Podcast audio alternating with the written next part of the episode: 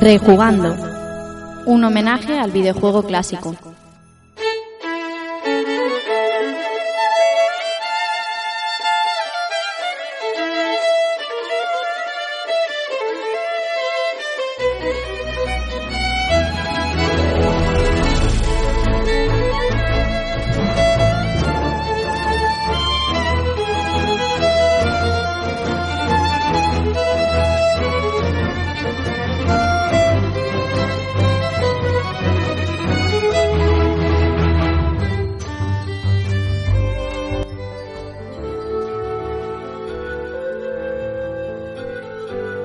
Hola a todos amigos y amigas, sed bienvenidos a un nuevo episodio de Rejugando y recibid un saludo de quien nos habla, Rafa Valencia.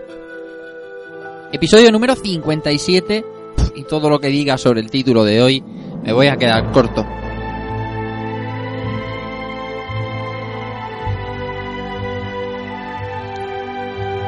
Para muchos está dentro de un top de videojuegos, para muchos es el mejor, para otros está eh, sobrevalorado.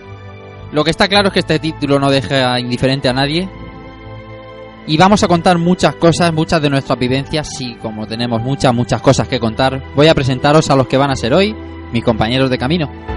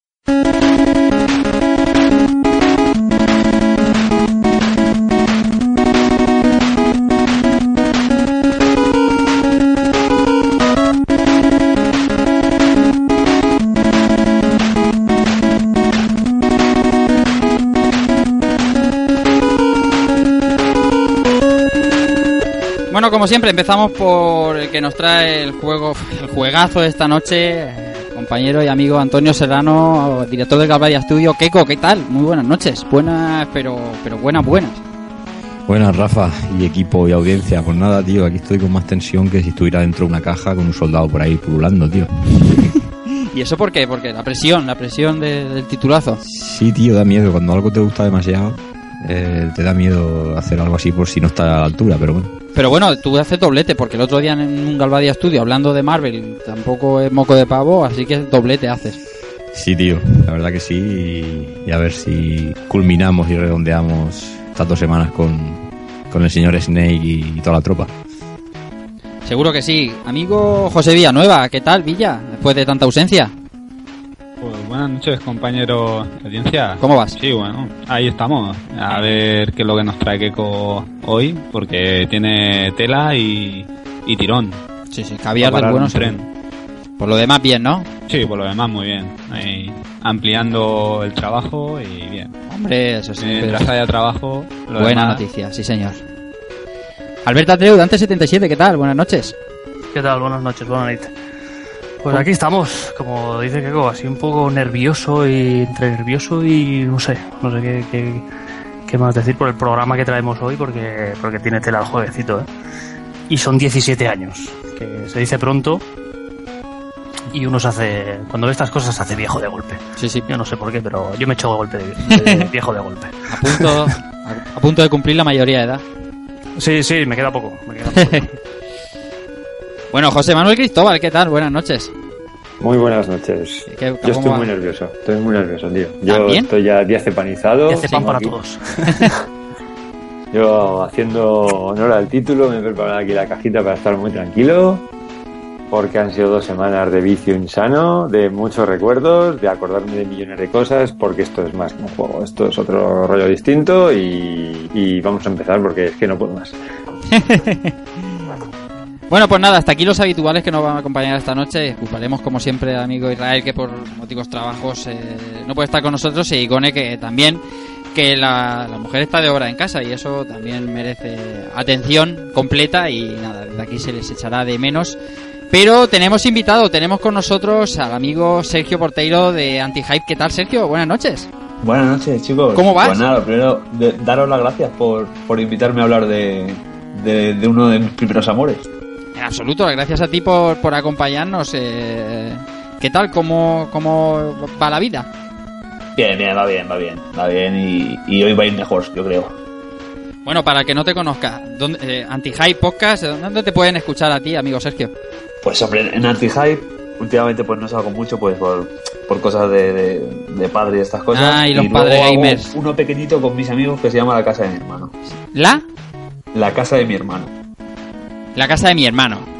Ah, buen, buen nombre, buen nombre para un programa, sí señor. Bueno, pues nada, dispuesto aquí a, a- sacar todos esos recuerdos que, que nos dejó este título. Sí, sí, sí, y aprender que, que creo que aquí hay gente que, que lo, lo vive intensamente y, y eso es lo, lo más grande de este mundo, claro. Pues sí, ahora sí, estamos presentados todos, así que vamos a ir por harina, que, que esta noche hay mucha tela.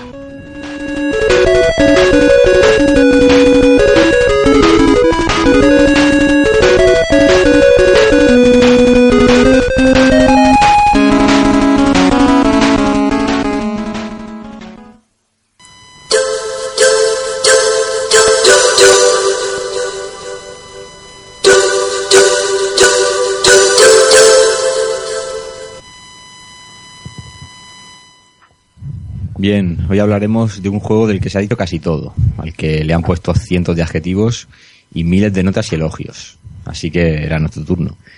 Un título que cambió el rumbo de la industria 10 años antes de su lanzamiento, pero nadie quiso darse cuenta hasta 1998. Hoy rejugamos un programa de Hideo Kojima. Que no, que no. Hoy rejugamos Metal Gear Solid 17 años después.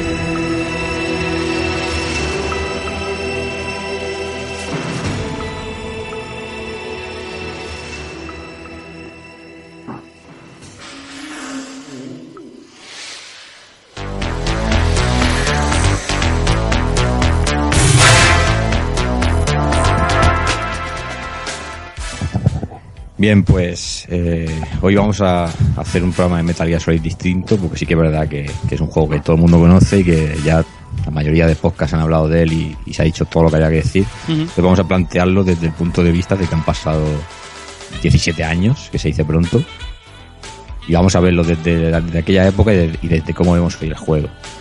Entonces, vamos a plantear el programa, para hacerlo más nostálgico, lo vamos a plantear eh, en, tre- en- en tres, eh, tres grandes apartados, no tres CDs. Eh, y como siempre, eh, empezamos normalmente con, con la compañía. De hecho, la compañía que siempre trae el juego, pero hoy creo que es más justo hablar de su creador, del creador de Metal Gear, porque al fin y al cabo con Ami la hemos tenido un montón de veces en el programa. Pero hoy seguro que le daremos algún palito o, o- o la mencionaremos cuanto menos por, por cómo está hoy en día la, la, la propia compañía. Seguro, seguro que sí. Entonces, bueno, vamos a hablar de, de- Creo que es justo comenzar por Hideo Kojima porque es el creador o la cabeza pensante de este juego. Eh, entonces, bueno, vamos a decir que, que lo primero de todo es que este es el juego que le da eh, la fama mundial y, y- y ya no mundial, sino que la gente lee su nombre. Y, no, y no quiero ahora postureos de, de nadie de que me vengan a decirme de que ellos en la época del MSX con los primeros Metal Gear ya lo conocían, porque salvo 4 o 5 que me lo pueda creer de verdad, esto es como el Dark Tales. Sí. Todo el mundo lo ha jugado y ya sabemos, ¿no? O sea, tú conoces a Hideo Kojima el día que, que casca su nombre en las primeras pantallas de Metal Gear Solid a modo de director de cine. Y punto. Y punto. ni Snatcher, ni Police Now, ni hostia. No, no, y vamos vamos a darle a todo eso, Sí, sí. pero, pero es lo que digo. A mí me viene ahora un 100% de gente diciéndome eso, que lo conoce desde la época de tal, y me creo a un 20% como mucho. Como mucho. Sí, claro. Y bueno, que quiera discutir de esto, que, que me mande un correo. Yo, yo, yo, diría más. Yo hablo de mí personalmente. Eh, yo he jugado mucho a Metal Gear, pero yo no he sido consci- consciente de Kojima hasta muchísimo tiempo después. Es Por decir, ejemplo. por me la pelaba por completo. Sí, sí. Yo me gustaba hecho, el juego, Konami, Konami sí, perfecto. Eh, yo creo que yo creo que en ningún momento llegaste ni siquiera consciente de que salía la, la tan manida frase de a Hideo Kojima Game. Porque yo lo que quería era acción, o sea, es que las eran títulos de crédito, estaba empezando y salían letras, es que no me interesaba. pero es que es más, es que en revistas de la época como Superjuegos, yo sí que recuerdo reportajes de Snatcher o de Police Now, y ni ellos mencionaban a Hideo Kojima. O sea, ni la propia prensa lo, lo, lo, lo ensalzaba más como, Ujú. como, como el principal creador. Esto es algo que se, ha- se elabora Kojima por, por su afán de meter el estilo cinematográfico en los juegos y, y qué mejor manera de, de, a base de insistir, y a Hideo Kojima Game, a Hideo Kojima Game, pues, Sí, sí. Sí. que, que hoy resulta ya pedante, ¿no? Pero bueno. No, no hay, Bueno. no hay mejor manera de, de promocionarse que, que promocionarse, propiamente dicho. Ujú. Yo soy consciente de, de, de Hideo Kojima, no en Metal Gear, sino en Zone of the Enders. Cuando, cuando juego a Zone of the Enders y veo que es suyo, digo, este no es el mismo de- del, del Metal Gear. Y ahí es cuando ya más o menos me doy un poco de cuenta que este tío va a tener algo de peso, tiene algo de peso ya en, en Konami. De hecho, en el segundo Zone of the Enders incluso filma la carátula del, del Sí, juego. sí, sí. Pues sí. Bien, es que pro- pues, probablemente a lo mejor hasta unos años después no, no empezó realmente un, lo que yo llamo este culto a la personalidad que hay para los desarrolladores de forma general. Creo yo. Más o menos sí que fue principios de por el 2000 o por ahí, con ya lo Addins y movidas de estas que ya se empezó a dar un poco más de bombo a quién estaba detrás de los títulos, pero hasta entonces Miyamoto un poco más y claro, sí, que, sí que hay que admitirle a, a, a Hobby Consolas que en su día, cuando con las primeras eh, previews del, del juego, cuando la gente leía Metal Gear y le sonaba bien poco, sí que es verdad que, que hubieron bastantes entrevistas a, a Hideo Kojima que- bueno, concedió. No creo que se la concediera a Hobby Consolas, pero sí que sería una traducción de algún otro artículo. Y sí que nos, nos pasaban eh, entrevistas con, ilustradas con fotos y demás. Y, pero bueno, aún así, yo creo que hasta la llegada de Metal Gear Solid 2, que ya la gente se haya pasado el primer Metal Gear Solid bastantes veces, yo creo que no, no hubo esa certeza, ¿no? A menos. Bueno, también es verdad que a la gente le caló muy hondo el primer juego y, y, y al final se te tiene que quedar grabado ese nombre, ¿no? Cuando, cuando terminan los títulos de crédito. Pero como bien habéis dicho, han salido ya algunos títulos, eh, Snatcher, eh, teníamos eh, Police Nows, que es la obra anterior a Metal Gear Solid, teníamos Zone of the Enders, como ha dicho Sergio, y teníamos también esos curiosos títulos que son los Tokimeki Memorial, Sí. que son esos simuladores de tener novia, Sí, sí, sí. sí, que sí. yo creo que Kojima hoy en día se muere de ganas de hacer otro. Eso, eso lo sigue petando en Japón tanto como hace 15 años, ¿eh? Eso lo peta, pero a tope. Sí, sobre todo allí seguro. Hecho, Tokimeki con un Real 4 a tope. Konami, Konami tenía uno hace 4 o 5 años petándolo por allí. eh, Como el Pl- Plus S, ¿no? Sí, los Plus, Los sí. Plus. Los Plus. Fíjate. O sea que eso. eh, Ahí, a lo mejor ahora, ahora con todo el tiempo libre que va a tener, hombre. Tokimeki Memorial. Yo creo que no va a estar tan tanto tiempo libre, ¿eh? No sé por qué, pero las carteras van a empezar a volar allí a su cabeza, ¿sabes? Van a empezar a llevar maletines. Otro, Pues- otro At- At- Atlantic Ampertude de esos ahí, pingüinos ahí a tope. Sí, eso, mira. Vamos a hacer un crowdfunding a lo, a lo Inafuna. Hmm. No le cojan esas rayaduras que les cogen a los japoneses. No, yo al, al Kojima no le veo pidiendo pasta. Oye, pero estamos hablando, eh, eh, sabéis que esto es un poco atemporal y a lo mejor la gente no sabe más o menos cómo está la situación, ¿no, Keiko? Va- vamos poco a poco, pero eso, eso lo vamos a decir eh, cuando finalicemos el bloque de Kojima, vamos a ahondar en todo eso. Entonces, bueno, decir que teníamos estos títulos, teníamos por supuesto los Metal Gear de, de MSX. Como, como habéis dicho, participó en el Penguin Adventure, que fue la, la secuela del Antarctic Adventure, que Sí. creo que era asistente de diseño o algo parecido. Esto me dejó, bueno. bastante, me dejó bastante loco porque yo, yo el Penguin Adventure sí que jugué en su época y es un juego que la verdad es que me gusta bastante y me enteré hace relativamente poco, quizá dos, tres años, de que Kojima participó en el, en el Penguin Adventure. Y, y anda que no lo habremos dado ese juego en, en también en las crónicas de La NES y NES, demás. la- madre mía, la NASA. Sí, sí.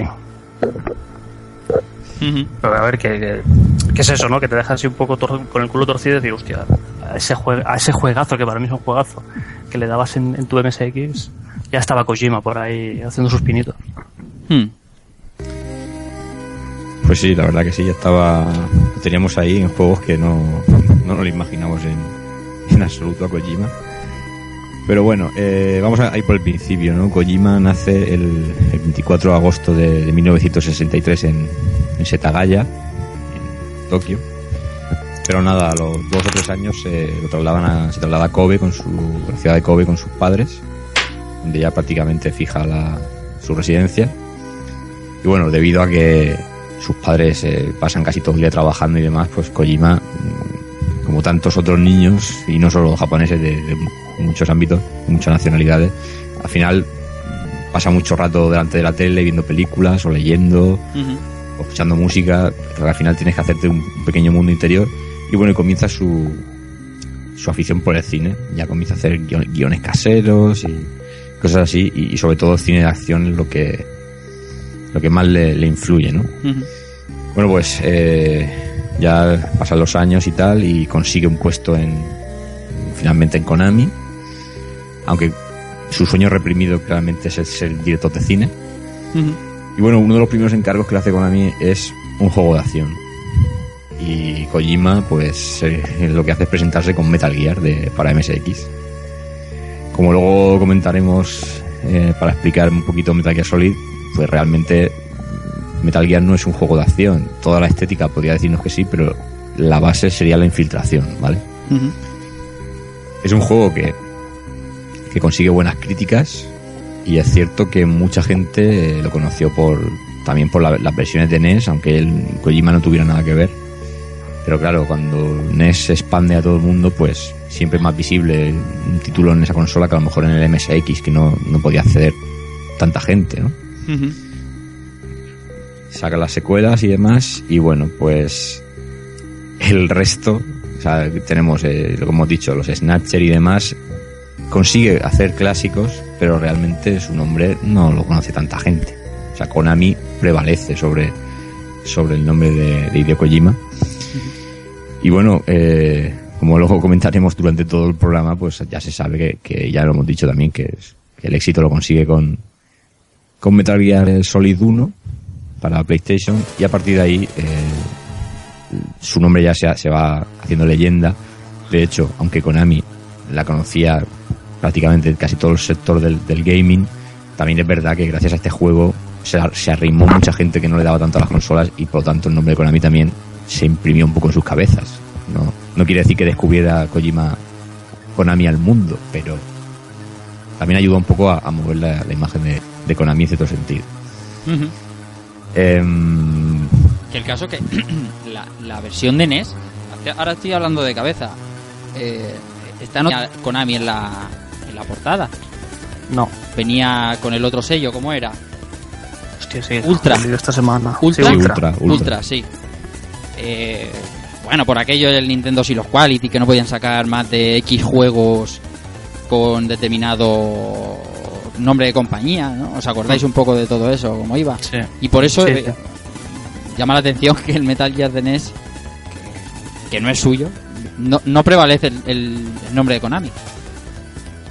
No, sí, eso, eso está claro. Más aún porque luego sacarían otros proyectos independientes como era el- la segunda parte de, de la, del Metal Gear de NES como Snake's Revenge, que es un, un proyecto totalmente al margen en el que incluso se, se cambia en cierto modo la, la filosofía ¿no? de, de la saga en ciertos momentos del juego, con lo cual es lógico que a lo mejor la compañía no quiera estar tan presente, por lo tanto, por lo que tú decías, del Nintendo, temas con Nintendo y demás, como por eh, no manchar a lo mejor demasiado a los Metal Gear de MSX, por decirlo de alguna forma. Sí, puede ser también. Y gracias, gracias a esta segunda parte de, de NES, sacaron la segunda en SX. O sea, yo no sé qué, qué hubiera pasado si realmente no hubieran hecho la segunda parte de, de NES. Y hubiera vendido lo que vendió, porque renegará Claro. mucho de ellas, pero, pero son dos versiones que han vendido, creo que incluso más que, la, que las originales. O sea, ya solo por el mercado, porque se vendían en un mercado donde se vendía mucho más. O sea, eran más accesibles, vaya. Bien, pues... eh, Anda, que le hubiera importado mucho a Konami ahora en sacar varias versiones y varias. Bien, pues Metal Gear avanzaba en su carrera hacia el éxito con la versión de Play 1, Kojima consecuentemente también, y luego ya cuando se presentó Metal Gear Solid 2, 3, Kojima ya se instauró completamente en la industria y ya sabemos que se le empezó a ir un poquito ya la olla, decía que cada vez que sacaba un Metal Gear decía que, este- que era el último y no hacía más, y ya vamos por el, por el 5 que va a salir. Y bueno, pues ya lo sabéis, ha hecho ya la estrellita, concede entrevistas cuando a él le apetece, por Twitter publica cositas de cocinillas. También. Y bueno, y ya por sufre los troleos de, ma- de, de medio planeta. Y bueno, lo que, lo que está claro es que pues no se le puede negar que, que es un genio a nivel imaginativo, a nivel de, escribir guiones. Es, casi... Yo más que mucha gente le dice el Steven Spielberg de los videojuegos, yo lo llamaría el, John Boo, porque es un, es un tío que le gusta hacer juegos de, de estética muy de película de acción americana y que encima eh, Kojima también deja como sus firmas en, en ciertos guiños, al igual que hacen algunos directores. Hostia, has dicho el, el, el John y se me, ha, me ha venido un- una cámara lenta con palomas pasando Claro. por detrás de Snake. Me has destruido mentalmente, tío. Exacto, exacto. Y bueno, en Metal Gear Solid 2 algún- alguna hay, ¿eh? Alguna hay. Y bueno, pues eh, todos conocemos ya un poquito a Kojima, pero el caso es que, como apuntaba Rafa, esto, esto es un programa que es bastante temporal y luego hay que poner en contexto siempre. Y la actualidad, aunque parezca mentira, es que después de, fundar su, su sello y de Kojima Games y demás, dentro de la Hideo Kojima Productions, dentro de la, de la propia Konami, después de, de abarcar prácticamente el estudio para hacer mm, juegos colosales como Metal Gear Solid 4, pues eh, estamos a unos meses de- del lanzamiento de Metal Gear Solid 5 de Phantom Pain. Kojima está fuera de Konami. Y ya, y ya no es solo eso, la noticia de que esté fuera de Konami después de tantísimos años. Es que eh, se usa a Kojima junto a Guillermo del Toro para resucitar o, o intentar el último rescate de la franquicia Silent Hill con ese Silent Hills y ya por culpa de este evento se cancela el, el- este, este juego de terror. No sé, no sé cómo veis el asunto, cómo veis el, el futuro de Kojima. Eh, o sea, ¿cómo, ¿cómo es posible llegar a esto? Podemos divagar un poquito. Porque Sí, yo, sí, yo tengo aquí mi, mi teoría desde hace un tiempo. Yo creo que ahora vamos a ver cosas. eh, cosas que nuevas de Kojima. Yo, además, eh, estoy en la corriente de esos que creen que, que él quería dejar Metal Gear hace un tiempo, ¿vale? Y, y dar rienda suelta a otra cosa. No sé, llamémoslo lo que sea. No sé, Sakaguchi hizo juegos de surf. No sé por lo que le dará a este hombre. Pero pero Konami lo tenía un poquito un poquito no lo tenía súper encasillado y tenía que hacer su Metal Gear vale que el hombre parece ser que funde presupuestos a una velocidad bastante rápida pero pero creo que vamos a ver cosas que van a estar bien de Kojima eso es la esperanza que yo tengo eh. y bueno de Konami es que Konami hace ya tiempo que murió. Yo creo que ya lo he hablado incluso aquí en Rejugando ¿no? para mí Konami la, la Konami de hace hasta incluso diría 10 13 años eso ya se acabó. Yo, creo que básicamente a nivel empresarial Konami se está reestructurando Han tomado decisiones que no pasan por seguir haciendo videojuegos. En un momento dado van a dejar de seguir haciendo videojuegos tal y como los conocemos hasta ahora como compañía y publicando. Seguro. Es- lo creo, lo creo que vamos a, a pies juntillas. Y al final, al, al final eh, Kojima dentro de Konami era ya una remora del pasado. Yo creo que les beneficiará probablemente a los dos siempre y cuando Kojima quiera seguir haciendo juegos Eso es otro, sí. porque eh, yo creo que aunque hayan estado haciendo alguna cosita como mm, empujar el primer Lords of Shadows, al final estaba Kojima Productions detrás y eso es lo que hizo mantener eso un poco de nivel. Un saludo desde aquí a Enrique Álvarez. Un saludo, dos hostias bien dadas. Eh, pero desde el Zone of the Enders no ha podido sacar nada nuevo. Yo creo que sí que habrá querido y al final, por, por, por las razones que sean, está ahí haciendo uno detrás de otro porque sacó el 4, eh, ha estado en el 5, antes ha sacado también eh, el de PSP. Sí. Peace Walker, que son grandes juegos, no lo digamos. no. Pero yo creo que un tío con tanto potencial eh, no quiere estar haciendo todo alrededor de una saga. Una saga muy grande, estoy de acuerdo, juegos muy grandes, muy buenos, pero necesita más.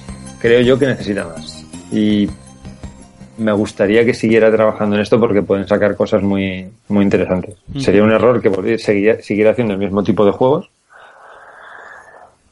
Pero bueno, ya se verá, ya se verá. Lo que sí que, bueno, con lo de Konami como, como compañía es una pena a todos los niveles, no solo por Metal Gear, que parece como que ahora nos está muriendo Konami por esto, pero... eh, o sea, los, los pro no están así porque sí. No nos engañemos, los pro pegan una caída por algo. Si hubieran metido más pasta, apoyado más, no hubieran dejado caer esa franquicia. Lo que pasa es que como seguía dando pasta, pues parece Claro. que todo cuela año tras año, ¿no? Lo cayó el, el día que, que se empezó a desarrollar Metal Gear Solid 4. Que- Esa es mi teoría de, de la conspiración, claramente. Está bien. está bien. Sí, sí. No lo sé. Pero bueno, que la, la Konami de los super arcades, de los, de los matamarcianos y todo eso, hostia, que eso queda ya muy, muy lejos, ¿eh? Eso murió en PlayStation 2, ¿no? Eso, Casi, PlayStation 2, ya los de Konami, ojo. Ya, ya, ya carreaban. Sí, Hombre, ojo, eh, ojo. Aunque habían, que habían, Play- tenían juegos en PlayStation 2, Konami tenía juegos muy buenos. sí, sí, es- Muy, es, muy indudable, bueno. ¿eh? De hecho, para, para mí de los mejores, pero no, sea- no la cantidad de juegos que movía. Hostia, es que, es que nosotros nos hemos criado con Konami en el recreativo, ¿eh? Sí, sí, no, sí, eso está clarísimo. O sea, pero no es comparable. Es, llega un punto en el que ya no es comparable. Ni el nivel de costes de producción, ni el tiempo que te cuesta hacer un juego no es lo mismo. Principios de los 90 que década de los 2000. No es lo Mm. mismo. Claro. Entonces, y la gente no espera los mismos juegos y no puedes hacer los mismos juegos. Y no cuesta lo mismo hacer un Snake Eater que hacerte un Sunset Riders. Con todos los respetos a un juego que me encanta Sunset Riders. Ujú. Entonces ya creo que ya no es comparable. Y, y- y hacerlo es un error. Pero vamos, que... Otra más. Es que es otra más. Es que no es la única. Es que han caído tantas. En, en PlayStation 2, si nos fijamos en las reediciones de, de, de estos juegos que son recopilaciones de compañías antiguas, daba un buen baremo de, de las compañías que estaban muriendo, casi casi. Y lo, lo raro es que Konami parecía de las que sí, seguiría adelante, pero efectivamente luego en la etapa Play 3, equipos 360, Se les hizo grande esa época. ¿eh? sí, sí, dos, tres franquicias, por decir algo, por llamarlo de alguna forma, y, y, y deja de contar. Y lo de Silent que- Hills, perdona, lo de Silent Hills, para muchos eh, decepción después de haber visto lo de PT y de todo el bombo y tal, y entiendo que para otros alivio. Entiendo, y sin ser fan de la saga, pero entiendo que para otros eh, un poco de alivio que, que no esté Kojima y tal detrás de esto. Por no cambiar demasiado el enfoque de lo que venía siendo Silent Hill, eh, los clásicos, ¿no? Los buenos. Sí, vamos a ver, eh, vende más, sin duda vendería más por el nombre que viene detrás que, que luego por el juego en sí, que, que luego pudiera ser una obra maestra o una basura, pero está claro que le metes el, el nombre de Kojima en la caja y ya la cosa se, se revaloriza, pero, Claramente. pero sí, sí que podría cambiar un poco el enfoque y quizás a la gente, a, a los más puristas no les, Sí, no les sí, gustaba, había miedo, o- de o hecho. sí, Nuestra compañera, lo, Igone lo hizo. Igone, que es súper fan de Silent Hill. eh, y digo Igone porque es la que más cercana tienen los, los amigos oyentes, pero como otros tantos, eh, da miedo, ¿no? Guillermo del Toro también ahí detrás. Es que no sabes qué puede hacer. Pero eso ha quedado, ha quedado súper cancelado ya, ¿no? Sí, sí. O sea, los han apartado los dos y el juego está, al principio está cancelado. Sí, sí, además, de una manera- trabajando en la saga, pero que, que eso está canceladísimo. Eso es. eh, Konami ha confirmado que van a salir más Silent Hill, pero Silent Hills, eh, el proyecto que tenían este, no, no va a ir adelante. Pero además ha sido una cancelación de lo más eh, estúpida, de, de- de unos tuiteando qué pena se ha cancelado, luego confirmando la compañía, no sé, ha sido todo como muy de barrio. Es que lleva, lleva unas semanas Konami haciendo. Bueno, desde que se han- desde que empezaron todas estas movidas de, de, de Kojima, que si, que si se va, que si lo he hecho, que si es el último Metal Gear, que si no sé. Desde que empezó todo esto, lleva unas, unas semanas, meses, que Konami parece que esté cavando la tumba directamente. Yo te lo digo, en serio, cuando Keiko dijo lo de hacer Metal Gear, que bueno, esto de Konami se, se olía, pero no estaba tan confirmado, ¿verdad, Keiko? Y ha venido como, como hostia. Como- sí, de repente como si alguien supiera que íbamos a grabar esto. Sí, o sea, o sea, vamos a certificar la muerte de Konami, ¿no? Aquí, y, y después vamos a hablar de Metal Gear con dos cojones. Y, y, y es una manera de, de ver lo que ha pasado en 17 años también. Que Sí. 17 años después, Konami is dead casi casi. Sí, sí. Vaya. Sí, sí, de petarlo en un E3 a. Pues sí. Claro. Y es más, hablando de lo de que a lo mejor la, supervivencia de las sagas, creo que a lo mejor estaría bien dejar tranquilo a Silent Hill y, y recordarlo con el buen recuerdo que se tenía. Y lo mismo con la propia saga Metal Gear Solid. Creo que creo que Metal Gear Solid 5 nos lo pasaremos bien, pero a todas luces me parece innecesario cuando Metal Gear Solid 4 se cerró también, por lo menos para mi gusto. Yo la verdad tengo, tengo la teoría loca de que después del divorcio este de Konami y Kojima, Kojima está claro que se va a dedicar a otra cosa totalmente diferente a lo que ha estado haciendo estos, estos años atrás con, con Metal Gear porque considero que se va de Konami porque le obligan a hacer Metal Gear solo. Y es un tío que es muy inquieto, no sé, se le ve que es un creativo, le gusta eh, introducir cosas nuevas en el mundo del videojuego y se va a ir por eso. Pero lo que me dio a pensar es si se va Kojima es porque le están exigiendo mucho, mucho Metal Gear Solid. Metal Gear Solid Phantom Pain trae el Metal Gear Solid Online, que técnicamente es un shooter. Mm, si la saga sigue, algo que le da dinero inmediato a Konami es hacer un shooter de Metal Gear todos los años, rollo Call of Duty o Battlefield, ¿sabes? o, incluso plantearle, como se rumoreó por internet, eh, hacer los de MSX en, eh, a lo grande, porque si después de Metal Gear Solid 5, ya argumentalmente lo único que te queda por contar son esos dos juegos trasladados a, a- a la potencia de hoy en día y, y tal, porque es que ya Ojo, ya veremos a ver. Con la incongruencia a lo mejor te abren un arco nuevo ahí de la leche. Sí, sí, porque Sí, ya, han avisado que, que el y 5 sería- va a tener va a tener incongruencias, ¿eh? sería ya Mm. cagarla del todo, yo creo. Madre mía. Madre mía. ¿Tú crees que sería cagarla más que un acierto? Yo sí. Para, para mí sí. Yo, para mí también, ¿eh? yo estoy con... Y si viniera otro cabeza de turco que le diera una vuelta de hoja a lo que es la saga, Es que está muy cerrado ya, o sea, Claro, es que con Metal es que- Gear Solid 4 yo es que el 4 no lo he jugado. es que es yo eso, creo que este 5 cerrará un poco la por decirlo de alguna manera la trilogía de, de Big Boss. Claro. vale, pero pero es que más allá es lo que dice Keiko, o sea, te quedan los de MSX para explicar y, y- poca cosa más. O sea, Albert, al fin, al fin y al cabo. eh, bueno, si es, no, iba a soltar spoiler. Nada. ¿Cómo spoiler? Sí, porque iba a decir que lo de la trilogía de Big Boss se cierra.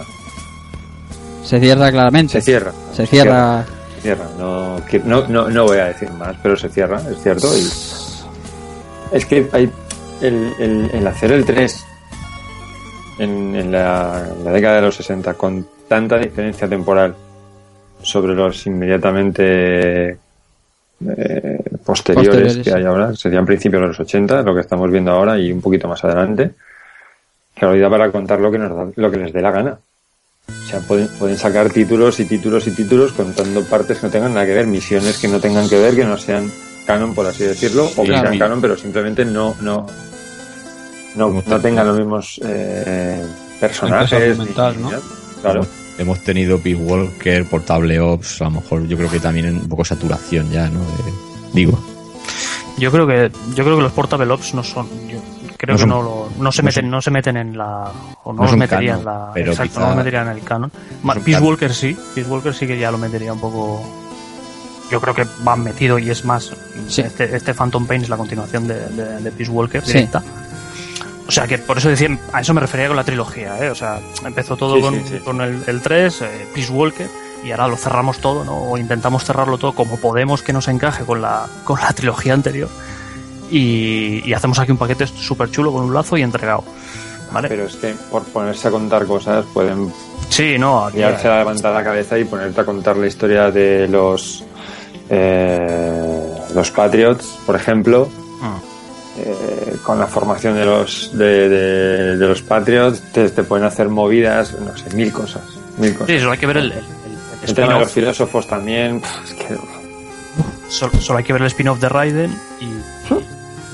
es que pues, ese es el miedo que me da a mí de, de- de con- de la Konami de ahora, ¿no? Que Konami yo creo que, que, ya te digo, está acabando la tumba y, y como has dicho José, que, que su futuro creo que pasa por no, no pasa por los videojuegos, más cuando saca una línea de ropa. Eh, pero que el miedo que me da a mí es que venda esta licencia o de esta licencia a, un equipo de desarrollo X, ¿vale? Y les coja la fiebre esta de, de- de entrega anual o de entrega de yo hago aquí lo que me sale de- del forro por- y hago cualquier juego. Ese es el miedo que tengo yo ahora mismo con, con Konami la saga Metal Gear. hombre, es lógico que tengas ese miedo, viendo lo que pasó con alguna otra saga que también cedieron a otros. O THQ, la venta de THQ, que aquello era una... los cuervos ahí... Pues, Ujú. un poquito- un poquito Oye, de eso de THQ salieron cosas buenas, ¿eh? Gente que cogía los Sí, sí, pero que en el momento de la venta o en el momento de la, de la disolución, aquello era... Sí, sí, sí. A mí de eso lo que más me ha jodido la vida de la venta, por ejemplo, de THQ es que a nadie le importase un carajo los Darksiders con lo que me molaron los dos títulos, macho. Que les veía un potencial ahí para poder tirarlo y se lo compran aquellos pavos que no sabe Dios quién Ahí son. estoy contigo, José. Pero, pero ¿qué me estás contando? Digo, nadie, le, nadie le, le encuentra valor a esta IP. Madureira le encontraba valor. Coño, van a encontrar si se piró a mitad el cabrón. Bueno, como de tantos otros proyectos. Como Sí, con todo. Como con todo lo que ha no hecho les en la vida. pero vosotros que sois más conocido- conocedores del, tema cómic y demás, pues siempre hace lo mismo, parece ser. Hasta, en, en- hace poco, bueno, hace poco, hace un año o dos salió una reedición de su de su obra más conocida a nivel creativo, que es los Bat- Battle Chasers de cómic. Un tomo que lo recopilaba todo y el propio prólogo que lo hace un- uno de sus amigos nos viene a contar a los lectores un poquito que, que si este tío se centrara un poco más eh, en lo que hace en un momento determinado, pues sería más grande, porque fíjate que es muy conocido, pero sería más grande de lo que es, porque nunca nunca pone el huevo en un sitio determinado entre le gustan mucho los videojuegos se pone a diseñar pero se va hace un cómic lo deja a, mi- a mitad como como Battle Chasers ahora después de chorrocientos mil años parece que lo va a retomar y se va a hacer un juego de la franquicia también. O sea un locurón este tío es un locurón Bueno, por cerrar el tema Konami ya y ponernos con el amigo Hideo, eh, una auténtica pena y, hoy- y ella estaría bien algún día que cogiéramos e hiciéramos eh, un especial Konami, un especial un especial de la gran Konami, ¿no? Eh, no de la Konami que va muriendo, como hemos dicho ya, y hablar del oso Shadow, como ha dicho José Manuel, no, pero estaría bien coger y, y- y poner las grandes obras de Konami sobre la mesa y hablar de ella. Estaría muy bien. Eso, eso da para. da para especial largo de varias, de varias entregas, ¿eh? Sí, sí, sí, sí.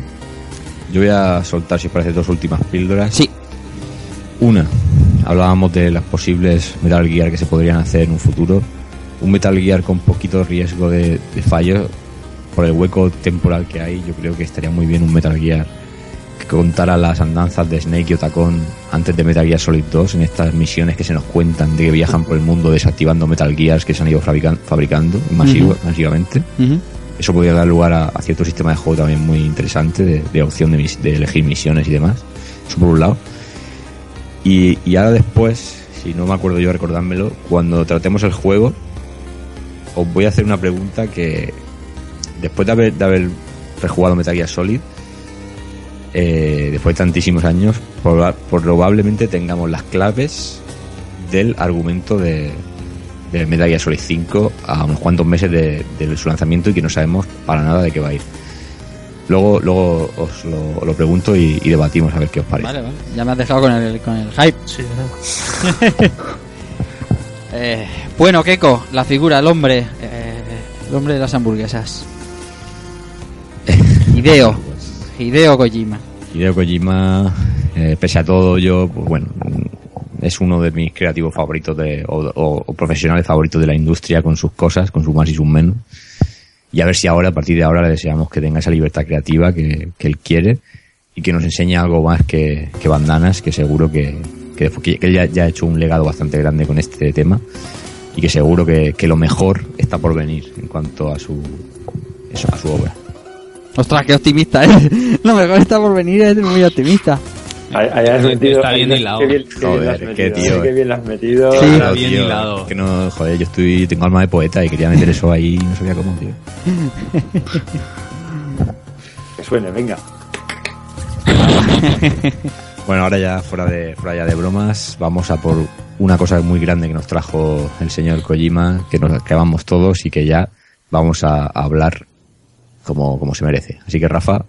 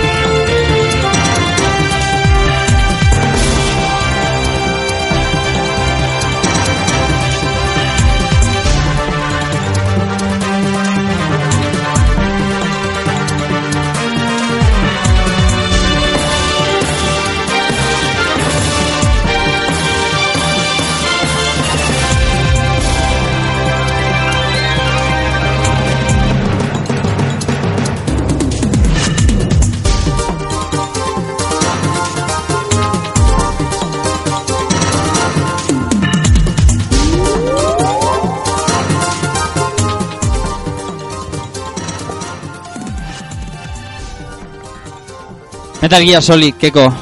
bueno, pues, El juego mayúscula. Gallinaza, no, gallinísima de piel con, con esta, con esta música que nos hace recordar también tiempos mejores, por qué no decirlo. Y vamos a, vamos a hablar ya en serio de, de Metal Gear Solid desde la perspectiva que da el tiempo, desde los recuerdos y un poquito desde, desde la entraña, ¿no? Que al final es lo que nos va a quedar para siempre, más que el análisis puro, por, por decir de alguna forma. Creo que hoy eh, era idóneo hacerlo así. Entonces, bueno, pues ya que hemos dicho tantas veces eh, 17 años, 17 años, pues vamos a decir que el- su lanzamiento, la fecha de lanzamiento original fue el 3 de septiembre del, del año 98 en Japón. Un año que, que nos hemos saltado de, de analizar en, en- en algunos programas anteriores que hemos hecho, que sabemos que es una- un año que es gloria bendita y que como empiecen a salir títulos al final los liamos. Del año 98 hicimos un programa entero como de dos horas, nada más que hablando de juegos, pues ya ves si salieron titulazos. Es, una locura. Pues bueno, pues eh, la fecha europea eh, sería el 29 de octubre del 99, que ahora sí os pido yo la ayuda de que creo recordar con un poco, poco entre dudas que aquí en España se retrasó un poquito más, si no me equivoco, por el tema del doblaje o cosas así. Porque vamos, eh, yo recuerdo que la fecha en la que tenía que salir, eh, aquí estábamos todavía mordiéndonos las uñas. Tardó, tardó dos meses en, dos meses o tres en salir más tarde por el doblaje.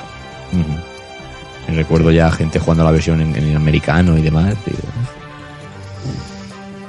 Bueno, eh, Metal Gear Solid.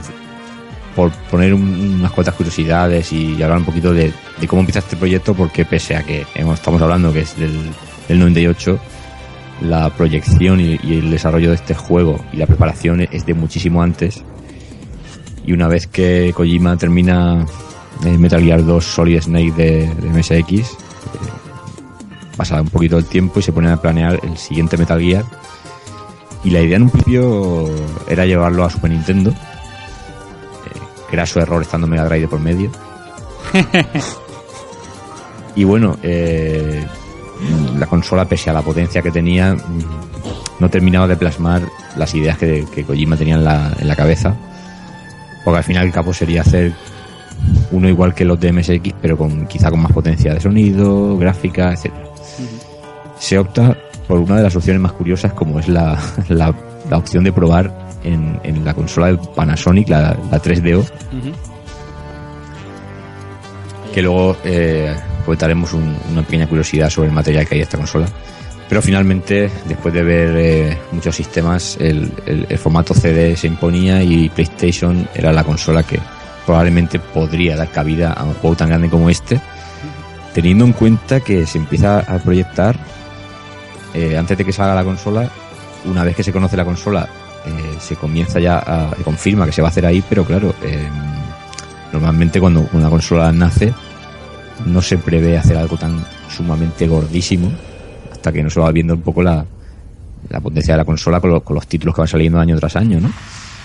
Pero bueno, es Kojima y, y él, él va dos o tres escalones por delante de, de muchos a la hora de, de imaginar, ¿no? El caso es que el, el kit de desarrollo de, de- de la PSX posiblemente lo tendría tres años antes, y no me equivocaría yo si lo dijera que tenía en el 95. El- Sí, a eso me refiero precisamente Claro. que, que, que ver, o sea, querer ver un juego como Metal Gear en los inicios de una consola como esta o de cualquier sistema, ¿no? En un principio, hoy en día ya sí, porque ya los desarrollos son de otra manera y demás. Pero la primera consola 3D del mercado, o por lo menos la comercialmente la más conocida y tal. Yo lo veo mm, muy complicado. Lo veo muy complicado. El juego tiene muchísimas cosas bastante, bastante avanzadas, ¿eh? Claro. Eh, hay cosas que vamos, a mí no se me ocurre jamás que solo hubieran podido ni siquiera plantear el poder resolverlo en los primeros meses o años de, PSX. Pisadas en la nieve, eh, te quedas quieto y se te quedan bolisillas en las zonas de fuera, el, el vaho, un montón de cosas, un montón de detallitos que son ya de dominio del hardware, de- de estar haciendo las cosas muy bien. Y ahí probablemente hubo bastantes revisiones del SDK de desarrollo ya puliendo cada vez más las cosas. Eh, la- tú- fíjate cómo eran los títulos de PSX de salida. O sea, salvo, por ejemplo, yo qué sé, salvo Ridge Racer y alguna otra cosa más que realmente se veían muy, muy, muy potentes, ahora los ves en perspectiva y son muy básicos. Son muy básicos. mm, Kojima siempre ha dicho que, que ellos se fijaron en, en Resident Evil. Que fíjate que Resident Evil tú lo juegas a día de hoy y está claro que los gráficos poli- poligonales han evolucionado, ya han envejecido mal. Pero claro, los, los fondos al ser pre-renderizados te da la opción de moverte por todo el escenario y no perder esa ese arte o esa belleza, ¿no? Y claro, ellos lo que querían hacer era todo eso en un juego completamente 3D. O sea, que pudieras meterte debajo del último rincón que encontraras. Claro. Es que tú, Es que además, además tiene el- el- la parte del motion blur. Yo no recuerdo en, en esa época. Creo, creo que es de los primeros juegos que, que usan la técnica hasta el motion blur en, en PlayStation. Y, y el poder, o sea, es un juego en- con vista isométrica, ¿vale? Que la, la- la cámara en principio no la puedes controlar, pero tenía la primera persona. O sea, tú ponías, le dabas al triángulo y te ponías en primera persona.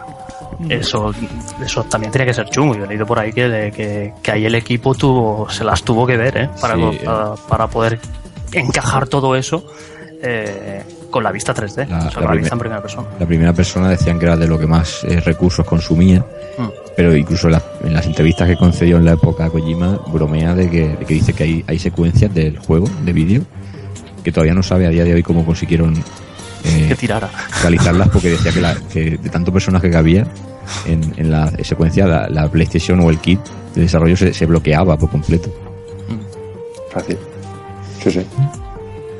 Y bueno, pues eh, se siguió trabajando en el, en el proyecto, pero ocurrió un, desastre, la verdad, eh, que inesperado totalmente, que fue el, terremoto de, Kobe, ¿no? Que vino a, echar por tierra el, trabajo de, de una de, Básicamente coincidió que una de las centrales donde se trabajaba en, Metal Gear eh, sufrió este, este terremoto y el trabajo, de- creo que, que era el trabajo ya de unos tres años, eh, se perdió. No se pudo rescatar bien poco y se dice que de lo poco que se pudo rescatar es eh, algunos vídeos que se hicieron para probar la potencia gráfica de 3DO, que de hecho en los trailers primeros del juego del año 97, esos, esos trailers en los que vemos al ninja así empuñando una, la espada y a Revolver Ocelot, que se le mueve el pelo y demás, que se nota que tiene mejores gráficos que una, que una PlayStation 1, se dice que este material de vídeo era, era de la- perteneciente a lo que se pudo rescatar para probar la, la 3DO. Hubiera, hubiera resucitado, la- hubiera levantado la 3DO Metal Gear. ¿Qué hubiera pasado? eh? Ah, ah, Metal Gear ¿qué en hubiera 3D. pasado? Hubiese hubiese sido curioso porque Sí. una consola como esta que incluso en las revistas no daban no daban mucho por ella, la verdad. Aún así creo que tenían por ahí el, el Super Street Fighter 2 Turbo, que ya, ya era decir bastante. Y bueno, entonces, eh, afortunadamente, eh, se siguió se, se empezó de cero, por decirlo de alguna forma. Evidentemente las ideas siguen ahí, eh, y los guiones y demás, eso no se va a perder. Y se sigue, ya se empieza con un desarrollo más serio de, del juego Metal Gear. Y ya se sabe que, que la cosa terminó en éxito, se llevó a cabo. Pero entonces yo quiero ahora preguntaros, una vez que, que, por primera vez escribe algo sobre Metal Gear, ¿cómo conocisteis vosotros Metal Gear Solid? ¿Vosotros sois de los que lo conocieron con Play 1, con, con MSX, con la NES o con la famosa demo? Y no vale ningún postureo, quiero solamente la verdad. Yo, yo lo conocí, yo ya lo he dicho muchas veces que, que, que lo conocí en MSX, la verdad. Yo Metal Gear lo conocí en MSX. No lo entendí en la época. Yo los, los intercambiaba en un- una especie de videoclub y, y bueno, me, me cayó Metal Gear en las manos, lo pinché, estaba todo en inglés. Mm, No era un juego de acción, como hemos dicho, era un juego de, de sigilo y en esa época pues yo no lo entendía la verdad. Me gustaba porque la música estaba, estaba guapa, los gráficos también, porque era para MSX2. Estaba muy chulo, pero no lo acababa de entender. Y supongo que lo acabé cambiando por otro, por otro juego. Y luego ya más adelante, le- leyendo hobby consolas, me, me llamó la atención este, este Metal Gear Solid. La- las capturas, las pantallas, eh, la historia, supongo que el- lo que explicaban del juego en, la- en aquellas hobby consolas, o en, o en esas hobby consolas previas al, al lanzamiento, pues encendieron algo dentro de mí que dije, esto, esto es algo diferente, o sea, esto, no sé, hay algo aquí que no, que yo no lo he visto, ¿vale? Entonces este juego tengo que, tengo que jugarlo. Y si no lo compré el día de salida, poco faltó. ¿vale? O sea, no, no, no tardaría mucho en, en comprarlo porque ya te digo, ya tenía el hype. O sea, en esa época yo no sabía lo que era el hype, pero a día de hoy digo, ya tenía hype, o sea, ya tenía, ya tenía ganas de jugar a, a aquello. Y sí que me sonaba, de, ah, hostia, Metal Gear, eso me sonaba del MSX, pero, no, o sea, yo jugué el juego entero y ni encontré relación con los, con los anteriores ni nada. O sea, no le veía ningún tipo de relación. Luego lees y te informas y vas, vas hilando un poco, ¿no? Pero, pero, pero así fue mi, mi, mi conocimiento mi, o mi, mi, primer día de, Metal Gear Solid.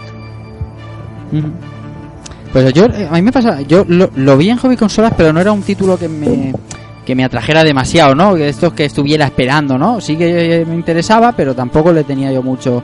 Y recuerdo que estaba en el instituto, pues sería el primer año de instituto, el segundo año de instituto, y cuando ya salió a la venta, me empezaron a hablar, pues, hombre, ahora claro, eh, eh, todo el rollo de qué pasa con Psicomantis y tal, que luego contamos un poco, ¿no? Todo eso, que- todas esas cosas que dan como, como, como, como sobrenaturales.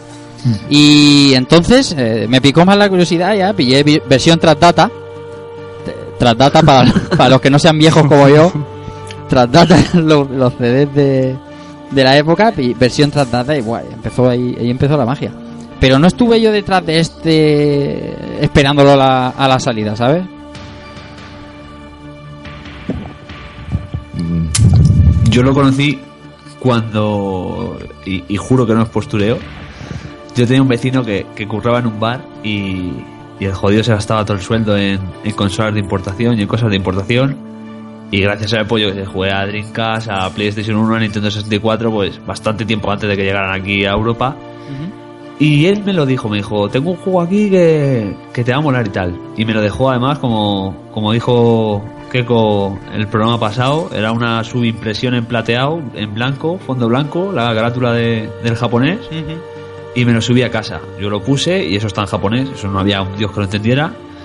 Pero mi hermano mayor justo empezó, se interesó y empezó a jugarlo. Y yo empecé a verle cómo jugaba y no me lo pasé con él porque yo no, yo no hice nada, se lo pasó él. Pero una vez yo ya había sabido todo lo que había pasado en el juego, cuando lo pillé en español, vamos, sabe Dios que, que no salí de, casa no sé si en tres o cuatro días. Me decía mi madre, venga, a ver lo que te dé el aire. Y digo, el aire está sobrevalorado, mamá. hay que tener, hay que tenerlos, perdón, hay que tenerlos. Bueno, aparte de que, claro, Japón no entendíamos, el que lo jugó, conozco a alguno que lo jugó Japo y te enteras, pues de muy poquito, ¿no? Yo de nada, yo de, de nada, de nada. Pe- De nada, no, no, sí. nada, de- a- me refiero a, lo que te da a entender a veces el juego, ¿no? Porque hay secuencias que, que- que, aunque no entiendes lo que dicen, pues algo, algo pillas. Pero, pero hay que tenerlos bien puestos porque, porque es un juego que requiere que te digan muchas cosas. O sea, mm, hay muchas pistas en el codec y tal para seguir avanzando. Y hostia, una primera vez en Japo Japo tiene que ser Pues- eso como ¡buah! Sí, fue el, el hard level, ¿sabes? Fue en plan de... Buah. Yo so- solamente veía a mi hermano, hombre, cuando nos atascábamos, hacíamos la pertinente visita a nuestro, nuestro vecino y decíamos, oye David, cuéntanos un poco que estamos por... Ah, pues sí, mira, chavales, esto se hace así tal. Ah, va, de bute. Eso sí, Bajábamos, nos lo hacíamos, pero claro, la historia pues no te enterabas de, de- de los matices que hacen, hacen grande a esto. O sea, yo me imagino, por ejemplo, eh, que digo, la, la- la- la secuencia de las tarjetas PAL, ¿no? Que tienes la tarjeta PAL y tienes que enfriarla y luego calentarla. Y Madre todo mía, eso en eso, ¿eh? japonés. Y dices, ¿qué me estás contando? Eso es un percalazo. Eso, eso fue cuando... Eso es una de las preguntas que tuvimos. Sí, señor. Hombre, si luego está en español y dices, ¿pero qué me estás contando? Igual. Sí. ¿Y tú, José Manuel, qué? Yo, yo de los de MSX, vamos, ni oír de hablar de ellos. Del MSX, de hecho, ni oír hablar de él. Porque como ya he dicho, como ya conté en el programa de Lusas, pues mm, mi gente por aquí, nadie, nadie tuvo MSX y yo no sabía ni que existía ese equipo. Y me pilló con la Play ya pirateada, no voy a decir modificada, directamente pirateada, y me vino pues con millones y millones de copias verbatim. Entonces, ¿qué pasa? Pues que yo lo jugué, pero tampoco jugué en su momento tanto como hubiera jugado si me lo hubiera comprado. Ya. ¿vale? Principalmente porque es que había, o sea, mil juegos que jugar. Y pff, sí, ya te lo pasas y hay otro más esperando, y ya por otro, y ya está. Ninguno como este, por supuesto que no. Este es otro rollo distinto, pero vamos, yo así. Entonces, la primera noticias probablemente sí, hobby consolas, entonces seguía comprando hobby consolas. Y tampoco fue una cosa que estuviera esperando con impaciencia, o sea, sabía que salía y tal, pero hype, hype por el juego, no. No. Y lo que sí que recuerdo es que me lo, me lo pasaron en. no, es muy- no tiene mucho glamour, pero bueno, la copia me, me llegó en sobres, en lugar de venir en, en- en cajas, y en el sobre venía escrito cierto numerito. Eh, sí, señor. Como un señor, qué señor. Eso, todos los que hemos tenido versión verbatim, todos nos lo han puesto. Eso es de- de- de- el tío que lo hacía eso. Era, Y lo era- sabes. La gente, mi- gente mi- miraba, por la gente, era un tío generoso. Yo lo tengo, creo que escrito, y lo tengo escrito a Edin ahí, pone Metal Gear y pone 140. punto 15. O sea que eh, ha- había gente, había gente preparada. Sí, sí. Yo tengo. mi matiz es que es del segundo juego original que tengo de PlayStation 1. ¿eh? Bueno, O sea que, que yo ya la tenía pirateada, pero ya os digo, no sé, no sé qué leí en, esa, en esas hobby consolas o qué vi en esas hobby consolas, que, qué romántico. que ese juego tenía que ser mío. ¿Cuál era el primer juego? Que ahora me has dejado a mí con el diente. Eh, no sé cuál fue primero, ¿eh? sé, que- sé que te- tengo el Metal Gear y, un y el Final Fantasy VIII. Mm. Y el 9 creo que también tengo, el 3 debo tener, original. Villa, tú lo jugaste más tarde esto, ¿no? Metal Gear. Sí, esto, bueno, no, no mucho más tarde, quizá lo jugaría en el 2000, 2001. Ujú. Un día que fui con un, con un amigo de la infancia ahí al mítico Penalba a alquilar un jueguecito y tal. y lo vimos, empezamos a mirar la, la caja y tal. Total, que al final no lo llevamos. Y bueno, ese fue el primer contacto que tuve yo con Metal Gear. Entonces, en esos tiempos el, el juego para nosotros pues era un poco complicado y tal.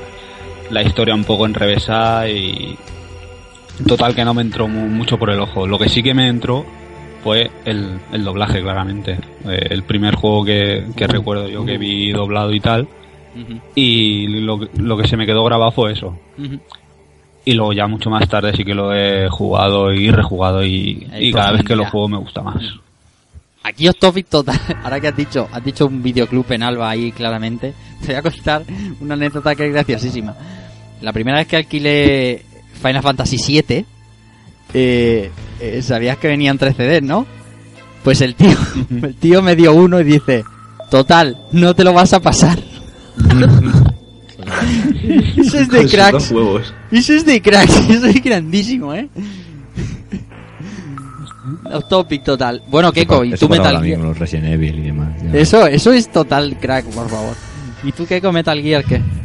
Bueno, pues lo, lo mío es quizá un poquito extraño porque sí que es verdad que yo descubrí, o sea, Metal Gear Solid como tal, la primera noticia que tuve fue en una superjuegos en, en, en, un- en la sección esta que tenía de Viking Japan, que hicieron un pedazo de reportaje más grande de lo, más largo de lo normal, ¿no? Siempre solían ser dos paginitas por juego y esta vez eran cuatro o seis páginas. Y claro, yo decía, Metal Gear, yo decía, yo de pequeño sé que me alquilaba en el videoclub Oscar, mítico, yo me, alqui- me alquilaba el Snake Revenger Ujú. y, y era, claro, yo de pequeño era un tío que decía, de esta agua no beberé, pero al final siempre acababa bebiendo. Y, y yo decía, Metal Gear, yo esto no me lo quiero en la vida porque yo odiaba los juegos que se veían en vista cenital. Pensaba que se perdía toda la gracia, ¿no? Y al final acabé alquilando el Snake Revenge. Y claro, después vi este Metal Gear, empecé a relacionar y, y yo decía, hostia, no sé si será lo mismo. Claro, cuando llega la, la demo de, de en el PlayStation Magazine oficial, eh, de repente anunciaron que iban a dar una demo. Demo que hasta entonces creo que solo la tenía el, el International Superstar Soccer Pro 98. Y, y la probé. Y, y, o sea, me la pasé del orden como yo que sé, como 20 veces. O sea, o sea la, la, la quemé. Y, a mí, y yo sí que sí que le, le tenía, tenía hype y, y estaba esperando el juego con ganas porque a, a raíz de la demo eh, mi primo Juan y yo estábamos súper enfermos con este juego y encima eh, éramos unos críos, tendríamos 13, 14 años en la época, tampoco dispo- disponíamos de, de un dinero muy solvente, o sea, una cantidad de dinero muy solvente como para estar pirateando juegos todas las semanas. Porque por puesto Play con el chip, claramente. Claro. Y bueno, eh, se anunció que salía la versión americana y, y como había el retraso este aquí en, en España, pues todavía nos tocó esperar un poco más. Y el día que, que nos hicimos con la versión pirata, eh, bueno, eso, eso era exagerado porque lo recuerdo eso sí que con mucho cariño que cuando me juntaba con mi primo y nuestros padres se juntaban, se, pon- a lo mejor se juntaban para cenar o jugar a las cartas y como la tele estaba libre, o sea, era vicio exagerado. Eh, los fines de semana eh, no podíamos jugar el uno sin el otro, o sea, teníamos que esperar a, a quedar para que para que ninguno viera más parte de la historia que el otro, hasta que hasta que lo pasáramos porque era, era enfermedad pura. Y luego sí que es verdad que, que yo me hice con el juego original, sí que me hice con él ya en el 2008 largo, que se lo compré a un chaval que no, por lo visto no le tenía mucho aprecio, me lo vendió en cuatro duros. Y, y vamos, o sea, ahora, ahora me doy un canto a los dientes porque con el tema de la especulación, pues claro, es, es complicado. Y hace un par de años se me cayó al suelo y se me rompió en una esquinita de la caja y pillé un disgusto que casi casi mat- mató a alguien. Duele, ¿eh? Estas caídas duelen, ¿eh? Uf, Metal Gear Solid es, es mucha, es mucha caña. mucha Con caña. todo lo que se vendió y que este, este, este juego esté tan especulado es, Es tremendo. es tremendo, sí, es tremendo. Bueno, seguimos adelante si queréis. Em, teníamos un juego. eh, hemos dicho que eh, la gracia era que, que, que no, era, no era acción, sino que la, la gracia era la infiltración. O sea, todo esto ya se hizo en MSX en, en lo- a finales de los años 80, pero había que implantarlo en una sociedad gamer, por decirlo de alguna forma, que estaba más acostumbrada a pegar tiros a cascoporro. Porque hay que, hay que recordar que empezábamos con Play, pero antes todo lo que teníamos eran juegos arcade 2D, eh, rollo Contra, rollo Metal Slug, mm, no sé, mucho título de, de disparo, mucho título de acción a saco. Y aún quedaban muchos en la era PSX. Sí, sí, sí. O sea que, que era una cosa un poquito un poquito distinta y había, había que ver cómo encajaba. Cierto es que colindante a la época o, o un poquito antes salió el, un, un histórico para mí de PlayStation como ese Tenchu este Alt Assassins que jugaba exactamente con la misma idea Sí, sí. pero trasladado a los ninjas y, y siendo el primer simulador de ninja por decirlo de alguna forma real. Entonces, claro, muchos eh, empezaron a, a probar el tema de la, de la infiltración con este juego. Bueno, pues eh, ya, lo sabemos que, es un, éxito. Pero eh, a mucha gente que, yo conocía le, pare- le parecía aburrido. Algunos decían que, con este juego te podías quedar durmiendo. Pero si analizamos todo lo que ocurre en el juego, realmente la infiltración es la base, pero la jugabilidad cambiaba eh, al servicio de la historia. O sea, y vamos a recordar que, te- que tenemos pequeños eventos durante el juego como, como hacer rappel, que a mí eso me volvió loco. Tenemos la, la sesión de tortura con Ocelot. Luego pequeñas sorpresitas como que te cuelen una bomba dentro del chaleco, sin darte cuenta cuando sales de cierto sitio. Sí, o entrar al, al Warhead Storage y no poder utilizar las armas porque está lleno de cabezas nucleares, Efectivamente. O, o por meter- ejemplo. o meterte al almacén congelado de, de Raven y ver que las, las rations se te han, las raciones se te han congelado y no las puedes usar. Te joden vivo.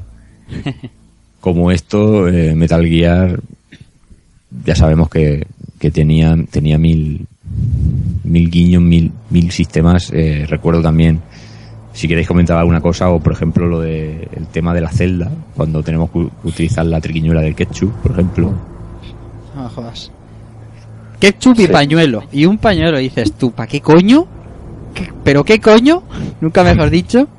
Hago yo con esto para salir de aquí. No, está bien, o sea, eh, implementa un poco de todo, de, de, de, de- de puzzles incluso, de, de, de calentarse el tarro.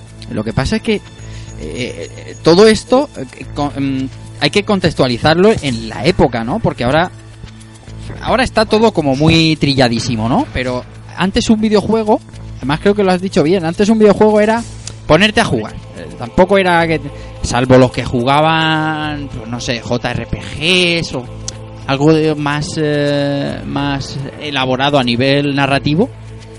Esto, lo- esto no es lo que estábamos acostumbrados. Y claro, plantarte delante de un título como Metal Gear Solid, oh, hombre, eso de quedarte durmiendo yo creo que es imposible, pero sí que tienes que estar eh, e- expectante porque te cuentan muchas cosas y, no es solo mm, acción, acción y acción. Yo, entiendo que haya gente a la cual no le pueda gustar las mecánicas o el tipo de juego o, o la forma de jugar. Pero de ahí a decir que este juego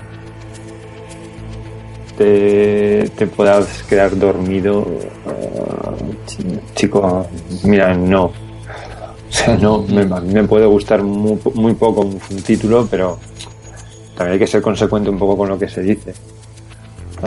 El, el título te mantiene en tensión continuo. Sí, sí, aunque, te, sea, tú- tuvieras que Tú no, mando. no estás prácticamente en ninguna parte. Hombre, sí, si te si vas rectando, te metes debajo de un camión, te puedes tirar el tiempo que te dé la gana. Pero es que no pretende que te quedes ahí. Ujú. O sea, ¿Para qué quieres quedarte ahí dentro de un camión oculto? Sin que. o- o- no sé, no, es No, y- el- y no, que- es que no, que- no se juega eso. El que juega es el que está sintiendo esa tensión, el que mira, y más si no, no está muy metido, no le gusta demasiado los videojuegos. Claro, sí que puede pensar, joder, pues si estás ahí cinco minutos parado. Sí, pero esos cinco minutos tú estás sufriendo. Claro. El corazón, el corazón te va a mil. O sea, hay veces que te quedas quieto para tratar de pillar las trayectorias de, de, de- de donde van los soldados con, con las rondas, para intentar encontrar el punto exacto en el cual pasar sin que te vean. Sí, sí.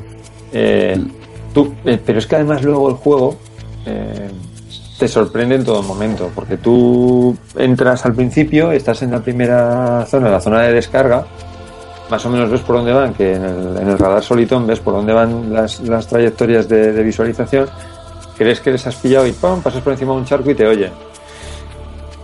Eso no lo esperas. Eso no lo esperas.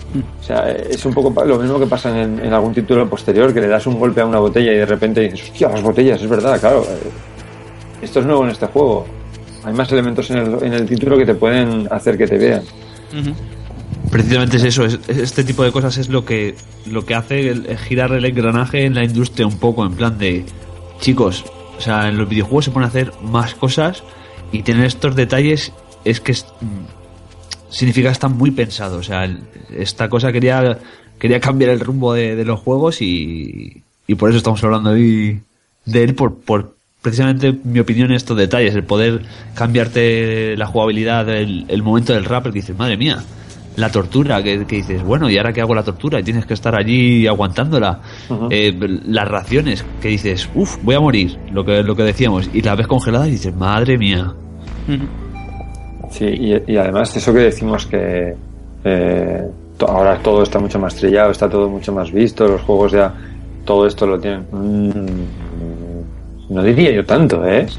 O sea, un juego que dentro de un único género te proponga tantos cambios en cuanto a la jugabilidad como te propone este juego, no creamos que hay tantos. No, es que, es que eso quería comentarlo yo. Es que mm, yo, me pongo, yo me pongo a, a recordar juegos de la pasada generación, entiéndase, Play 3 360. Y, y que pase eso, ¿Te digo podría, uno? te, te podría decir Binary Domain. Yo, Pues te voy a decir otro yo, Shadows of the Damned. por ejemplo.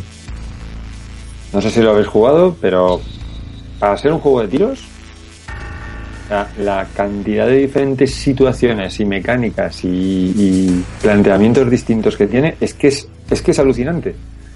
No, no es comparable porque no tiene nada que ver con, con Metal Gear, pero, pero na- absolutamente nada que ver. Estamos hablando siempre de variabilidad dentro, dentro de un mismo planteamiento. Eso por un lado. Y luego la, la, la buena implementación de que si te descubren que realmente estés indefenso por muchas armas que tengas. Porque yo, por ejemplo, estoy jugando a Max Payne 3, que es un juego que me está gustando bastante, pero hay muchos trozos del, del, del título que te dice eh, que tienes que ser sigiloso. Pero es que si te pillan, mm, el juego no, no te, no, digamos que no te penaliza, porque al final no va a pasar nada, vas a seguir pegando tiros, vas a seguir, eh, eh, vas a seguir estando bien, bien defendido si Claro. tienes la habilidad y en cambio en Metal Gear Solid, por mucho arsenal que tengas, hasta que no te vuelves a esconder, hasta que no vuelves a pasar desapercibido, tienes las de perder siempre.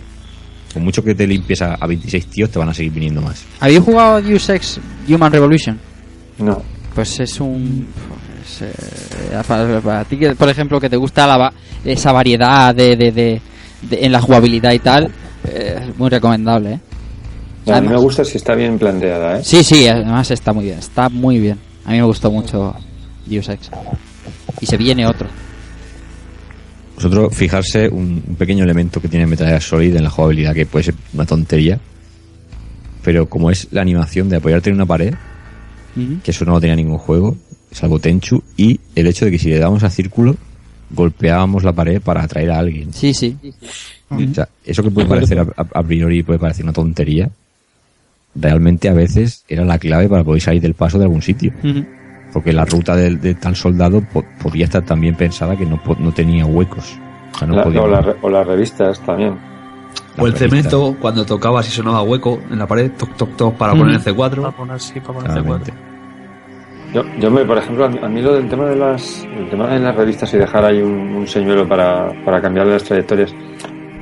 eh, había jugado ya comandos Yo también, tío, a mí me pasa igual. y, y con el hazme estas que le tirabas ahí los, los, los pitis, le tirabas ahí el, el- el paquete de tabaco a los, a los alemanes y les, y les ponías trampas. Entonces, claro, eso ya me sorprendió menos. Pero el golpear la pared, eh, eso me lo un cacho, ¿eh? Mm, ojito. Ojo por ahí. Sí, sí, sí. Aparte, bueno- las primeras veces que lo hacías era que, que no te das cuenta y la liabas y te empezaban a venir aquí guardias. ¿Qué ha sido eso? ¿Qué ha sido eso? Y decías, pero que no, que no, no, no, no quería hacer eso, que de verdad. Control Z, control Z. Sí, sí, sí. Y, y el tema, en un juego como este, de ambientación tan seria, tal, el tema de que se le ocurra a Kojima de meter una, una caja para esconderse, que, que más allá de, de su función de pasar desapercibido, mucha gente no la llega a utilizar. Pero eso te Para- transporta. que te transporta por, la- Claro. por los distintos lugares de la base, que esto en la versión de Game Boy sí que se, se utilizaba bastante, bastante. Sí. Y lo, y lo bueno que tiene es que no hay una única forma de pasar cada zona. Eso es, eso es, eso es así, Ahí- eso está muy bien. Ahí Eso me- está- Me está dando pie a comentar el siguiente punto que sería que, que Kojima intentó implementar muchísimas ideas del Metal Gear 2 de, de MSX y ahora que acabas de decir tú eso José el ejemplo básico es la entrada la entrada a la base que podemos abarcarla desde la parte baja o, o desde la parte donde controlan con los focos los, los soldados Sí, además que te lo, te lo presentan así. Tienes tres entradas. Es, la- es el único momento en el que te está diciendo el juego, eh, fíjate bien que puedes hacerlo de forma distinta. Te puedes entrar por la puerta, puedes entrar, probablemente tengas una entrada inferior y puedes entrar por la parte de arriba. Mm, ¿Qué vas a hacer? Búscate la vida. Y ahí te quedas y dices, pues como una vez puedes hacerlo de una forma, otra vez que puedes querer hacerlo de la otra, dices no subo por arriba porque va a haber más gente mirándome, tengo que pasar las escaleras, la zona de focos, eh, cámaras de vigilancia que te vas a encontrar más de una en, las, en la parte de las escaleras, poder hacer ruido al subir por escaleras metálicas, perdón. Y dices, va, primera la de abajo, tienes a un tío medio somnoliento justo en la en el punto exacto por donde te puedes meter. Y dices, la madre que los parió. y, y ¿Qué hago con, una cámara, con una cámara encima Sí, sí. Está, eh, cada, cada vez que lo rejuegas o, o cada vez que juega un amigo tuyo y hablas, eh, ninguno pasa por las mismas eh, zonas en las mismas condiciones. De hecho, esta semana nos ha pasado a nosotros mismos, hablando en grupo interno. Oye, ¿y, y este y este cómo lo has hecho? Y, eso, eso está muy bien, tío. Sí, sí. Y una, Sí. cosa, una cosa, por ejemplo, del planteamiento del juego que a mí me- personalmente me gusta mucho es que prescinde por completo de cualquier tipo de tutorial y te obliga a pasar por uno sin que te des cuenta. Es- Está eso muy bien hecho. el- puede ser el codec el primer tutorial em, por decirlo de alguna forma de la historia del videojuego Y es, me refería principalmente a... Al primer bueno, nivel. Primer nivel, la, prim- el- la entrada. La entrada. De momento te están poniendo en una zona donde no puedes avanzar. Ya tienes que ir reptando agachándote. Y de momento te presenta cómo vas a ver el juego cuando estás agachado. Porque encima te, te agachas fuera, te ven desde, desde la vista cenital, te pones por debajo y ya entras a, a ver en primera persona. Te está enseñando ya dos cosas. Después te, te enseña un poco cómo funciona el solitón, cómo te están viendo la- las zonas de las trayectorias de, vis- de visualización de, las, de los guardias y cómo van sus rondas. O sea, tercer cosa que te, que te enseña, te obliga a quedarte ahí hasta que pasa algo que tiene que ver con la bajada del, del ascensor. que tú no puedes hacer nada, Porque están pasando las letras. claro. O sea, te obliga a quedarte ahí. A Te obliga a esconderte que no te bien, te obliga, sí, sí, sí, es diseño perfecto para, para aprender sin darte cuenta. O sea, dices, tú aquí tienes que estar dos minutos, obligatoriamente. Y te empiezan a contar cuando ya has avanzado por debajo de, de la zona donde no puedes avanzar y ya entras en contacto con los guardias, cuando ya no estás a salvo.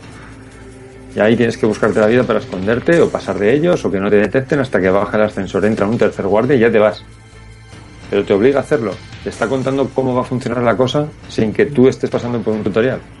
Pu- Pues ahora que lo dices, no te falta razón. Claro, eso es, a mí Claro. eso me parece increíble. O sea, Es el- un poco el- la comparación con el, el primer nivel de Mario, ¿sabes? Viene un enemigo, tienes que saltar, si saltas le matas, si tocas los, los ladrillos salen ítems, ya en, en tres ladrillos te ha enseñado la mecánica del juego. Esto es un poco lo mismo, ¿sabes? En los dos primeros minutos te ha dicho, el juego en sí, la esencia, es esconderte y avanzar. Ahora, que luego ya haya pistolas y quieras dar tiros, pues da igual. Claro. Es que, a, a ver, joder, a, a- a ninguno nos gusta pasar por los tutoriales de los juegos.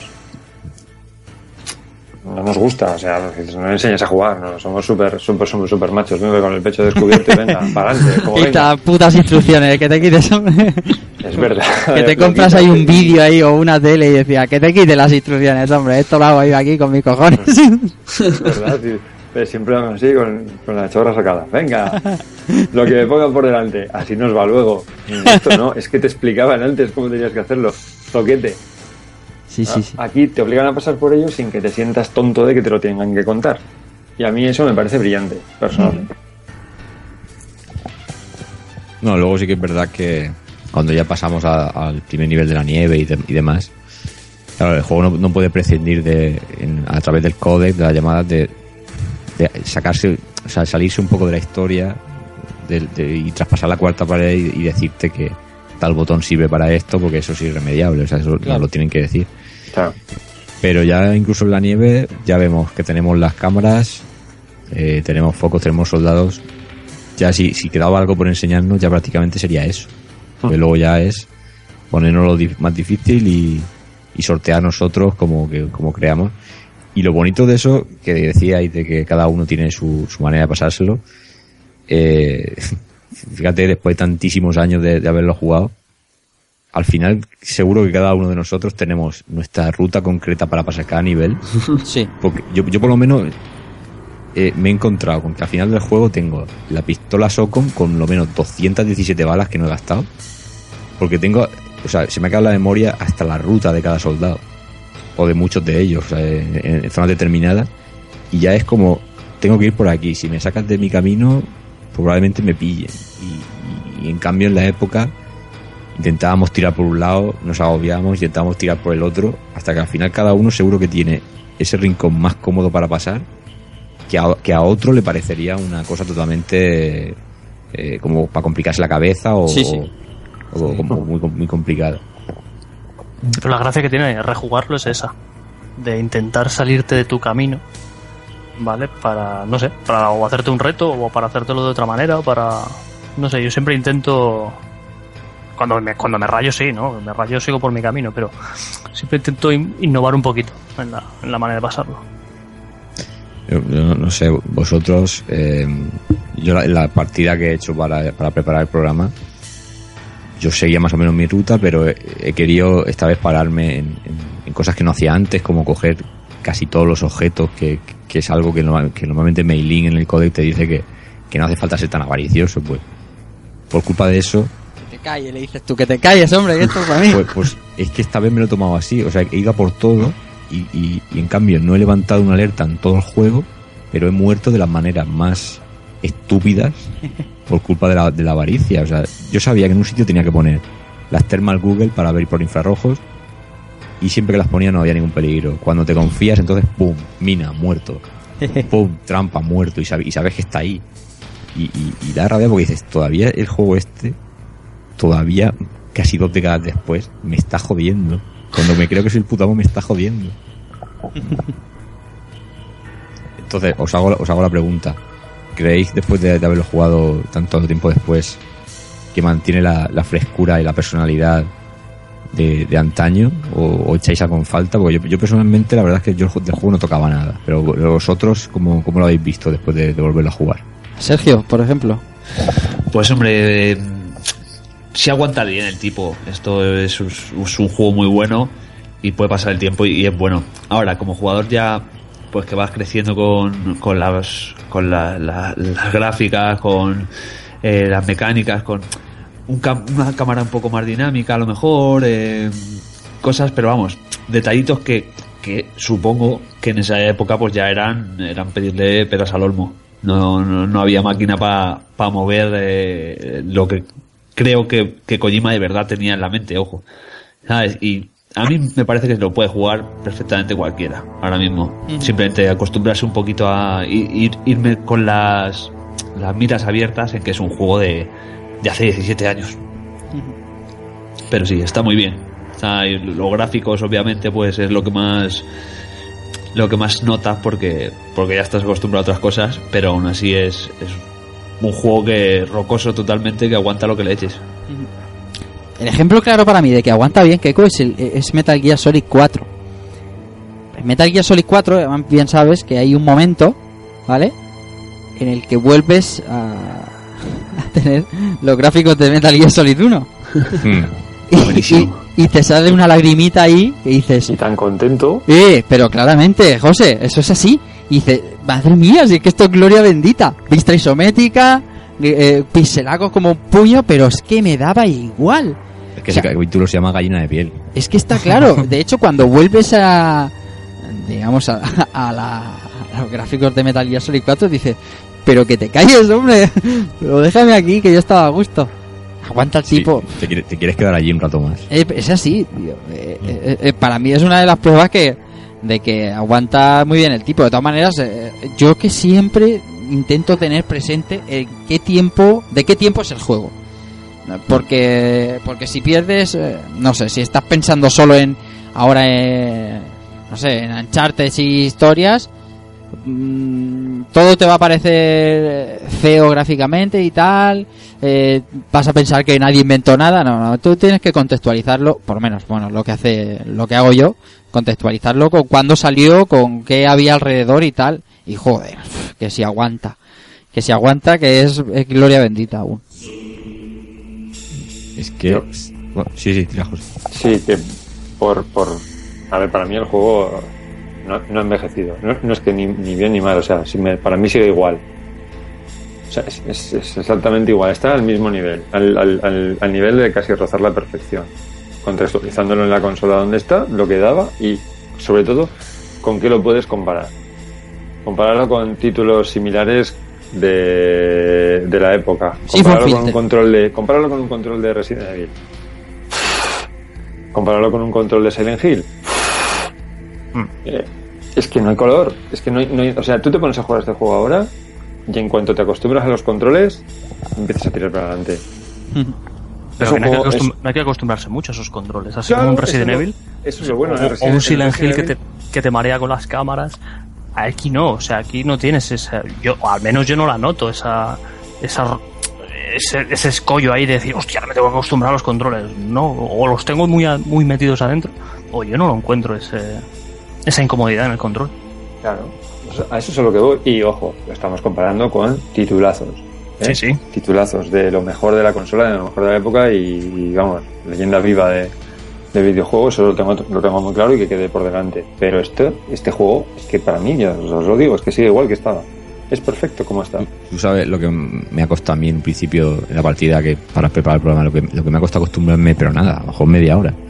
Es el tema de que como uno ya está acostumbrado a jugar con los dos sticks y, y mo- y mover el- la cámara con la- el stick derecho, Sí, he tardado un poco en, en hacerme en hacerme a, a eso de darle al triángulo para mirar en primera persona. Y, y que es algo que normalmente ya haces con un stick y lo vas haciendo a medida que vas moviéndote. Pero vamos que ha sido ha sido media hora o sea no realmente una vez te pones a jugar ya te empieza a venir toda la cabeza. Incluso para alguien que empieza a jugar a videojuegos ahora y creo que se lo das y y se pone y cuando le y vamos en cuestión de minutos ya se hace con los controles Mm. perfectamente Mm. yo por, por añadir algo que, que ya te digo, yo el juego lo dejo tal como está, pero bueno, si no, por añadir algo y, y una cosa que, que la quiero añadir porque la he visto hacer en, en- en PlayStation y digo, bueno, pues a lo mejor se podría haber hecho Metal Gear. Em, en Tenchu 2 sí que es verdad que cuando matábamos a algún enemigo no desaparecía el cadáver y, podíamos cogerlo y arrastrarlo y tirarlo a un lago o meterlo en algún sitio para, para no eh, para no alarmar a nadie más. Esto viéndolo después sí que es verdad que a lo mejor eh, a día de hoy sí que hubiera molado por darle un puntito más de, de dificultad eh, tener que preocuparte de esto. Ya digo es por por añadir algo por decir algo porque realmente el juego no, no tampoco es que lo precise. A lo mejor en Metal Gear Solid 2 sí con el tema de las taquillas y demás que tenemos esa ahí va, O sea- iba a ir ahora, que en, en Twin Snake se puede hacer. sí correcto No lo he usado en toda la partida. no verdad porque no te, no te No. hace falta porque- No, porque yo no juego está Metal Gear Solid. No, yo juego Metal Gear Solid como siempre he jugado Metal Gear Solid. Yo veo a un tío y no pienso en meterlo dentro de una taquilla y esconderlo. Si me lo cargó, me lo cargaba. yo a lo mejor sí que tiraría Pasa lo mismo que en el juego. O sea, no se, no, no se quedan ahí. Al final se van. Entonces no. Está medio implementado. Yo a lo mejor sí que me hubiera molado meter a alguien dentro de un camión, a lo mejor por la nieve, para que no lo vieran o una cosita así. Pero ya digo, es por... por claro, esto. sí. Eso que José ya había jugado al comando, ¿sabes? Que a esconder a la gente ahí debajo- Sí. detrás de una piedra. Antes, antes comentábamos que sí que al final se, se tutoriza un poco el juego con, con que nos hablan desde, desde el code, que nos dicen ciertos botones hacen ciertas cosas, Mailin que dice que le llamemos para guardar y tal. Fíjate que eso es lo que menos me gusta a mí. Porque no pega nada. Hay muchas instrucciones del coronel, sobre todo del coronel, que, es- que te da muchas claves, que dice, es verdad, estoy de acuerdo que no... No absolutamente nada. Es alguien que está en la, en la historia y te tiene que contar historia. No, te- no tienes que contar la voz del coronel que decirte que el botón X sirve Sí. para hacer. Es que es muy raro. Snake, si quiere utilizar Ration, pulse círculo. sí, Es muy pulse seleccionar. Pulse X para subir la escalera. Sí, sí. Otacon también lo hace. Pulsa el botón de acción para llamar al ascensor y dice, no me, no me jodas, que estoy terminando el juego, cabrón. Estás, estás, te imaginas a Snake ahí en medio de Shadow Moses con un mando de PlayStation en la mano y dices, ¿qué coño hago aquí? Con una pistola y el mando en la otra mano. Metal Gear Solid 4. Bueno, pues pese a todo lo que hemos dicho, mm, aún así Kojima siempre ha dicho que no pudo meter todas las ideas que quería. Y, también, como hemos mencionado antes, hubo, algunos problemas de, programación que afortunadamente pues se, subsanaron de forma milagrosa o no, pero al final se, pudo hacer milagro. Y bueno, una vez tras completar el juego, ya sea antaño o a día de hoy, ¿qué, habéis tardado? ¿Qué habéis tardado y si os acordáis del rango que, que habéis conseguido? Ostras, yo he terminado hace como... que habrá, hace tres horas, como mucho. Habré tardado entre 10 y 11, más o menos, y el rango no, no, no me he fijado. No, no me he fijado porque eh, ha sido terminar la partida y empezar a conectar el equipo para grabar el programa. Entonces tampoco estaba pendiente, ha sido como ah, cuando ha terminado ya de hablar eh, Ocelot, he dicho, ah, por fin. Es que esto en su época, en su época, esto del rango era, era tela, ¿eh? ¿Vosotros- ¿Algunos se acuerdan? Yo más o menos como, como Rafa 12 horas y, y el, el rango era el, el más estándar del mundo. Si no era el, el más estándar, un rango por debajo del más estándar, creo. O sea, Sí, yo voy el, por ahí. el típico que te dan. Ujú. Yo, como Yo nunca, he des- 13 horas- nunca he destacado en, en- en los rangos de los Metal Gear. Además, yo soy, yo soy una ratilla que se dejaba, se dejaba en la tortura hacer ciertas cosas para, para luego tener el camuflaje óptico porque era más molón. Ostras. Pobre Meryl, qué sucio. ¿Y tú, Keiko? ¿Tú no has dicho nada? Yo llevo 17 años que no me quito de encima el, el ranking de Leopardo.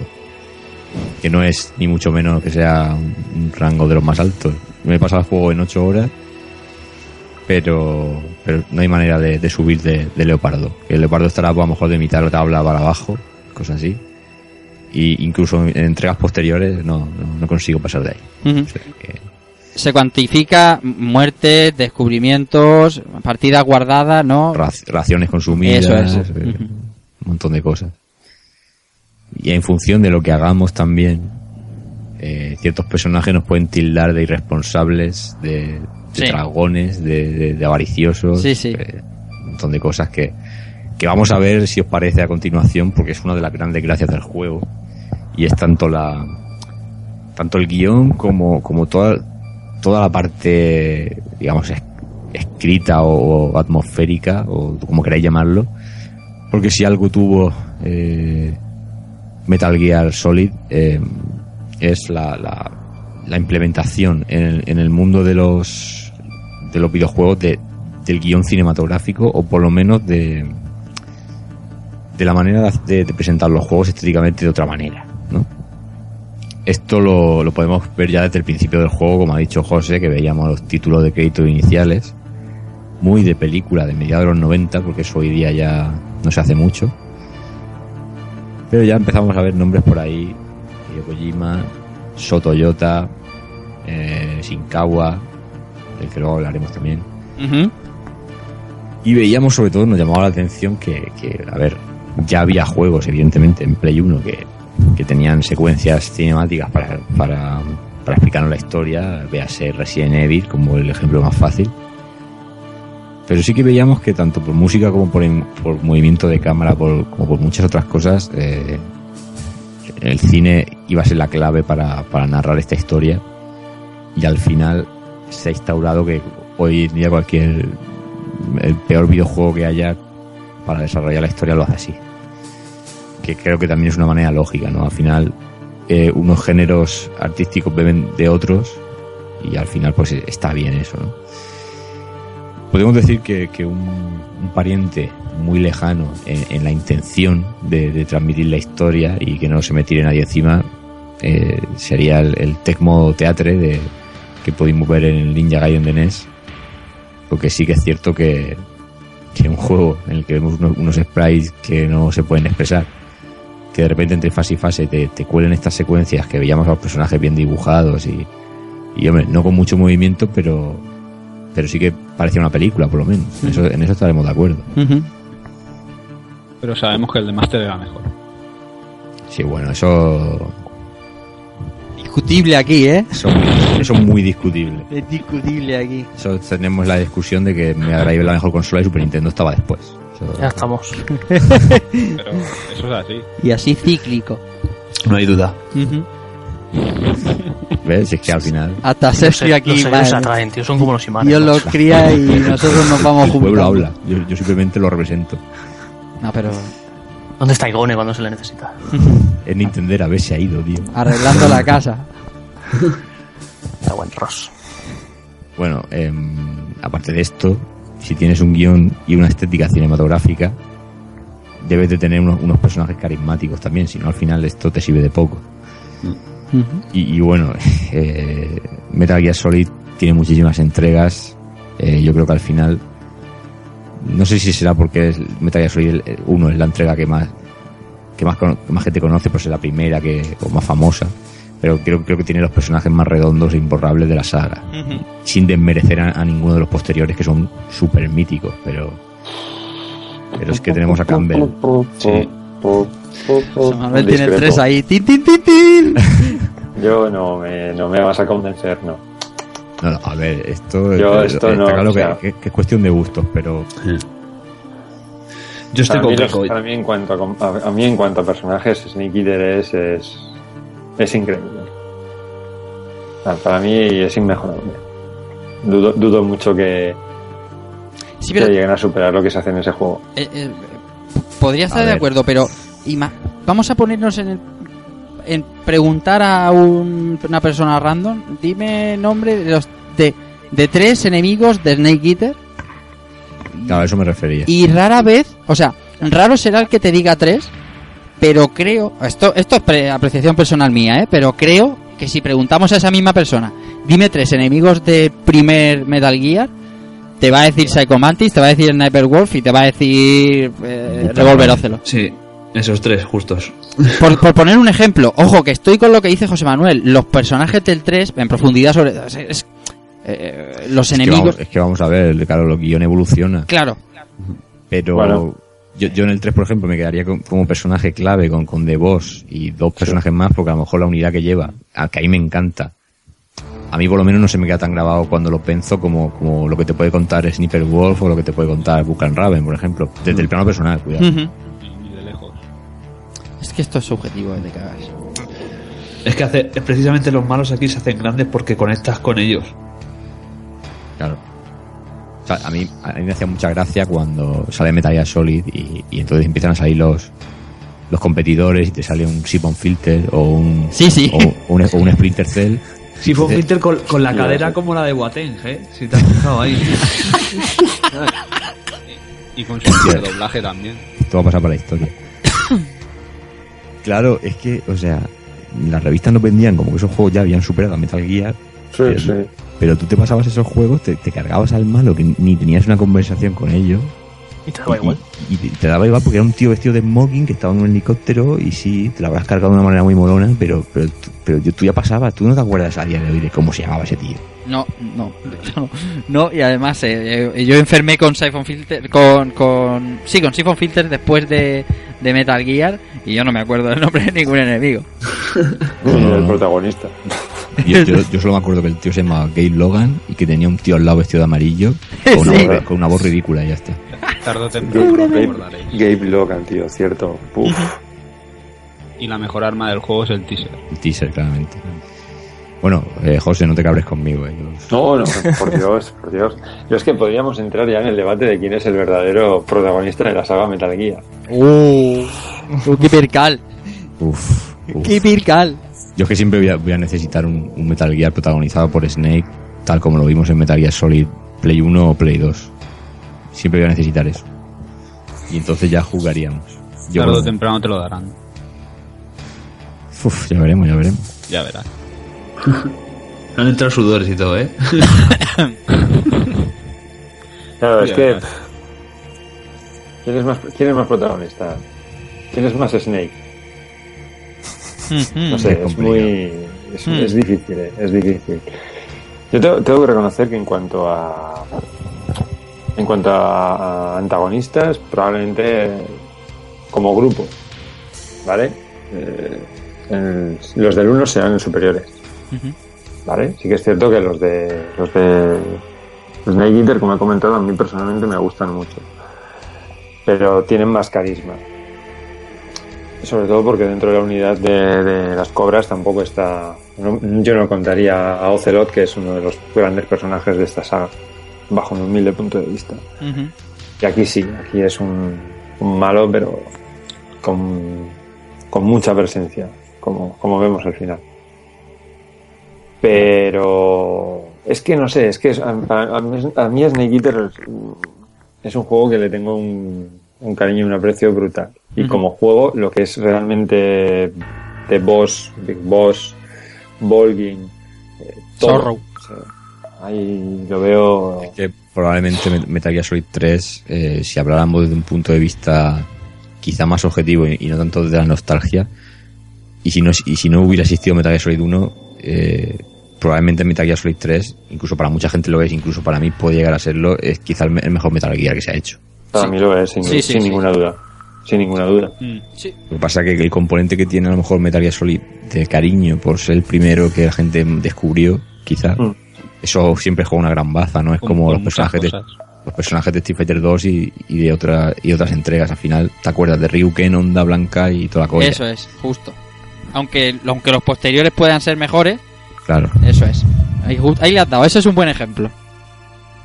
Pero vamos, el 3 para mí es Pero que eso, que, que ya te digo que Metal Gear Solid, la saga, tiene los mejores personajes que se, se habrán hecho en un videojuego junto con, con, yo que sé, con Final Fantasy y con pocas sagas más. O sea, que- que Yo creo que están bastante por encima de los personajes de Final, bastante por encima de los personajes de Final Fantasy en general, como conjunto. No, bueno, me refiero a eso, a iconografía, ¿no? Como igual que está Resident Evil con Chris y Jill, pues cosas así, ¿no? De, de este estilo. Eh, dime, dime. No, no, que es, es incidir más en lo mismo. Que la, lo, lo, lo bueno que tiene es que te los crees, ¿sabes? No sé cómo explicarlo. O sea, esto te están contando una historia y es una historia que te crees. O sea, los, los haces un poco tuyos y te y los sientes. Está, eso es lo, lo, lo grande que tienen, que te los crees como personajes, no los crees como que han puesto un malo random aquí y hay que darle algo de trasfondo. Y no, no, te los crees como que tienen una personalidad, tienen algo ahí. Eso, eso es Lo, cuando hay, lo que se ha comentado, que, que se conecta con ellos. Sí, Sí. totalmente. cuando hay un- una cuando están bien escritos, o sea, yo os puedo decir que el Metal Gear Ghost Babel de Game Boy Color eh, vosotros lo veis y, y puede ser una versión mejorada de los de MSX, pero cuando te cargas uno de los jefes, yo siempre me me acuerdo cuando me, me cargué a, a un indio que sale que se llama Slasher Hawk, que te cuenta también sus movidas y, y simplemente con una secuencia dibujada con siluetas negras, con la forma de Snake apoyado en una piedra y el, y el enemigo tirado en el suelo, solamente con eso y el texto, como está tan bien escrito y tan, tan bien pensado, da igual que tengas unos gráficos 3D, que te los tengas 2D o más simples o más detallados al final, te acabas quedando con ellos. Es, que es- es brutal. Aquí yo que los, los gráficos 3D y todo, a mí personalmente es que me da igual, porque para mí la clave del juego está en el codec y viendo ahí ilustraciones de Chicago. Que esa es otra, claro. O sea que, vamos, a mí como se viera, por ejemplo, Meryl, que sale muchísimo en gráficos, me la sopla mil. No, pero para que veas cómo, cómo puedes coger un juego 2D de, 2D de la época NES o un juego, yo que sé, que sea, y la profundidad que puede tener uno con unos gráficos 2D simples y el otro al lado y no tener ni, ni chicha ni limona. Sí, sí. Es brutal. Otro, otro aspecto que a ver eh, qué os parece. Metal Gear Solid es, es un juego que en, en realidad es la tercera entrega de la saga. Si empezamos a contar por las de MSX, es la tercera entrega, pero realmente está escrita de forma que, que parezca el principio de una nueva saga y que simplemente te da la opción o te cuentan la historia que Snake es un tío que es un soldado súper experimentado porque en el pasado tuvo un par de misiones y eso te lo van te lo van te lo van contando en el juego de manera con los personajes que te dicen ah eres una leyenda no sé qué tal y luego con el con el, apartado especial que podemos leer las misiones previas de Snake te lo cuentan de una forma que yo que en su día no jugué a los de MSX y tampoco tenía mucha constancia yo me pongo ahora a pensar en, en, en el orden cronológico y a lo mejor no digo no digo que tenga que obviar los de MSX pero pero Metal Gear Solid puede ser un punto de partida perfecto para la saga o sea está también contado que una tercera entrega puede ser una primera parte tal cual no sé cómo, cómo veis esto De hecho, lo fue para la gran mayoría. Sí, sí. De hecho, ese, lo fue. ese era el para- problema, que, el- que, los, que los dos primeros no salieron casi de Japón. Claro. Sobre todo el segundo, el segundo no salió de Japón. Entonces, mm, Konami o Kojima no se podían arriesgar a hilarlo de tal manera que fuera imprescindible jugar a los dos primeros. Entonces ahí está la gracia también y lo bueno que tiene el juego de eso, ¿no? De que te pone en situación eh, a medida que vas jugando, ¿no? O sea, tú vas, te van hablando, te van te van diciendo de dónde vienes, también la- el briefing que te hacen al principio, que eso tampoco tampoco no, no es necesario jugarlo, pero o verlo, pero si lo ves te pone también muy mucho en la piel del personaje. eso es muy ¿vale? brutal Te hace empatizar, empatizar con todavía más con, con Snake. O sea, y te vas, y te va, y te acaba explicando un poquito lo, lo, lo que pasó en, en- en los dos primeros Metal Gear, ¿no? Entonces eso es lo, lo cojonudo, lo bueno que tiene este juego también. Mm. De hecho, y además lo ha dicho Villa, como, como para muchos, para no, para mí, por ejemplo, fue el primero. Sí, sí. O sea, yo no Es que te diría, pa- ah, o sea, yo escuchaba, por ejemplo, en una conversación random, ¿no? Ah, tal, en Zanzíbar, no sé cuánto, no sé quinto. Y yo decía, ah, guay, pues. Y te van contando, y te van contando una historieta, ¿no? De la, le- de cómo se forja la leyenda Snake. Claro, cuando ya sabes eh, que salieron dos juegos anteriormente, MSX y tal, y lo vuelves a jugar y vuelves a leer los mismos, dicen, hijos de puta, qué cabrones. ¿Qué No, no, estoy- es- es- es eso Y, te- y- y- y ya entra, empieza a entrar el gusanillo de ¿qué coño pasa? Hijos de puta, que- que esto lo habéis jugado y yo no. De hecho, alguien que pille. A ver, lo que voy a decir no es al mismo nivel que esto del Metal Gear Solid, pero alguien que pille de nuevas Metal Gear Solid 4, sin haber jugado a lo anterior, Echa espuma por la boca. echa espuma, pero, pero realmente Kojima tiene partes del juego que ha querido plantearlas parecidas a este Metal Gear, que te está contando todo lo que ha pasado y dices, menuda movida. Eh, bueno, eh, evidentemente no te enteras de todo, pero sí que sabes que, que te, te haces una idea de por qué estás ahí al final. Y, y eso me parece que en una cuarta parte está, vamos, me parece que hay que tener mucho mérito para conseguir escribir así. Yo estoy de acuerdo de que tú te puedes jugar el 1, 2 y 4 y más o menos te cuentan algo que está medio enganchado. Y digo medio enganchado, ¿eh? porque te faltaría mucho background para entender bien la parte del Big Boss, sobre todo porque se hace mucho hincapié en, la, en, el, en el cuarto, sobre todo. Pero si tú te coges solo el 4, estoy con, Rafa echas espuma por la boca. Ya, No, pero no, sí, a ver. La lluvia de datos. Carajo. Por eso digo que, que no, que no es al mismo nivel, pero que, que esos flashbacks que te va poniendo. Aquí está, aquí está mucho mejor hecho, sí, sí, sí. claro, te, te, te da, te, te deja ahí unas gotitas que dices, hostia. Pero vamos, que. Bueno, De te- hecho, también. incluso, incluso cuando salen personajes de títulos anteriores, está bien enganchado. Y podría estarlo muy mal. Sí, por eso que es. es Y podría estarlo. Sí, porque todo el rollo de Grey Fox es que esto se ve distinto. Bueno, yo yo lo veo distinto cuando lo jugué la primera vez, que no tenía ni idea de los anteriores, a cuando ya sabes perfectamente que, que incluso qué pasa a los anteriores, ¿no? Y dices, joder, qué bien, tío. Y yo me pensaba que esto era todo inventado de antes, y no. Es, es tremendo, como, está todo, todo hilvanado. Y, y bueno, otro punto curioso, no sé si os pasaría a vosotros esto, pero eh, una vez que Metal Gear vamos avanzando y vamos cogiendo armas, y tal. Igual que nos pasaba con, con los enemigos, que se nos puede grabar, quedar grabados unos más que otros. Yo creo que más de uno en la época, y, y mira que en mi caso personal soy anti ejércitos, anti mili, anti todo, de todo ese tema. A mí se me quedó grabado a fuego todas las armas de este juego. O sea, desde la Socom hasta las famas, hasta el sniper rifle, hasta el Stinger. O sea, yo flipaba. O sea, Nikita. Nikita.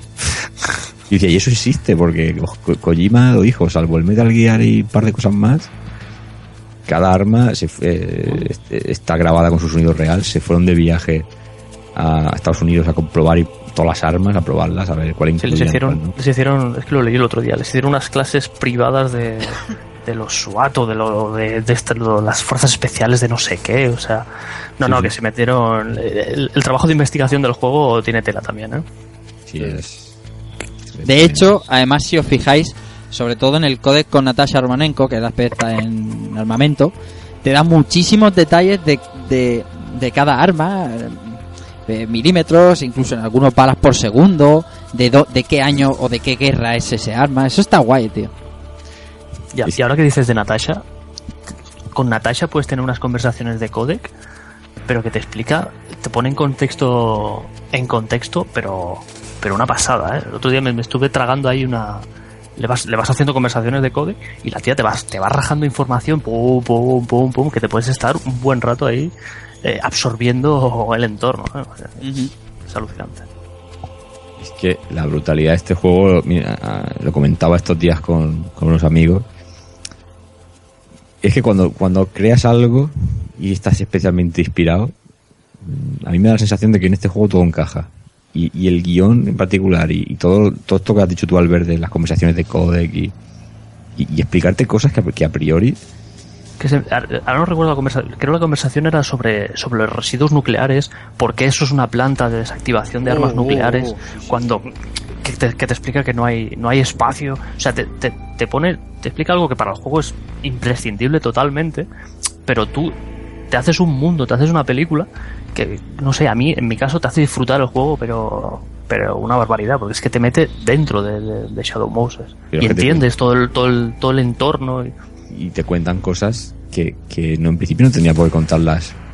Pero es como, como que hay cultura detrás y, y la saben como por ejemplo cuando están en el enfrentamiento contra Raven en, la- en ya el segundo enfrentamiento que se ponen a hablar de, de unas olimpiadas que hay en Alaska de esquimales y cosas sí, así Sí, de los mushers y... De la- de tirar orejas. O, por ejemplo, em, yo, yo jugando esta última partida, claro, cuando, cuando eres más pequeño, por lo menos en mi caso, no le hacía tanto caso y me hacía gracia el hecho de que salieran vídeos de imagen, que son- eran imágenes reales. Pero a mí se me han caído los huevos al suelo cuando he visto el vídeo este que te explica las zonas que hay en la Tierra, en el planeta Tierra, donde guardar las, los, las armas nucleares. O sea, dices, se te- o sea, cuando sale esa imagen, yo de pequeño decía, oh, qué guay, imagen real, pero ahora que ya tienes una edad y tal y, y sabes lo que es eso de verdad, dices, me cago en el copón. ¿eh? Mierda. Sobre, Miedito. Sobre todo, sobre todo cuando te están diciendo el, que el- tras las firmas de los tratados el, el volumen de armas que habían desmantelado. Y dices, pero si seguimos igual que estábamos. Sí, sí, porque te dice, eh, O sea, están en el no tienes 97 hay la presión, 25.000 cabezas nucleares, toma. Claro, antes es, el, el concepto este era de la destrucción total asegurada en caso de guerra nuclear, eh, iniciada por cualquier parte, de que se o sea, el, el, el volumen arma- armamentístico nuclear que existía y que sigue existiendo, eso es lo que quería decir, a donde quería llegar, que, que garantizaba la destrucción total del planeta, empezase quien empezase. Y eso era lo que no, des- lo que no detonaba una guerra nuclear. Y dices, joder, no le dan tanto bombo, no lo tienes tan presente porque no se sigue hablando de ello, pero es que las armas siguen ahí.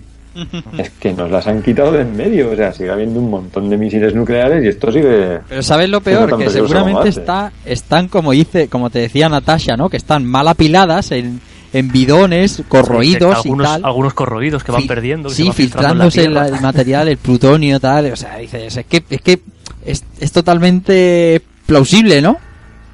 Bueno, y, y fijarse Sí, sí. Que, que, que después de contar todo esto, en la conversación que tiene Snake con Liquid antes de Tal Gear, y vamos a entrar en spoilers porque, porque sí, porque no lo hemos ganado, porque este juego es para resultar spoiler. Pero a tope.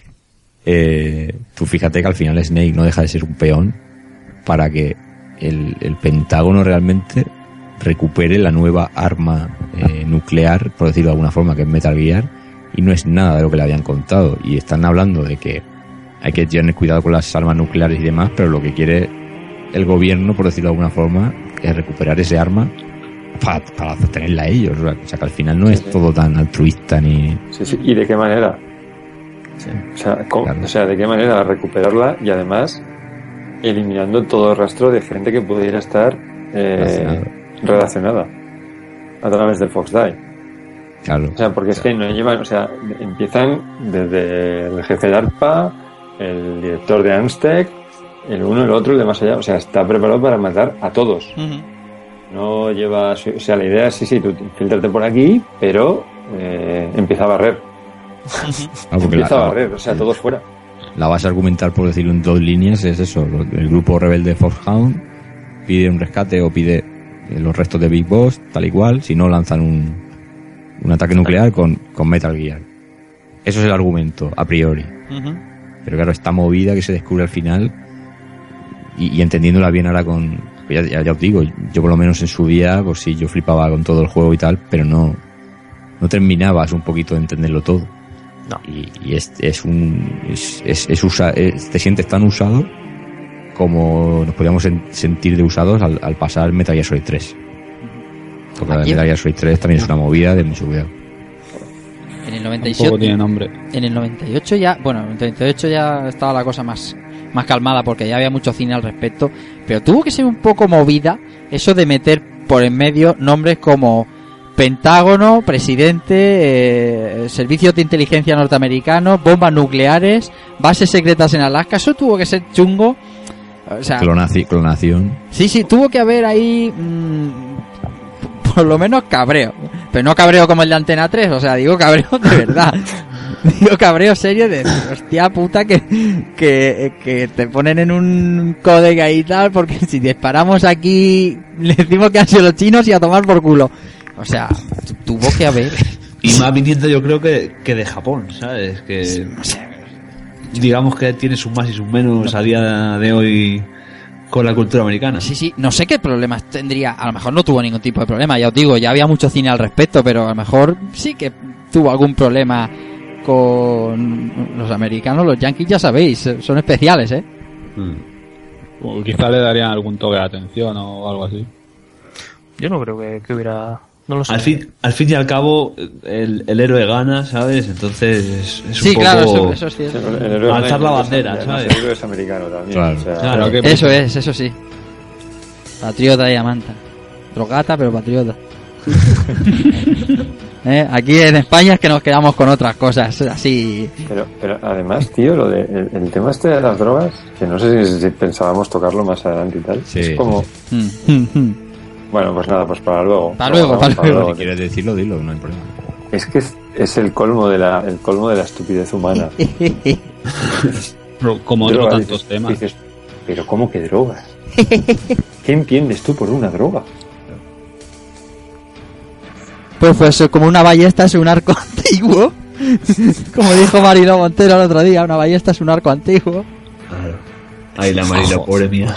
Es que la Marilo cuando habla sube el pan, ¿eh? Bueno, pues todo, todo esto que estamos contando eh, se hilvana, como hemos dicho, a través de secuencias. Y yo ahora quiero preguntaros porque ya sabemos que a lo largo de la saga Metal Gear pues ya se, se empezó a criticar mucho el hecho de que, del abuso de secuencias de vídeo, de conversaciones por radio, por codec, etcétera, etcétera. Pero después de, de, de rejugar el juego y tal, eh, ¿se, os ha, se os ha hecho pesado a día de hoy el tema de las secuencias y el codec con, con Metal Gear Solid? A mí no. A mí tampoco. Yo- Solamente yo una cosa. Cuando voy a guardar y está Mailin todo el rato dándome la chapa con esas Sí, historias. es- son, las únicas, son las únicas que me salto cuando, cuando hayas grabado y, y quieres salir y quieres seguir jugando. En algún momentico puntual y ya está. Sí, la, las, el código un poco y, y también me hace gracia el, el ¿sabes? Lo machete, a lo, lo machete que va eh, Solid Snake a por, a por toda la mujer que, que se cruza por su code. O sea, siempre le lanza la caña, siempre. Alguna siempre, ping, ahí tienes, toma, ahí lo dejo, si quieres cógelo. Yo con Naomi, le- se- le- esta vez que lo he rejugado, sé que le suelto una fresca al principio que dice, hostia, Snake, ¿dónde vas? para, colega, para. Sí, sí, no, no se corta, no se corta demasiado. A mí tampoco se me ha hecho excesivamente pesado. De hecho, la- las escenas no, las recordaba como muchísimo más muchísimo más largas en el pasado. Sería porque por el ansia de jugar más cuando eres más pequeño o lo que sea, pero vamos, al principio quizá a lo mejor la secuencia más larga, pues esto, el, el discursito este de Liquid y tal al final, pero vamos. Mira, lo que me- a mí me da la sensación, jugando tanto RPG como he jugado siempre, cuando juegas este juego, tienes ganas siempre de saber más. Es decir, eh, no creo que sea un juego que esté orientado al que está deseando salir a un campo y, y- y no ser visto, ¿no? Yo creo que, que se busca el, el nivel argumental y el saber más, el conocer más sobre los personajes. Entonces no creo que el códex canse a nadie. Eso es el hambre de conocimiento. Eh, eh, lo que- la fama yo creo la fama de, de- de Metal Gear sentarse a ver y tal eh, el 4 ha hecho mucho daño yo creo que mm, estaremos todos de acuerdo que el 4 ha hecho mucho daño porque el 4 sí que tiene secuencias brutales pero pero este primero tiene muchas muchísimas pequeñas secuencias o mucho mm, argumento de code pero tampoco es para aburrirte, ¿no? O para esto, como has dicho antes al principio, de, de quedarse durmiendo. Creo que la historia tiene suficiente fuerza y gancho para, Sí, sí, sí. para mantenerte atento a todas las conversaciones. De hecho, de- tú eres el que te pasas el día, bueno, por lo menos yo, me, me- vas llamando a uno, a otro, para que te vayan contando, porque ah, si, hay, hay personajes a los que si llamas en determinado momento del juego te cuentan te sueltan. te cuentan media vida suya y eso es eh, pues muy, muy guapo de ver. No, y Sí, sí, aparte que, la- que- que hay secuencias que es que mola verlas. Pues ya ves. Yo a mí en su momento, a mí en su momento nunca me molestó. No. En su momento ver, ver secuencias de vídeo en general y ver partes de, de- que contaban historia nunca sobraba. Al menos a mí, nunca me sobraba. De hecho, era algo que destacaba sobre los títulos que jugábamos en 16 bit principalmente. Por lo tanto, a ese respecto nunca, nunca me he sentido molesto en esta parte. Y ahora, pues tampoco. De hecho, casi me pasa a veces quiero que se parte, que se, que se termine la parte jugable para seguir más con más Sí. historias. Sí, sí. Me pasa casi Sí. lo contrario. Sí, sí, sí, sí. Lo que pasa es que, es lo que te digo, a, a la fama que todo el mundo le pone ahora de tal, yo creo que el 4 es el que más daño ha hecho. Pienso. Sí, es Sí. probable. Pero a mí tampoco no. Yo me, yo me pasé el 4 en su día y. Si es, que, si es que el 4 lo que la gente que- quería ver era las secuencias para enterarse ya al final. Si es que yo creo que... Bueno, el caso es que parece que no, que no, por lo menos a los que estamos aquí no nos cansa el, el tema code que el tema historia.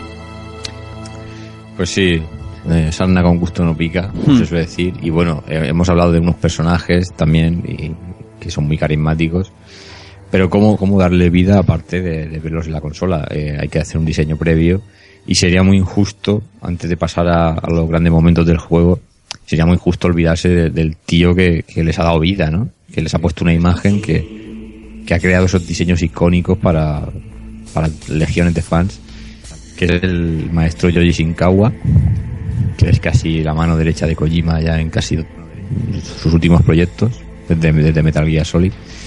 Y bueno, eh, tiene mérito que, que en los albores de la tecnología 3D en videojuegos y ya en pleno siglo, siglo XXI, pues tiene mérito que todavía el arte, el arte tradicional de, de- la pintura a mano, del dibujo a mano, eh, siga prevaleciendo para presentar un juego tan puntero como, como es Metal Gear Solid en, cada una de sus entregas. Entonces este es el gran mérito de, de Yoji Shinkawa, que es un artista versátil, que igual puede hacer los diseños mecánicos de cada juego y con, un detalle súper preciso que nos presenta a los personajes de Metal Gear Solid con un estilo a medio camino entre el boceto y la pincelada larga, que sin detallarnos bien cómo son, ya nos hace saber cómo son de verdad cada uno.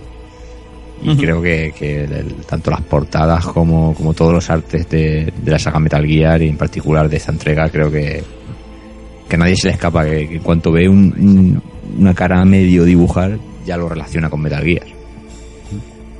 Sí, además, en este tema, Shinkawa es eso, es eh, un arte tan japonés como es el de, el de la pincelada larga, el, la pincelada acuosa también, como difuminada, le, le imprime esa personalidad al, al propio juego. Es un juego que sí, es muy americano en realidad, la historia es muy americana, pero en las ilustraciones te hacen recordar de que el juego es japonés, porque el arte te, te, lo, te lo dice en la cara, vamos. es, es- es- mira, esto es Japón, pero estamos haciendo, no sé, es un poco el rollo samurai, ¿sabes? El, el mantener la esencia aunque vayas hacia el futuro.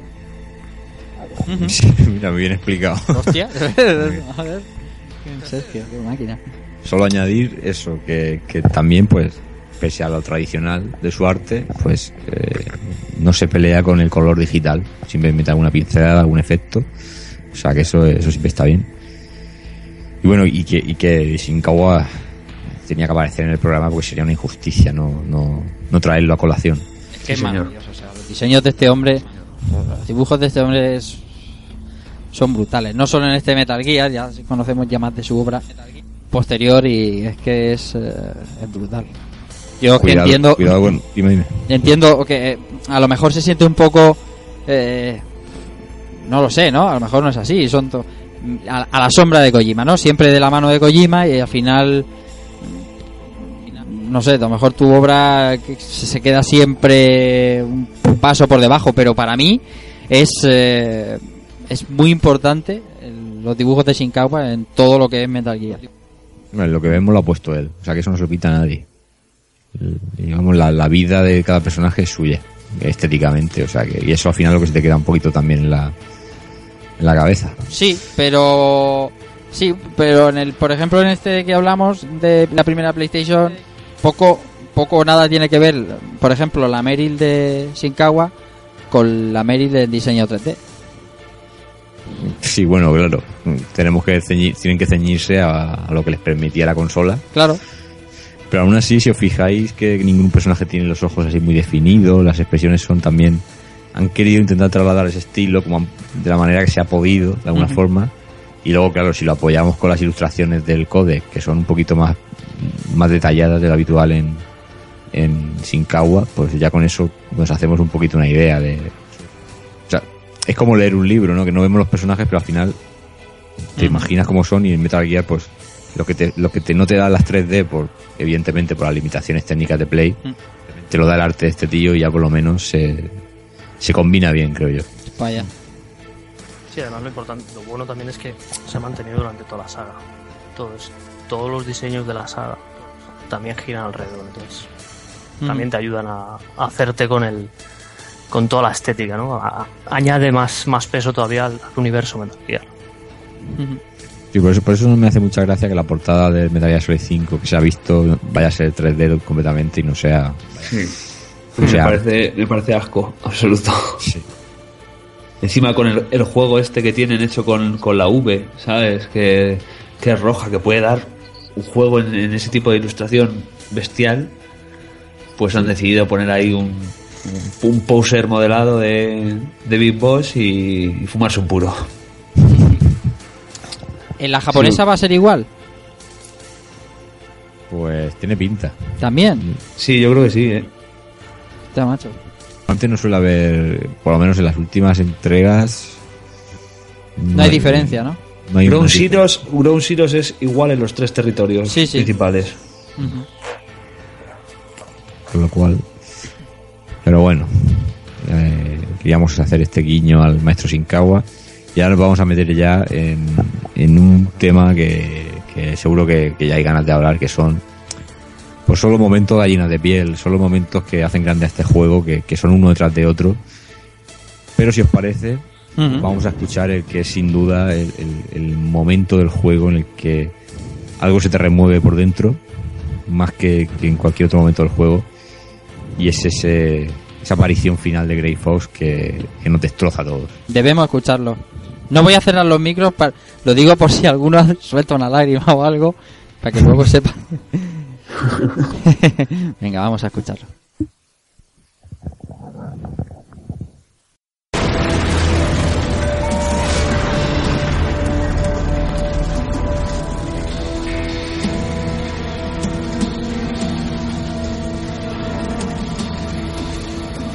conseguido.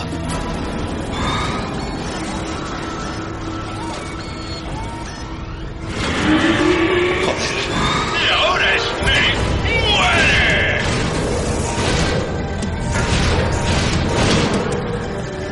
Rápido, lárgate. Clifox, nombre del pasado, lo mejor que garganta profunda pinta tienes, Snake. No has envejecido bien. ¡Te enviaré al infierno!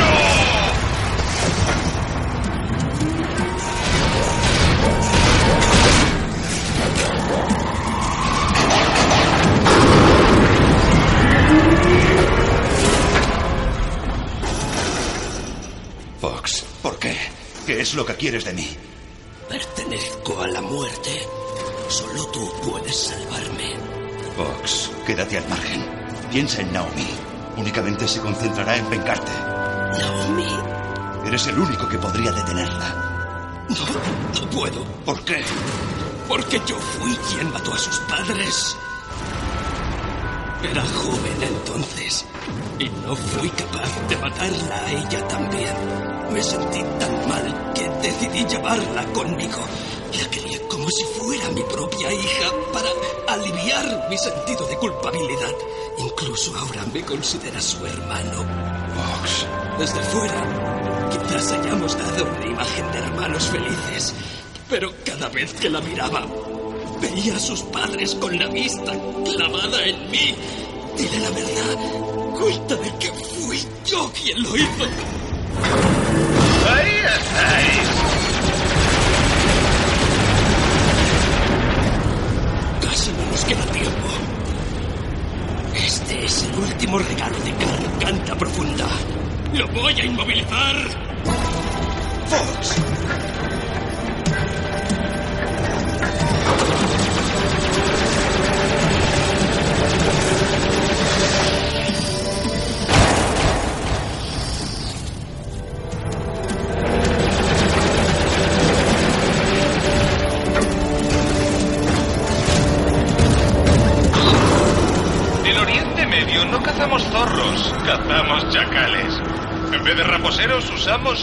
Reales. Fox. ¿Cómo es de fuerte ese exoesqueleto tuyo? Snake, ¿te vas a quedar ahí sentado a ver cómo muere?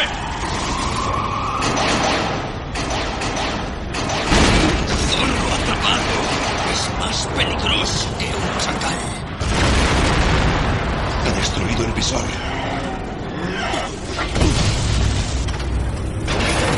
Admirable. Creo que eres digno del nombre en clave Fox. Pero ahora estás acabado. ¡Disparen, Stinger! Fox, vamos, dispárame. También le matarás a él.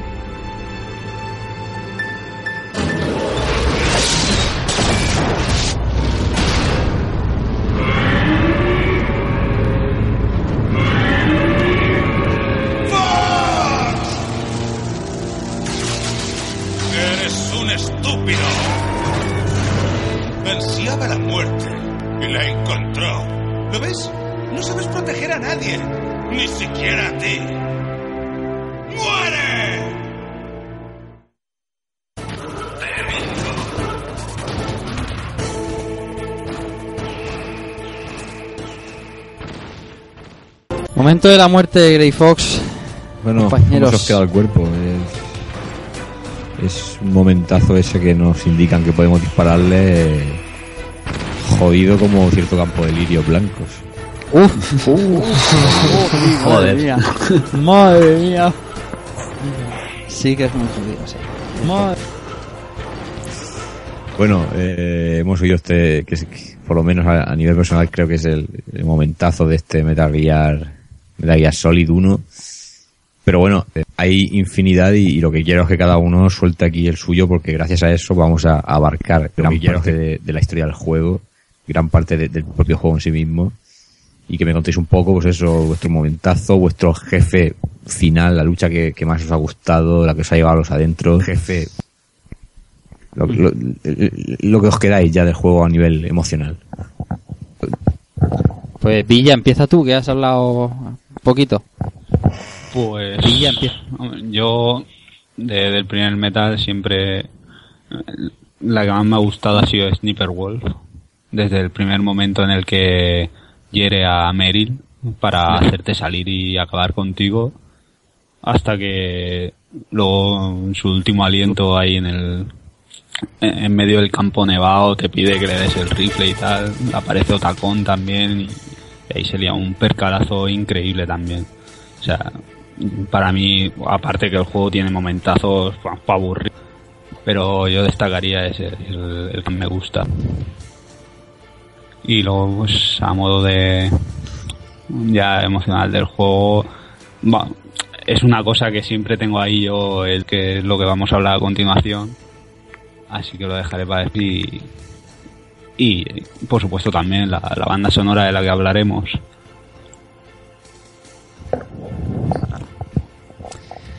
Bueno, Yo, yo encumbrando los momentos, quiero decir que un poco como, como Villa es el Sniper Wolf, te, te muestra un montón de emociones, ¿sabes? El personaje muy, muy dispares. Pero quiero también remarcar el, el momento en el que llegas al pasillo y encuentras allí pues lo que vendría a ser una casquería de barrio encuentras allí mucha gente, muchísima gente, muchísimos cortes en la pared, muchísima sangre. Y eso te, te, te, te- dice, dices, madre mía, ¿dónde me voy a meter? Porque en, en- en ningún momento has visto eso en, en el juego y ahí ya es algo que te, te dice, ojo, que vienen curvas. Y también un, un cariño especial a Vulcan Raven porque el- la segunda batalla que mantienes con él es, es como estar luchando y te está se está liberando contigo por así decirlo está hablándote está diciéndote las cosas y, y su final con sus cuervos es, es, es, es algo muy para mí fue muy como ha vuelto a la madre naturaleza el, el, el- el hombre que era el más como natural de todo el- ese grupo bueno, más. Albert. Yo, yo por- es que es que es complicado ¿eh? quedarse con, con, momentos y, y enemigos. Eh, yo en cualquier en cualquier momento que sale Grey Fox para mí es son momentazos del juego, vale, porque ya en su época el, ninja a mí me volvía el ninja metálico me volvía loco y con el con el exoesqueleto y con el traje el camuflaje óptico o sea en todas las escenas que aparecía yo, yo siempre siempre quería que apareciera y como batalla, supongo que está muy trillada, pero pero la, la, la batalla contra Psychomantis es la que la que a mí me, me, me dejó loco en su día, ¿vale? Y sí que a lo mejor no es tan emocional al final, que también lo es, ¿vale? Porque también se sincera contigo y te y te y te deja la gallinita de piel también. Pero esa batalla es yo no había visto hasta el momento nada en, en un videojuego y, y a mí eso eso me volvió loco. José. Es muy complicado. Me resulta muy complicado. Probablemente este momento, el, el momento en el que te estás enfrentando al Rex y, y aparece Grey Fox, fue el- sea el, el más impactante para mí, probablemente. Porque, pues por todo lo que hemos visto, es que tiene una carga ahí de, de- y luego lo, lo- lo- cómo, cómo evoluciona esto, el, cuando te dice que, que, que se lo cuentes a Naomi y demás, y luego después no lo haces. No, prefieres no, no, no contarle esa parte tan, tan, tan bestia y demás. Es todo, es la parte más, más, más emocionante probablemente de todo el juego. Muy probablemente. Sí, sí. Eh, pero es que momentazos tiene un millón.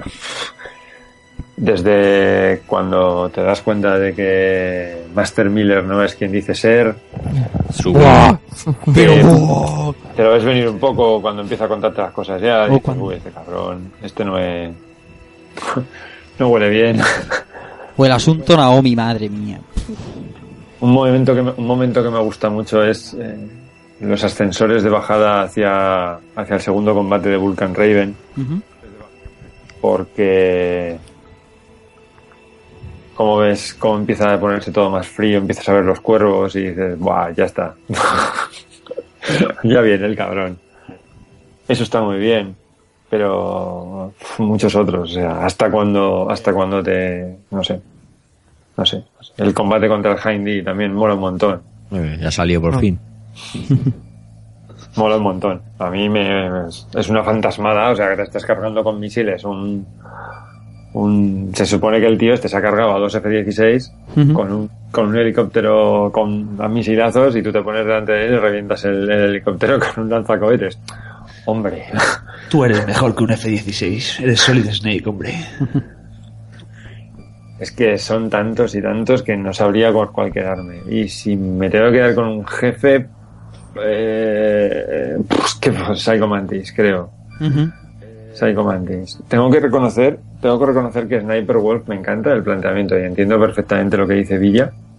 Y hilando un poco, hilando un poco con el tema de antes, del, del tema, del tema drogas o el tema tranquilizantes, la primera vez que me lo pasé, me lo pasé sin, sin diazepanes. Eso sí que fue a calzón quitado. Porque vamos, tiembla que va, que da miedo. Le, le mensaje uno tiembla que da miedo, pues me la cargué a la tía a base de tiros sin, sin tomarme el tranquilizante. Pelo. Que sí, sí, totalmente, totalmente. Y... Pero es que claro, Psycho Mantis es que es un... com- eh, Tiene tantos puntitos de genialidad ese combate. Sí. En, desde que te da la... Desde el pone el mando en el suelo. Ujú. Vale. Eso ahora ya no impacta. Pero que te lea la, la tarjeta de memoria. Que, a ver, a mí en ese momento me leyó la tarjeta de memoria y tengo que reconocer que sí que había juego de Castlevania, por ejemplo, y te lo dice, pero no todo el mundo tenía por qué tener un juego de Konami dentro. Pero te dice cosas, te dice cosas del juego. Salvas mucho, parece que eres un tío eh, cauto. Eso, a mí eso me lo dice siempre porque soy un cagón. Sí, sí, a mí también, a mí también. Que te, po- te pones en, en- en- en vista en primera persona y te cambias y te cambia su visión. Hijo de puta.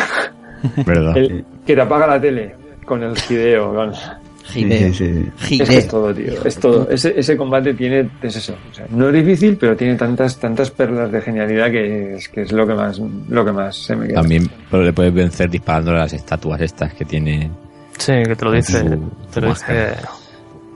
Cambia, Cuando, cuando cambias el mando que se empieza a mosquear, ¿por qué no te puedo leer la mente? Y está ahí dochinado y tú ahí, ahí esquivando las sillas. Antes, antes, antes os comentaba, bueno, yo ya, ya lo he dicho, he estado jugando estos días a Twin Snakes, a la versión de Cube, y en, en GameCube. Te lee los No es que- jugos. No es que tengas que cambiar eh, de mando, es que tienes que rotar entre los cuatro. Joder. No, no- pasas del 1 al 2 y te tienes que ir cambiando porque si no te va pillando en el siguiente. Anda. No es en la primera partida, luego ya no, se suaviza un poco el tema. Ajá. Y. y- Y te lee buena partidas de Smash Bros. ¿Mm? Te lee la partida de Smash Bros. Sí, pero a mí, no, a mí no me ha leído nada. A ti no te lee una mierda. ¿eh? Me va a salir a mí Smash Bros. de que... Pero sí, te, lo adaptan obviamente, pero no sé, en ese combate ahí, por ejemplo, salen tres, tres fotografías. Sale Kojima, sale un, un occidental que no he sabido saber quién es. Y otro de los, el, el co-creador, que no, no me sale el nombre ahora. Salen tres cuadros que también los utiliza para mover y atacarte y tal. No sé, es un combate muy, muy chulo. No es difícil, pero muy guapo. Hay que reconocer que está muy bien planteado ahí. Bueno, Rafa, ¿y tú qué? Yo, mira, ¿habéis escuchado a José Manuel? Pues multiplicarlo por dos porque estaba hablando por mi boca, te lo juro. O sea, eh, entiendo, eh, a mí, eh, eh, como, como emotivo y como, como, como carga emocional, ¿no? A mí lo del Sniper Wolf me tocó, ¿no? Pero, como he dicho al principio, cuando, cuando hablaban del juego, en el instituto, en el cole, donde, donde quiera que fueres, hablaban del combate con Psycho Mantis por todo lo que hemos dicho, o sea, que ahora son pijadas, pero en su día decía, pon el controlador eh, en el suelo, lo más recto que puedas, ¿no? Eh, tener que, tenéis que tener en cuenta que los mandos con vibrador, los DualShock, eh, tenían muy poco tiempo en el mercado. Bastante poco tiempo. Entonces, hacer eso, que es una chorrada de nada, eh, no sé, está, implicaba interacción entre el hardware, estaba, estaba trabajado. Ahora, ahora lo vemos mamado. Pero bueno, hay un momento también con, con, con Naomi, por ejemplo, que te dice ponte en controlador el hombro y lo hace vibrar. Y te, Después lo de la pones, y te lo pones en el hombro. Eso es, después de la tortura y te dice, es que un masaje. estimulado ahí tus Sí, sí, en nanomáquinas, tal. Claro, claro, por eso. Claro, lo, lo suyo hubiera sido que detectara dónde te pones el mando. Pero la, cuatro. la, pero lo que quiere decir ese Mantis es que a todo el mundo, que era incluso ajeno al videojuego, hablaba de ese combate y, y es porque tiene tantas cosas. Así, suscribo palabra por palabra lo que ha dicho José Manuel. Yo era curioso porque tenía una, tenía una tele Sony Ujú, y cuando ponías la V ponía vídeo. Ajá. Vale, entonces, claro, la primera vez que me dice apagón y veo ahí Hideo, yo la H en ese momento no digo, ¿qué mierda la ha pasado a la tele, no? O sea, me- era la misma fuente, la, el mismo color, todo igual que en, la- que en, que en mi tele son. Lo único que cambiaba es que una V por una H y eso a mí me dejó, me dejó muy mal, tío. A mí me pasó lo mismo y pensé, madre mía, mi madre, la que me va a Sí, digo, pues con, lo, con lo que me está gustando el juego que se me ha jodido la tele y tal, tío. Esa tontería es una genialidad que te cagas. Sí, sí, Sí, sí, sí, es, es, Eso a es día de hoy yo todavía no he visto nada, nada igual. Son violamentes, totalmente. A mí eso mola, pero porque te, te estás ahí empezando y dices, venga ya, nos ponemos y de repente, ¡pum! Te corta el rollo ahí al- a los pocos segundos. Pero me parece más genial todavía el que te pongas en primera persona a ver dónde está y ¡pum! Te quita Te el control y te lo cambia y te le cambia la primera persona por la suya. Eso, eso te destruye. Eso es como que ¿Pensabas que te ibas a poner ahí? No, amigo. Y luego es que la intrahistoria de Psycho Mantis, por ejemplo, eh, que te cuentan que era un tío de la KGB y tal, que, que ficha por, por el FBI y eh, entrando en la mente de un asesino se, le, se pasa de rosca y por eso se vuelve asesino. Porque se mete demasiado en la mente. No sé, es que está todo tan, tan bien, tío.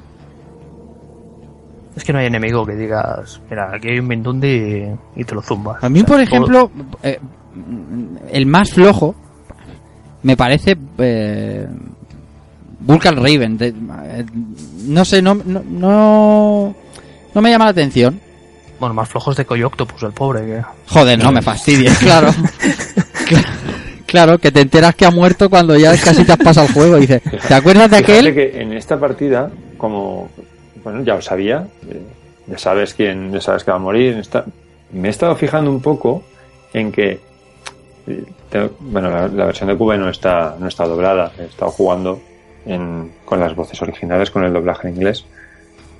Si te das cuenta en la primera conversación que tienes con el jefe de ARPA, que en ese momento tú no sabes que es de Goy Octopus, hace especial hincapié en que le des los códigos. Exacto. Sí, sí, sí. Hace mucho. eh, Claro, la primera vez no te, no te cascas de nada porque acabas de llegar y estás empezando en el juego y dices, "Ah", pero ahora dices, ¿cuál es el afán de este tío de sin saber quién coño soy, porque acabo de aparecer aquí, él no sabe nada de mí, que me esté pidiendo esto de una forma con, tan- con tanta insistencia?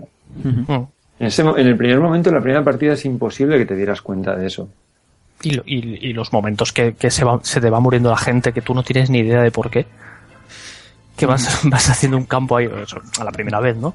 Que vas dejando ahí un campo de muertos y dices, ¿qué está pasando aquí? La gente se está muriendo de ataques al corazón, o sea. So- sobre, to- sobre todo en el segundo, ¿eh? Sí, sí, sí, que dices, ¿cómo? ¿Otro? Aquí va porque- mandiñando. Sí, por- sí, porque dices, ah, te acabo de salvar que te han rodeado de C4. Después de, una- de una- de una- de una- de un combate contra el cabrón de Ocelot, que en cuanto toco y me acerco a ti, vuelo todo por los aires. Y después de salvarte de aquí, vuelvo a pasar esto. ¿Qué cojones? Sí, sí. A Baker le pasa por cabrón, tío. Te está hablando ahí, te está chuleando. Muérete ya, hombre. y el de Coyo Octopus, tío, que el momento bueno también es cuando estás en preso, cuando estás preso de, de, de revólver, cuando te está torturando, y está el cadáver ahí dices, Buah, es que está descompuesto, vaya hedor, tal. No tiene sangre. Y luego cuando te enteras de que Cody Octopus era el primer jefe de ARPA que había suplantado, o sea que ese segundo ya llevaba ahí tiempo más, mm, más, más tiempo fiambre y dices, joder, qué bien. Sí, sí, pero ojo, que, que te lo habían dicho antes ya, ¿eh? Sí, sí, pero Que, le que- mete- eh, que, que a, que, a, que a Ocelot eh, Liquid le mete el broncazo Sí, diciéndole, ten cuidado con el interrogatorio porque no vuelva a pasar lo que pasó con el otro. dices, pero ¿qué ha pasado con el otro? ¿Qué otro? ya ves. Sí, sí, te meten, te meten ese flashback ahí en medio que dices, ¿cómo? Qué maestro. Bueno, ¿Qué yo voy a proponer un momento que no es, no es emotivo, es más jugable que otra cosa. Pero después de pasar casi medio juego sin poder pegar un tiro en condiciones y, y ir, e ir eh, de modo sigiloso, para mí uno de los momentos que más grabados se quedan es cuando tienes que subir la torre de comunicaciones a, a pelo por las escaleras con el famas, con el famas quemando Echando- ahí, ¡fua! corriendo, que, que es cuando te enseñan que puedes correr disparando también. Sí. Y, y es una brutalidad. O sea, ahí sacas el lado sádico y ahí dices, Dios, me cargo lo que me venga por delante y no me dejo ni a uno vivo, tío. Increíble. Y vaya torres, ¿eh? No se acaba nunca. Madre Dios. Y venga vueltas, y venga vueltas. Sí, Eso y, y la pelea a, puña, a puñetazo limpio con Liquid a mí Ahí me ahí iba yo. Sí. Son momentos, un momento bastante. Lo de, lo de la torre, me acuerdo además, es que lo tenía a fuego desde hace los 17 años casi que jugué. Mm. Porque era, era como decir, esto no acaba nunca, ¿sabes? No paran. Y cuando creías que ya ibas, decía, bueno, ya les saco un tramo a los de abajo.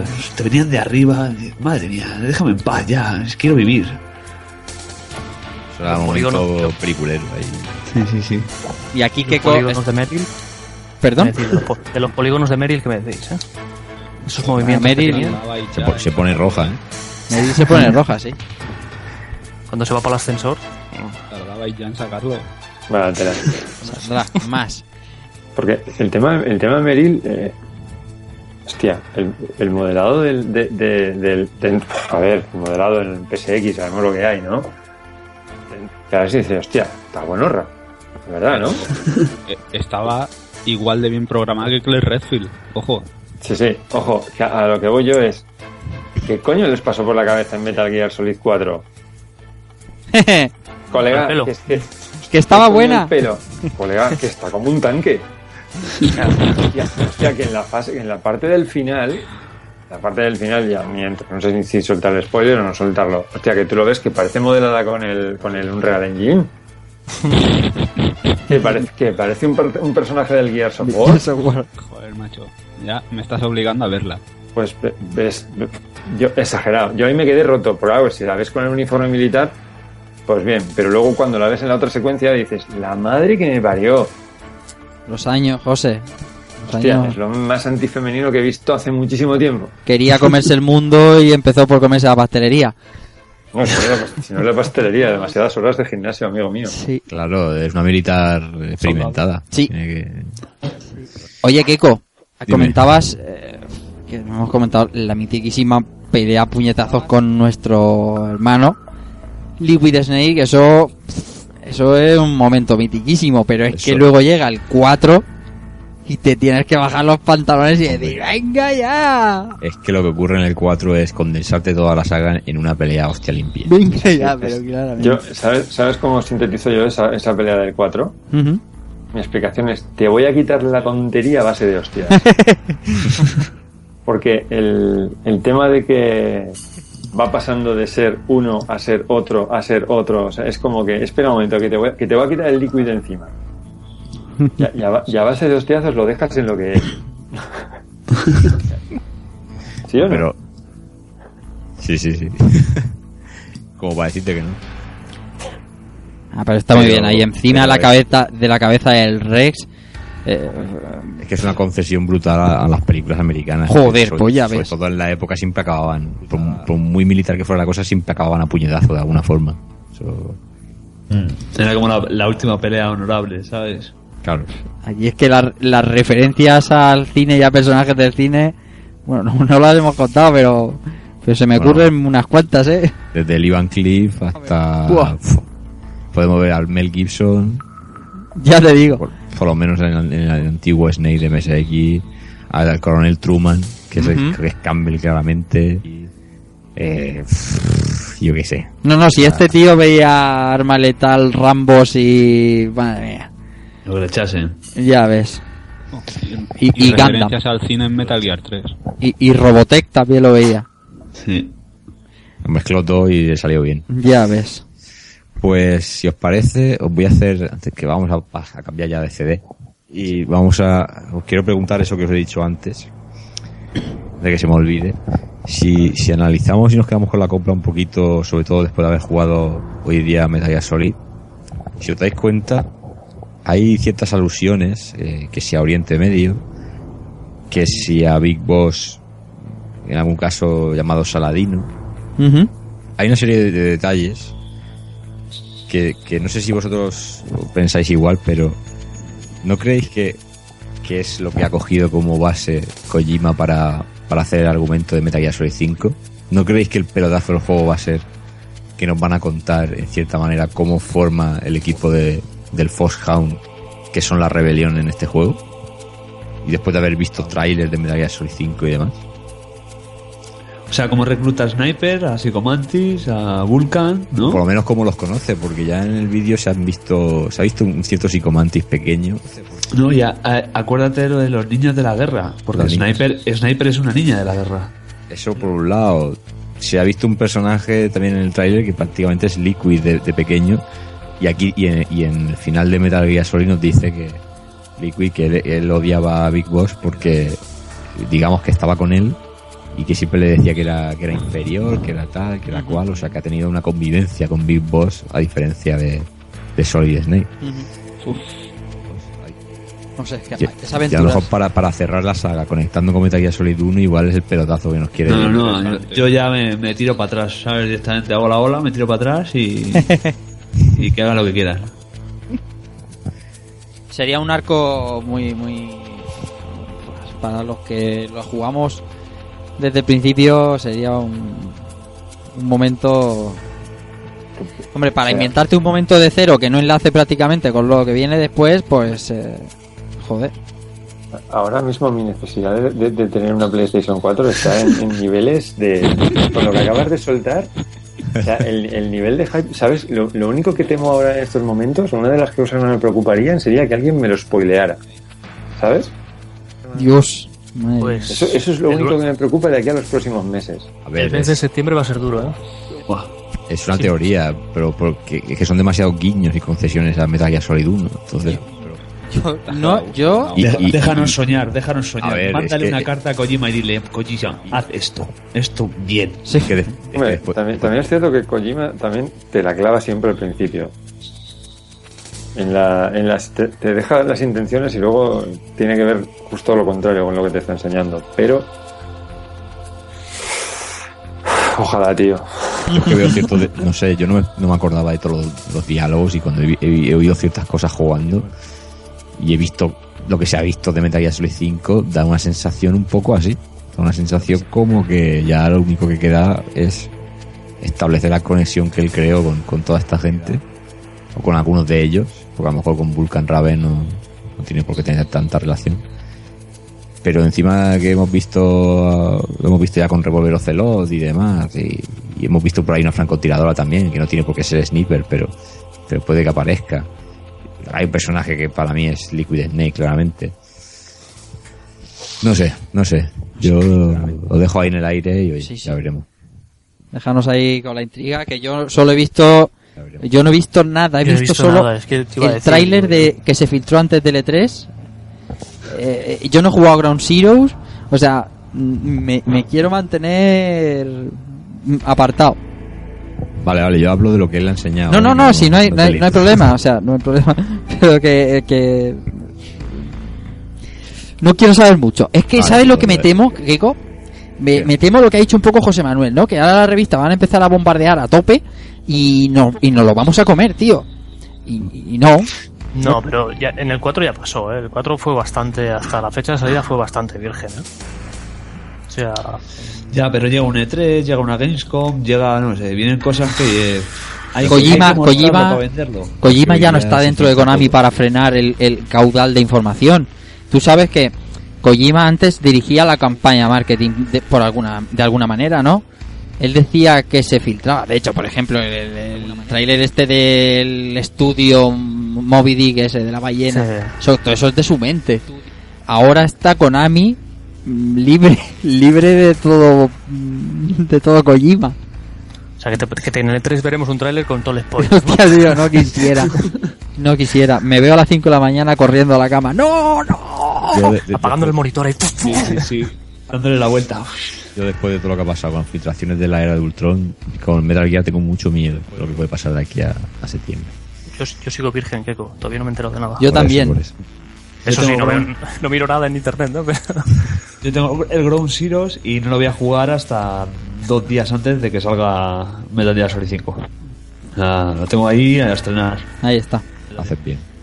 No, yo creo que se puede jugar. ¿eh? Sí, pero sí, es más el, el, el no querer ansiarte, no querer tener de más. Quiero tener justo para decir, ya me lo he pasado, descanso un día y mañana empieza la, la, la etapa gorda. Bueno, José, eh, tienes por ahí una anécdota, ¿no? Sí, sí. Tengo una, una subnora anécdota de estos días que, bueno, eh, como ya he comentado, he estado jugando el juego en la, versión de, GameCube, Twin Snakes, bueno, la versión, el, el- el remake y tal. Y todo el mundo sabe que la disposición de botones de- del mando de GameCube es como un poco extraña. Vale. Entonces, ¿qué es lo que pasa? Pasa que el botón B no está muy a mano. Entonces,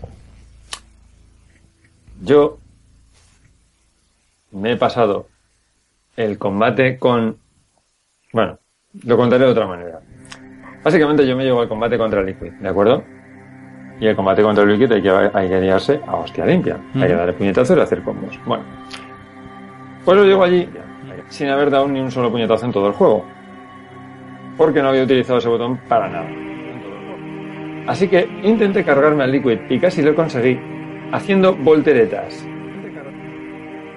Haciendo volteretas que le quita un montón de vida, pero encontrar el cabrón de él cuando va andando y coger una voltereta es prácticamente imposible. Así que el tiempo que tienes para cargártelo se me terminaba una y otra vez. Y una y otra vez. Y estuve como que dos horas tirando volteretas por el suelo, intentando matarlo y dejándolo con un trocito de vida, casi matándolo del todo a volteretas, lo cual decías, pero ¿cómo puede ser? Yo decía, vamos a ver, es imposible que esto se resuelva así. Digo, es que no, no puede ser, porque yo estaba tocando los botones y al B no, no, no caía y ningún botón daba puñetazos. Digo, pero ¿cómo es posible que esto no vaya? ¿Cómo es posible que hayan hecho para que en esta, en esta versión te lo tengas que cargar con volteretas? Que es la hostia de ridículo. Pues ahí estaba yo intentando cargarme al Liquid con, con volteretas. Y claro, vosotros diréis, pero bueno, hay un combate anterior. Que con el ninja también tienes que cargar. Pues sí, amigos, al ninja me lo cargué a base de volteretas. Eso a día de hoy, eh, a día de hoy eran logros, lo sabes. ¿no? es, como, es como, claro, luego lo ves y dices, pero, pero ¿cómo puedo ser tan gilipollas? ¿Pero qué coño? Sí, sí, pero eso, eso sí que es un auténtico, pero qué coño. Es que era como que, claro, luego me- lo contextualizaba y digo yo, José Manuel, eres idiota perdido. Yo, pero ¿cómo crees que te van a dejar aquí que te lo tengas que matar a volteritas? Claro, la voltereta le das un golpe y le quita vida. Claro. Pero, hombre, a una velocidad. Oye, y escucha, ¿y con Meryl qué hiciste? A Meryl no le diste ninguna hostia. No. Con-. Con- Con, con- con stun. Ah, no, no, con volteretas. Ah, como... Que las pones, que, que- que a, los, a los guardias con volteretas también lo pones en, en, en pajaritos con estrellitas. sí, sí. Que tío, ¿ves? Eso lo tenía Sipon Filter y Metal Gear Solid no lo tenía. Volteretas son esenciales en cualquier juego, tío. Sí, de claro. Con volteretas, sí, sí. O sea, yo, el, el, el combate, el combate con, con Grey Fox, con, cuando lo haces ahí en el, en el despacho de Otacón, eh, dos chaf para pegarle dos tiros con las, con las famas, hasta que dice, vale, nos vamos a dar de hostias. Claro, yo intentaba pegarle tiros y él, efectivamente, pues las, todas las balas las corta con la, con la espada y llamando por teléfono eh, con el codec a, a Master Miller diciendo mm, te está chuleando quiere que pelees con él. Le digo, pues nada, a pelear con él. Digo, ¿con qué coño peleo? Si estoy dándole al botón, si me, dese- me desequipo de armas y con, la, con el botón A no doy hostias, no hago nada. Solamente lo agarraba un poco, lo tiraba al suelo, pero no le quitas casi vida. Digo, pues, ¿qué con esto no puede ser. Ya detecté que con la voltereta le quita la vida, digo, va, pues con esto. ¡A muerte! ¡Venga! Pero venga. Y ya con, con el combate con Psycho Mantis, pues claro, cuando empieza a controlar a Meril, dos volteretas, pum, la dejas ya enseguida en, en, en estrellas y yo va a seguir pegando tiros ahí. Claro, cuando llegas al final, que ya lo tienes que resolver a hostias, pues yo decía, pero ¿cómo se me puede estar haciendo tan difícil? ¿Cómo no se te va a estar haciendo tan difícil, zoquete? Como ha dicho Sergio, Insta Platino, trofeo ahí rápidamente. Sí, Si fuera eso Final Fantasy X te darían te darían el emblema el emblema de Saturno pero fácil, esquivando ahí a voltereta. Madre mía. La Virgen. Madre mía. Hostia, pues no sabía. ¿Qué tal? Y es que la B la B en el mando de GameCube está es uno de los botones que está alrededor de la A, ¿no? De la, sí, Eh, en la- sí. a la izquierda. En la esquina inferior izquierda, por así decirlo. Sí. Está muy a desmano. Muy a desmano. Vaya. Se utiliza básicamente para cancelar las conversaciones del, del juego. O cubrirse en los juegos de lucha, esas cosas, ¿no? Sí, pero en este caso es para cuando estás en el code cancelar la conversación y controlarla eh, sin que vaya todo rápido, paso a paso. Para que no te lo vayan leyendo y lo vayas, o sea, para que no te lo vayan hablando y lo puedas leer tú más rápido. Y, y para un poco más. Bueno, sí, para dar hostias, para dar puñetazos.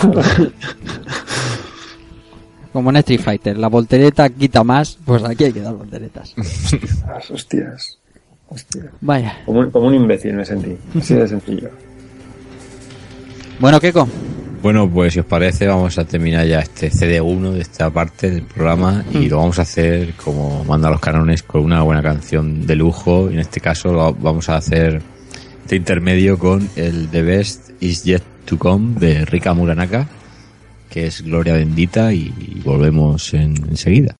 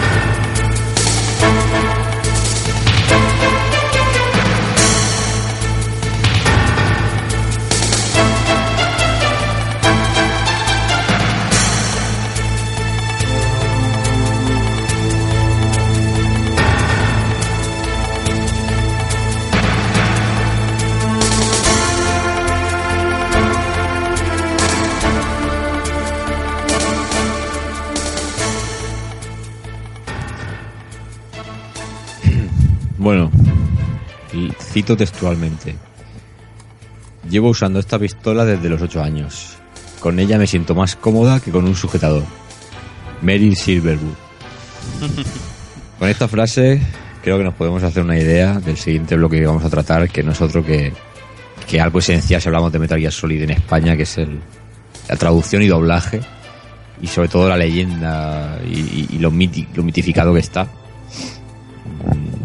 Motivos tiene, de- tiene para ello, pero vamos a, debatirlo ahora ampliamente. Eh, es de los primeros doblajes serios eh, que tenemos al castellano en un videojuego. No sé si, no sé si decir el primero, pero sí de los primeros.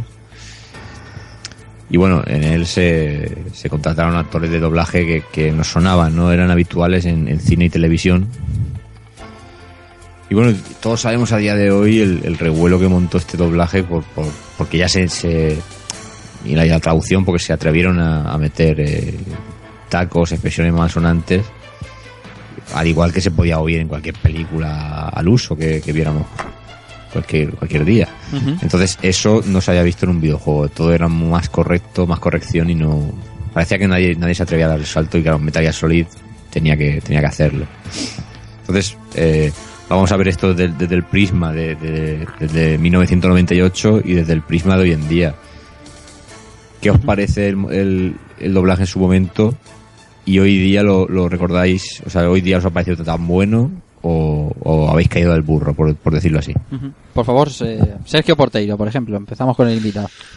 Hombre, pues yo, mm, de lo que recordaba, me- en, su, en su época me pareció bastante bueno, la verdad. Es- Ujú. Era precisamente eso, escuchar pues tacos en español, escuchar el, el contexto. Estábamos acostumbrados en esa época a jugar más cosas en inglés porque desgraciadamente no, no nadie se quería gastar el dinero en este tipo de cosas y hombre, Konami pues creo que da un, paso al frente y hace un no sé un acto de, valentía por así decirlo y lo traduce a, a un montón de idiomas eh, europeos el alemán el francés el español que luego la cosa no, no, no llega a buen puerto y, y las siguientes no se hacen porque porque por lo visto hay cagadas tremendas en algunos países de, de traducción y de, de cómo lo interpretó y Kojima como es un, un morro fino pues pues dijo que, que era el inglés y el japonés y ya está. Y a día de hoy tampoco me parece que, que sea malísimo. Quiero decir todo en esta vida avanza eh, los estándares de calidad aumentan la gente trabaja a lo mejor más preparada ya no sino profesionalmente sino con el juego que lo puede ver. A lo mejor ellos trabajaron en, el juego sin, sin poder llegar a ver la escena que tenían que interpretar. Me parece que que puede estar mejor pero que tampoco es un, un drama vaya. Yo, eh, para los que ahora dice que ha envejecido mal el doblaje y que, y que, eh, que es nefasto y tal, yo les recomendaría ver alguna de las series que tenemos glorificadas de los años 90 y luego lo hablamos otra vez. sí sí sí sí efectivamente Eh, Albert, No, a ver, yo, yo en, su, en su momento recuerdo el doblaje como, un- como muy buen doblaje, es lo que decía Sergio ahora, ¿no? O sea, no estábamos muy acostumbrados a que nos llegaran aquí los juegos en, en, en perfecto castellano, con tacos y con, y con interpretación. Y a día de hoy, a mí no se me caen las orejas, ¿vale? Sí que puedes notar algún pequeño fallito, algún pequeño, porque sobre todo al principio hay una conversación entre, entre el coronel y Snake que no dicen Snake, ¿vale? Dicen, dicen, dicen una especie de Snake. Snake, ¿vale? Creo que es Snake la palabra, ¿no? Pero nada, es, es en una conversación, luego como que se, se soluciona durante el resto del juego, ¿no? O sea, hay pequeños fallitos durante el, el- el doblaje, pero que para nada es un doblaje que haya envejecido mal y que ahora haya que tirarlo por el suelo. O sea, no, yo no lo veo así. bueno, ¿quién más? Yo, por Venga. ejemplo, bueno, yo decir que partiendo de, de que prefiero la versión en inglés, ¿de acuerdo? Porque me he acostumbrado a la voz de, David Hater y, me suena más natural. Tengo que decir que a mí el doblaje me parece un buen doblaje. Eh, había cosas antes ya que también creo o, o yo considero que estaban muy bien hechas. Por ejemplo, me viene a la cabeza de The Cures of Monkey Island, que es del año anterior, está doblado al completo al castellano y está muy bien doblado. Es otro estilo muy diferente, no es un estilo eh, como una peli seria y, siempre es más, creo, o siempre me ha parecido que es más sencillo hacer este tipo de doblajes o, o que quedaban mejor. Pero yo no, vamos, ya digo que partiendo, partiendo de la premisa de que a mí me gusta más en inglés, yo creo que en español está muy bien. ¿Que tiene fallos? Sí. Sí, también tengo que reconocer que la, el subtitulado del inglés deja bastante que desear. Anda, ¿y eso?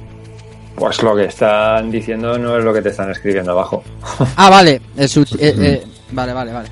O sea, pero cosas que dices, pero, pero es que no han dicho eso. O sea, y perfectamente podían haber eh, escrito en el subtítulo lo que han dicho, que no han dicho ninguna cosa eh, fuera de lo Eso, fuera de lo común. eso ahora nos pasa en, lo- en los videojuegos. La mayoría de no vienen doblados, que vienen sí subtitulados al castellano. Ahora que ya tenemos un poco de más, más conocimiento de inglés y dices, ¿qué coño has escrito ahí, desgraciado? Claro, es que lo, lo- ves y a veces yo directamente no, no- En este juego, por ejemplo, en inglés, yo no, no necesito leer lo que están diciendo. Porque se entiende perfectamente bien. Pero en algún momento que se te va a la vista el subtítulo y dices, "Joder, macho, lo que están clavando aquí. Pero Eso también pasa mucho en películas y series también. Sí, sí. Pues eso, tío, eso es una cosa que dices, pero qué necesidad hay si ya está. Escribe lo que dicen, que no es tan complicado. No hace falta que lo reinterpretes tú o que me lo cuentes de otra forma distinta. O sea, si no lo vas a doblar, si simplemente lo vas a poner en un subtítulo, escribe en el subtítulo lo que están diciendo. Claro.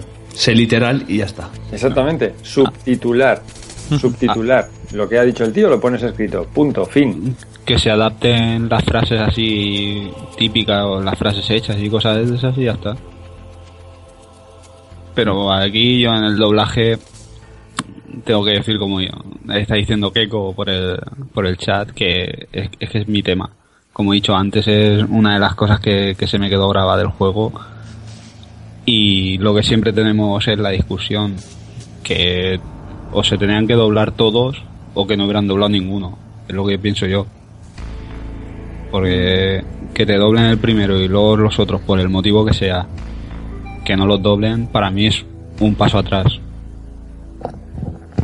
Hombre, Kojima, Kojima no Yo- partiendo de la base de que yo, como lector de subtítulos, soy un lento y que prefiero escuchar antes que leer, evidentemente. Y- ¿Quién promovió la, la traducción de ese, le- el doblaje de ese título? ¿Konami? ¿Sony? Eso es un patatón importante, ¿eh? El tema está que, que el, el- el director de. O sea, la dirección de doblaje es de Konami. Os lo digo por lo siguiente: hay un tema que, que el director de- de- del doblaje de este juego. Me lo iba a guardar para el día que hiciéramos eh, In- International Superstar Soccer, pero pro. Pero bueno, el asunto está en que el, el director es eh, un tal Guillermo Reilen, que a alguno le sonará de, de ser el comentarista de los de los eSpro de la Play 1. Entonces todo esto es una... Desde este punto de vista, esto lo lleva, digamos, Konami, de, de alguna forma. O sea, que- No, lo- lo digo y porque- realmente hay, hay un presupuesto en contratación de actores. Creo que no es no es algo que de Sony por su parte. No, es que lo, lo digo porque parece como que esto es una, una relación, o sea, una decisión win-win para las dos partes, ¿no? Este juego es un pepinazo y Sony dice, esto lo quiero vender como churros. Y vamos a hacer un esfuerzo, quiero que lo saques y quiero que lo saques en castellano. O sea, como que han, han empujado, han ayudado a que esto llegase así. Parte del éxito que tuvo yo creo que también es en, en gran medida por el doblaje, que Sin llegó duda, a muchísima duda, más sí. gente de lo que Sin hubiera duda. llegado en inglés. Claro que sí, claro que sí. Claro que sí. Y si, y si Kojima es tan especial y dice que, que en otras regiones el doblaje no estuvo tan a la altura como le esperaba, que hubiese sido más perfeccionista y en las siguientes Claro. que se hubiera estado más encima de ese doblaje. Eso es. Pero bueno, eh, Bueno, es complicado estar encima de todos los doblajes de todos Claro. los idiomas, ¿eh? O sea, Ya, hombre, pero. si no miras una Rockstar cosa- también, ¿eh? Ya, pero una cosa es que desde un principio lo hayas hecho todo inglés subtitulado, como hace Rockstar. Pero es igual que si ahora, por ejemplo, Ubisoft, que lo dobla absolutamente todo. Tiene la saga Assassin's Creed, que lo ha doblado desde el primero. Y ahora, este último que, que se supone que van a anunciar, ahora ya me lo pone en inglés subtitulado. Pues, Pues a lo abandonas. entero. Lo abandonas y ya está. Y te coges los juegos buenos ya. Sí, claro. No, no, este es verdad, te llevas toda la razón, ¿eh? Estoy troleándote un poco, pero estoy, estoy bastante de acuerdo. El caso es que mucho daño no le haría tampoco el que No, hombre, por las supuesto. demás. Eh, sí que jode, ¿no? Dice, bueno, me cago en la me- con lo bien A que ver. estaba el primero, tal.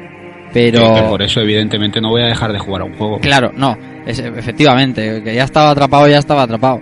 Y también nos dio la oportunidad a los que no habíamos escuchado el doblaje original, el do- original, no, el doblaje al inglés, eh, pues descubrir a, a las voces que ahora asociamos a, Metal Gear, ¿no? A David Hater y compañía, que ahora se haría raro, ¿no? Imagínate que el 5 lo doblaran y volviera aquí otra vez la tropa esta y no sé, se haría raro. Pues hay un tema y es que con Pues el lo Metal Gear- con el, con el Metal Gear Solid 4 hubo, hubo algunas pequeñas secuencias que le pidieron a los actores del Metal Gear Solid 1 que las doblaran y están por internet. O sea, hay pequeñas conversaciones que las doblaron por, digamos, a modo de, de mostrar en internet que, que, que este doblaje era posible, que, que podía quedar bien.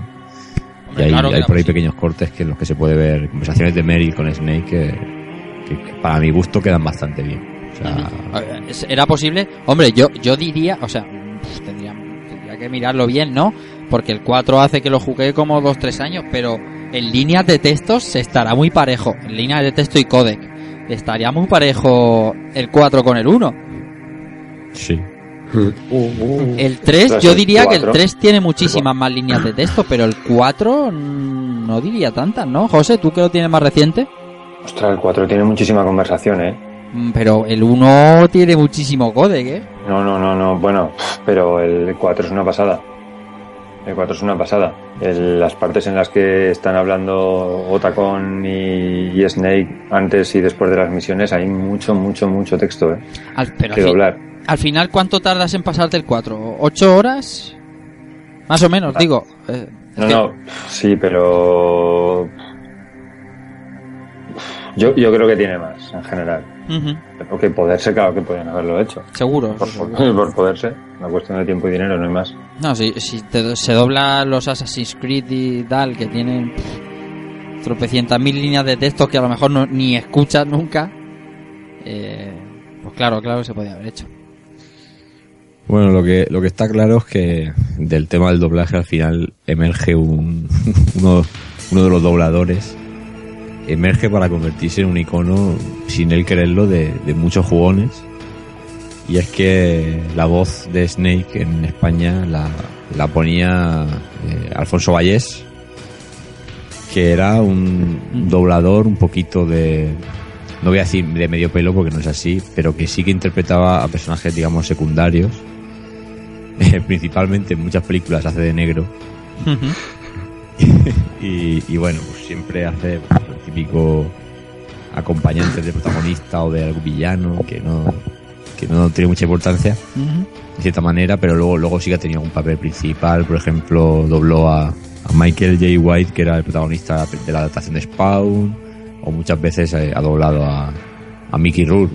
De hecho, en, en Iron Man 2 eh, aparece este actor de villano y lo dobla, incluso le pone el, el acento ruso, por decirlo así.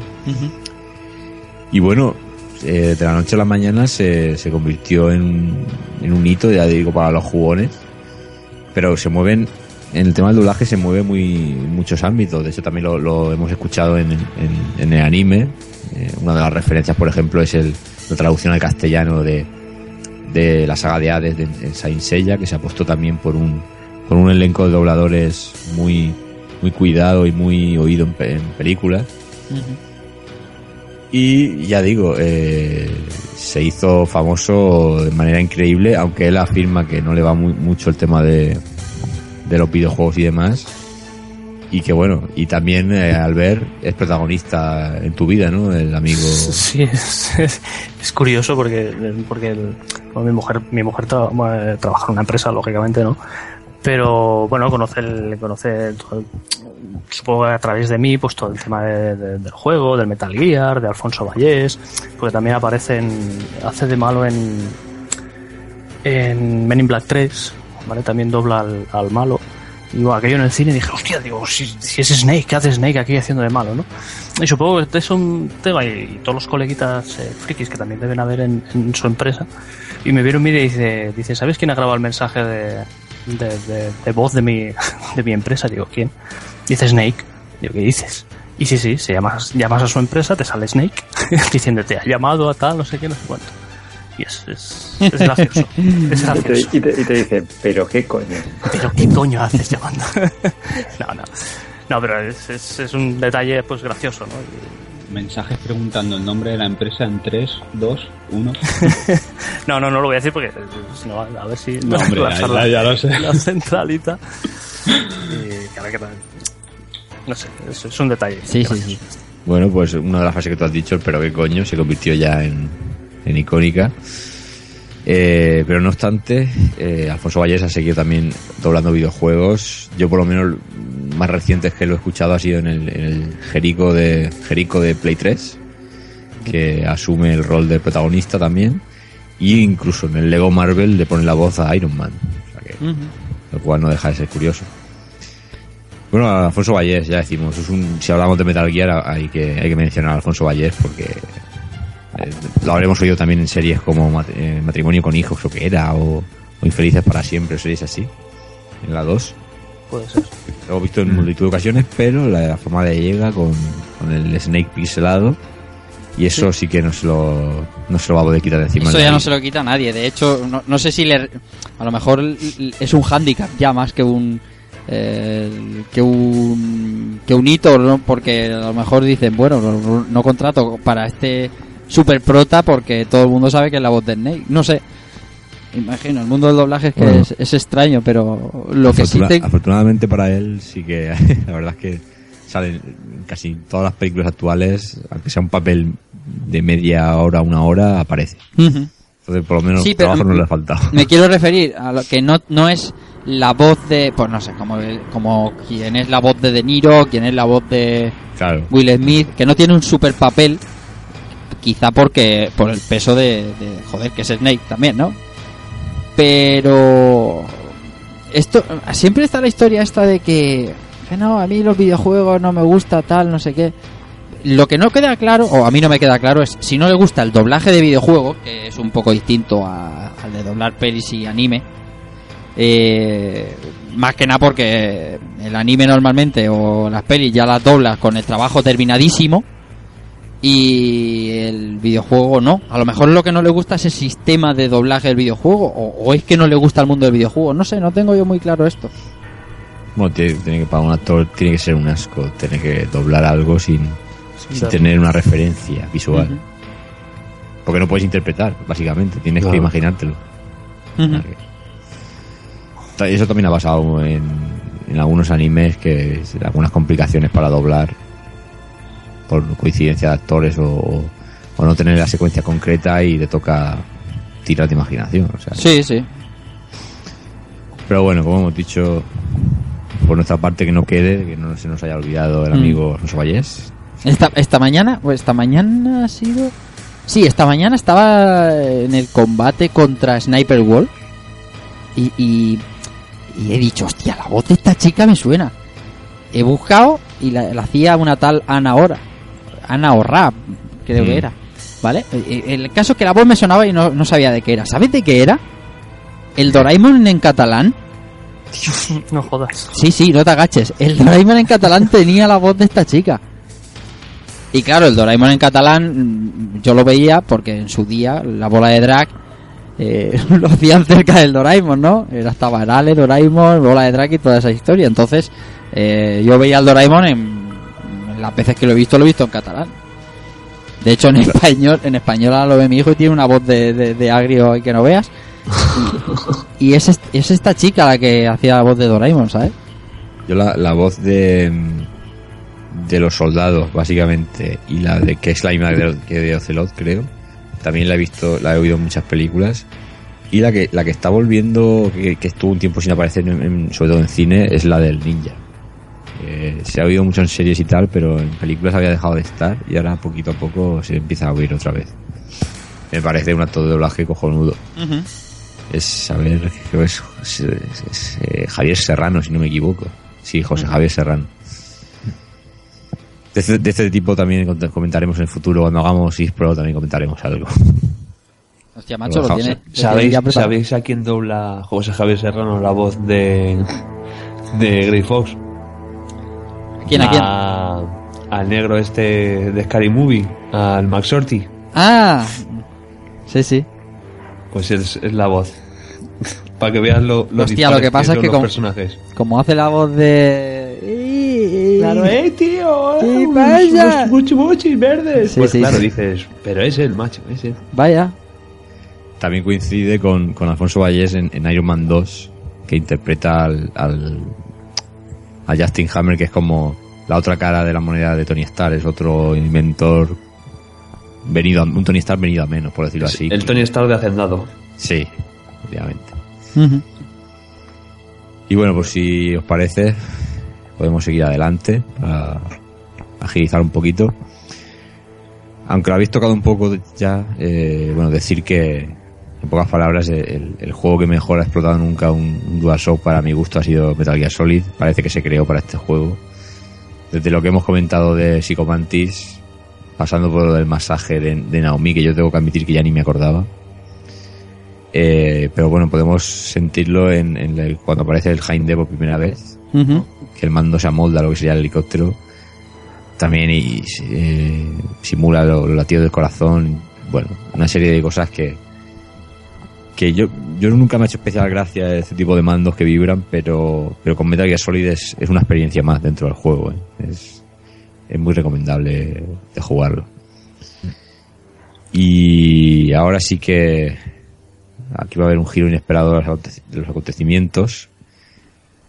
Eh, no, le, no le he marcado un guion porque si no... Ah, te voy a ceder la palabra porque vamos a hablar de Twin Snakes, el remake de GameCube y yo sé que, que José Manuel, aparte de lo que ha comentado, pues eso, esta semana le ha dado mucha caña y yo no he querido decirle en el guion vas a hablar tú porque si no a lo mejor hace un hace un artículo de 30 páginas del, del Twin Snakes y entonces pues ya entonces yo prefiero soltársela de, repente y como sé que no lo voy a pillar desprevenido porque sé que, lo ha probado y lo ha, y lo ha gozado bien, yo ahora sí que me callo.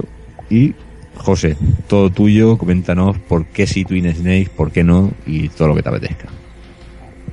Bueno, pues eh, yo no, no lo había jugado nunca y la verdad es que mm, he visto la oportunidad de- de borrar esta mancha eh, durante estas dos semanas. De hecho, bueno, puedo hacer dos cosas, volver a jugarme otra vez el, el Metal Gear Solid de, de PSX o aprovecharía si también juego este y por lo menos puedo hablar un poco con propiedad para ver por qué la gente lo critica, lo criticó y lo sigue criticando tanto. Y mi conclusión es, no tengo ni idea por qué la gente le tiene tanto odio a este juego. Para mí es un, llámalo remake, llámalo, es una versión del juego de PSX que está bien, bien resuelto, tiene sus cosas, por supuesto, no es tan bueno, pero en modo alguno me ha parecido un mal título. Me lo he pasado muy bien, te cuenta lo mismo, sí que es cierto que, eh, bueno, eh, desde todo sabido que Kojima contó con, con un director de cine japonés, que ahora mismo no recuerdo el nombre, porque no, soy conocedor de- del cine del cine nipón.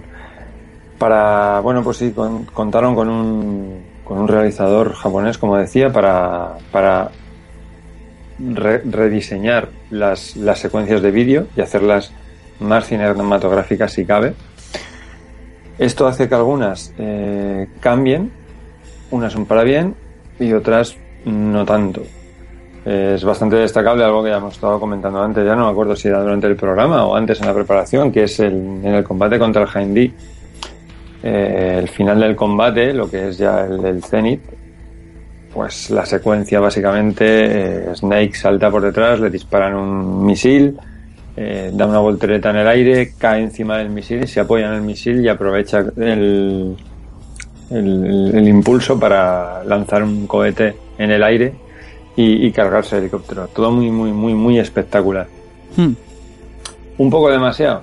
Pues un poco lo que he dicho antes, que nos estamos cargando un, un helicóptero a base de con un lanzacohetes tierra-aire. Ojo, que, que eso ya es bastante bestia para, como para ponernos ahora aquí a, a decir que esto es muy burro. Entonces, pues bueno, Bueno. es lo, lo que digo, que estas cosas sí que lo hacen que el juego luzca como un poco luce distinto. Y hay algunas cosas que nos las, que nos las retocan y eso puede algunas cosas no estar tan bien. Pero la esencia es la misma. O sea, básicamente a mí ha parecido el mismo título. El aspecto gráfico muy mejorado, porque basa todo en el, en el motor gráfico y en los esquemas jugables del Metal Gear Solid 2. Y la cosa es que mete cosas que sí que tenemos en el Metal Gear 2, por ejemplo, eh, el colgarnos de, de baran- de las barandillas y tener el contador de, de tiempo que, hemos que podemos ir colgados, eh, escondernos dentro de las taquillas, por ejemplo, lo tenemos también. Eh, apuntar en primera persona y hacer todos los tiros en primera, en la primera- en primera persona. Eh, no sé, y otro tipo, otro tipo de mecánicas, ya no, no, no recuerdo todas. Pero creo que ya lo he dicho antes, tampoco te obliga a utilizarlas. ¿Vale? Podemos mover los cuerpos, yo no lo he, us- yo no lo he usado. Podemos escondernos las taquillas, yo no lo he usado. O sea, al final las taquillas yo pasaba de ellas, o sea, directamente el, el- Evil el otro día comentaba que algunas taquillas estaban en sitios que no venían a cuenta, a cuento. Chico, yo es que pasaba de ellas, directamente no, como en el juego original no jugaba con ellas, aquí tampoco, tampoco me cantaban. Luego, los esquemas de, de, todo lo que es Shadow Moses y todo el diseño de niveles, yo no he visto diferencias. Creo que es básicamente el mismo modelado de, de nivel. No, no, no he visto ningún cambio grande. Probablemente lo haya, pero yo no lo he visto. Y no sé, a mí en general me ha parecido un título como poco notable. Notable de notable alto. ¿Vale? Ya luego juega, esto también juega mucho con, con el tema nostálgico y de, de cuánto nos tira el juego original como para, para sentirnos muy atacados con este, con este remake o esta nueva versión. Lo único que sí que le he hecho en cara yo es la música está cambiada casi al 100%, salvo las partes más clave. O sea, la canción del, de final y demás. eh, y alguna otra cosita más. Y, algunos temas muy puntuales los han remezclado, cambiando, cambiando el, el, tono, o sea, haciendo una remezcla prácticamente por completo, cambiando el tema para que casi no se parezca y lo han puesto en otras partes diferentes. Pero en general, lo que es la música de, de los encuentros o la música de fondo que sale entre las partes, eh, la banda sonora es completamente distinta y eso sí que no me ha gustado. Prefiero la original, vamos, mil veces. Eso sí que no me ha, no me ha convencido absolutamente nada. Y además os lo dije justo cuando me puse a jugar que qué le pasaba a la banda sonora de este juego. Y por lo demás, pues yo creo que es algo que eh, lo primero, no sé si es que lo he, lo he- lo he jugado con muy poco prejuicio, pero que creo que me parece a mí que no todo el mundo del- mm, qui- quiero creer que no todo el mundo lo ha jugado como para criticarlo tanto como se oye por ahí. Seguramente, seguramente ahí está la clave. Quiero entender que no. Eh, también he, he oído estos días eh, algunos apuntes sobre él que pues, pues que son totalmente ciertos. Eh, Jordi Cerosid me comentaba que, no le termina de convencer que el control tiene algo y puede que ser que sí. Ya, a mí no me ha molestado especialmente, el, con- el control me ha parecido ágil, pero que había algo en el control que no le terminaba de gustar del todo, que era como que no respondía todo lo bien que, que se esperaba. Eh, parece que el motor, a, alguien le, le parece que el motor, el motor petardeaba bastante porque puedes disparar, por ejemplo, a, a extintores que hay por las paredes y el extintor sale y hace el efecto de pues como si estuviera eh, vaciándose y demás y que parece que ahí el, el motor sufre mucho. Yo no me dedicaba de espada de los extintores, me dedicaba a jugar básicamente. Entonces no sé. Ya os digo, sí que hay cosas que es verdad que pueden cantar un poco, pero yo en general he visto un juego muy sólido, muy, muy bien terminado y muy divertido y muy disfrutable. Puede ser, no lo sé, porque como no lo he jugado, que el odio, el odio generalizado por el título tiene que ver con que Kojima declarara en su día que renegaba de él y que no se había respetado su obra o similar. No tengo ni idea, no lo sé. No, no, es que no. Es que no sé, no le encuentro explicación. No le encuentro explicación. El juego no es tan malo. No es tan malo realmente. Hombre, puede ser que haya había bastantes más usuarios de, de PlayStation que de GameCube y a lo mejor no les haría gracia que, que un exclusivo de Play 1 como, como era Metal Gear saliese y, y- y simplemente se dedicaran a escupir biles como hacen hoy en día casi. El, el tema de la exclusividad, ¿no? De que saliera como una especie- Claro, no, de un- a una especie de traición con Nintendo a- hacia PlayStation porque el juego es de PlayStation, ¿sabes? Y es la un gente, remake, pues, es una especie de remake así con, con, con, con el motor mejorado y tal, y que no salga para, a lo mejor para la consola que tú tienes, pues también, Claro. también hace Sí, que echar bilis ahí. Nada, Eso es basura. Y obvia- obviamente PlayStation, pues ahí están los números que, que lo demuestran y la avalan, pues era bastante más vendida y que, que GameCube, por ejemplo. No sé, yo he esta- he estado mirando un poco, porque claro, yo me, me quería documentar un poco de cuál era la trayectoria de este juego, porque la verdad es que en su momento tampoco lo seguí. Y parece que es Nintendo, pues eso, se aproxima a Konami porque quería un Metal Gear, soltaría bien de pasta para, para tener este título, para aumentar catálogo. A Kojima le preguntaron y él lo que él no quiso hacer un, un título nuevo, fue el que decidió que se hiciera un remake del Metal Gear Solid original.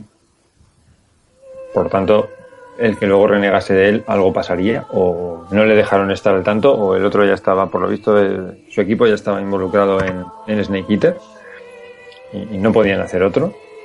Bueno, eh, parece como que al principio se iba, se iba a involucrar en el título Miyamoto y también Kojima, o así lo vendieron. Sí, sí.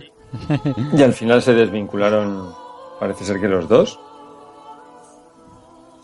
Es cierto que, que Silicon Knights, que es quien- fueron quienes desarrollaron ese título, pues en ese momento por lo visto actuaba como ese compartida de Nintendo y tampoco es que hayan sido... bueno, de hecho, eh, son más conocidos por el, por el affair que tuvieron con, con Epic, con la, con la movida de la modificación del Unreal Engine que les hicieron, ir a- les hicieron la bancarrota que por haber hecho otros títulos más potentes. Ya no digo este, otros en general. He estado mirando un poco los otros que tienen por ahí. No sé, no eran grandes cosas. Bajo mi, bajo mi humilde opinión.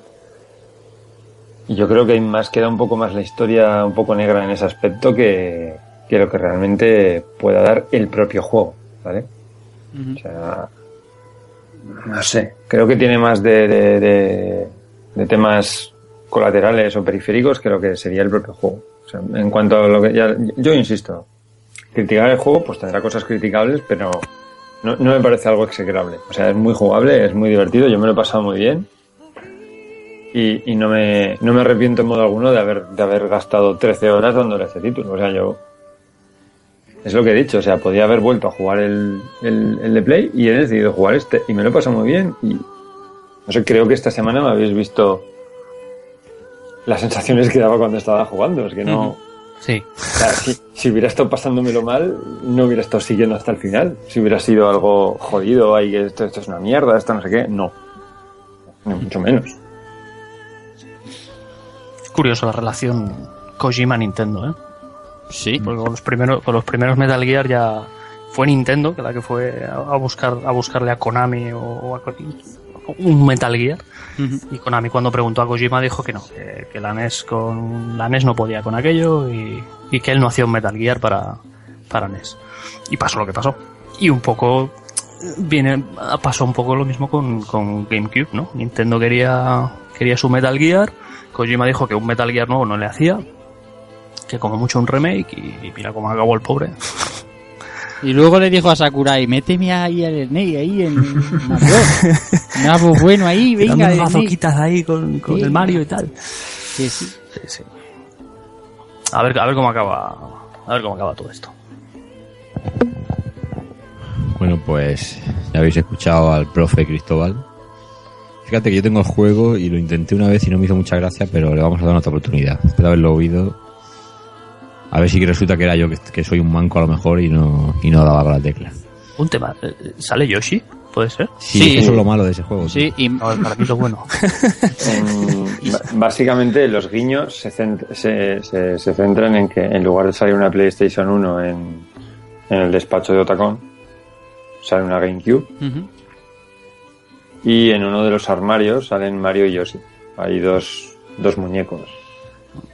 Creo que si disparas a uno de ellos te dan algo.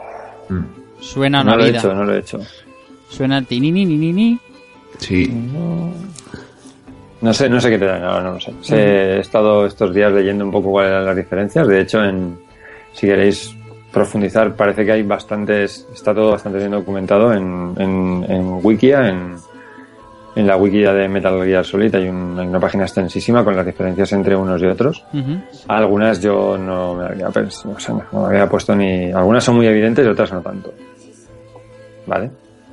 Eh, por ejemplo, Tacón va con un traje de camuflaje por ahí que no termino de tener claro si en el otro salía ahora o no, exactamente así. Son unas cuantas cosas en general. Mm, Que no sé, algunas son muy son muy poco importantes, pero lo sustancial, la, la historia es la misma. O sea, no, las partes importantes no están cambiadas. Partes importantes no están cambiadas. De hecho, había, había pensado que esta semana ha sido un poco complicada. Yo me lo, me lo terminé el martes, creo que fue. Sí, el martes por la noche. Estaba muy liado y mi, mi idea era haber, no haberle dado una vuelta al de Play porque no tengo, no tengo tanto tiempo, es imposible para mí. Pero por lo menos haber revisado todas las, las partes de las cinemáticas, que eso sí que hubiera podido hacer. Pero al final no he podido hacerlo, más que nada por, por, por refrescarme la memoria y por compararlo yo mismo. Y, por ejemplo, la, parte que hemos estado viendo antes con la, muerte de Grey Fox, es que es igual. O sea, pasa lo mismo. Eh, sí que, sí que también, sí que se, re- se regrabó prácticamente la totalidad de los, de los diálogos en inglés. Están, creo que sí que son los mismos actores, pero está, está doblado de nuevo. Yo no lo había jugado nunca en inglés, el Metal Gear Solid, y me ha parecido un doblaje muy correcto, muy bien hecho. Es que no, no sé, no le he visto grandes, insisto, no le he visto grandes defectos, cosas que, que, que me hagan odiarlo.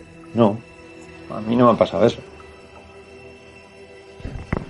Bueno, Pues yo creo que vamos a pasar ya al segundo cambio de disco. Vamos a irnos con el tema eh, Enclosure y nos vamos ya al bloque final de, este Metal Gear Solid.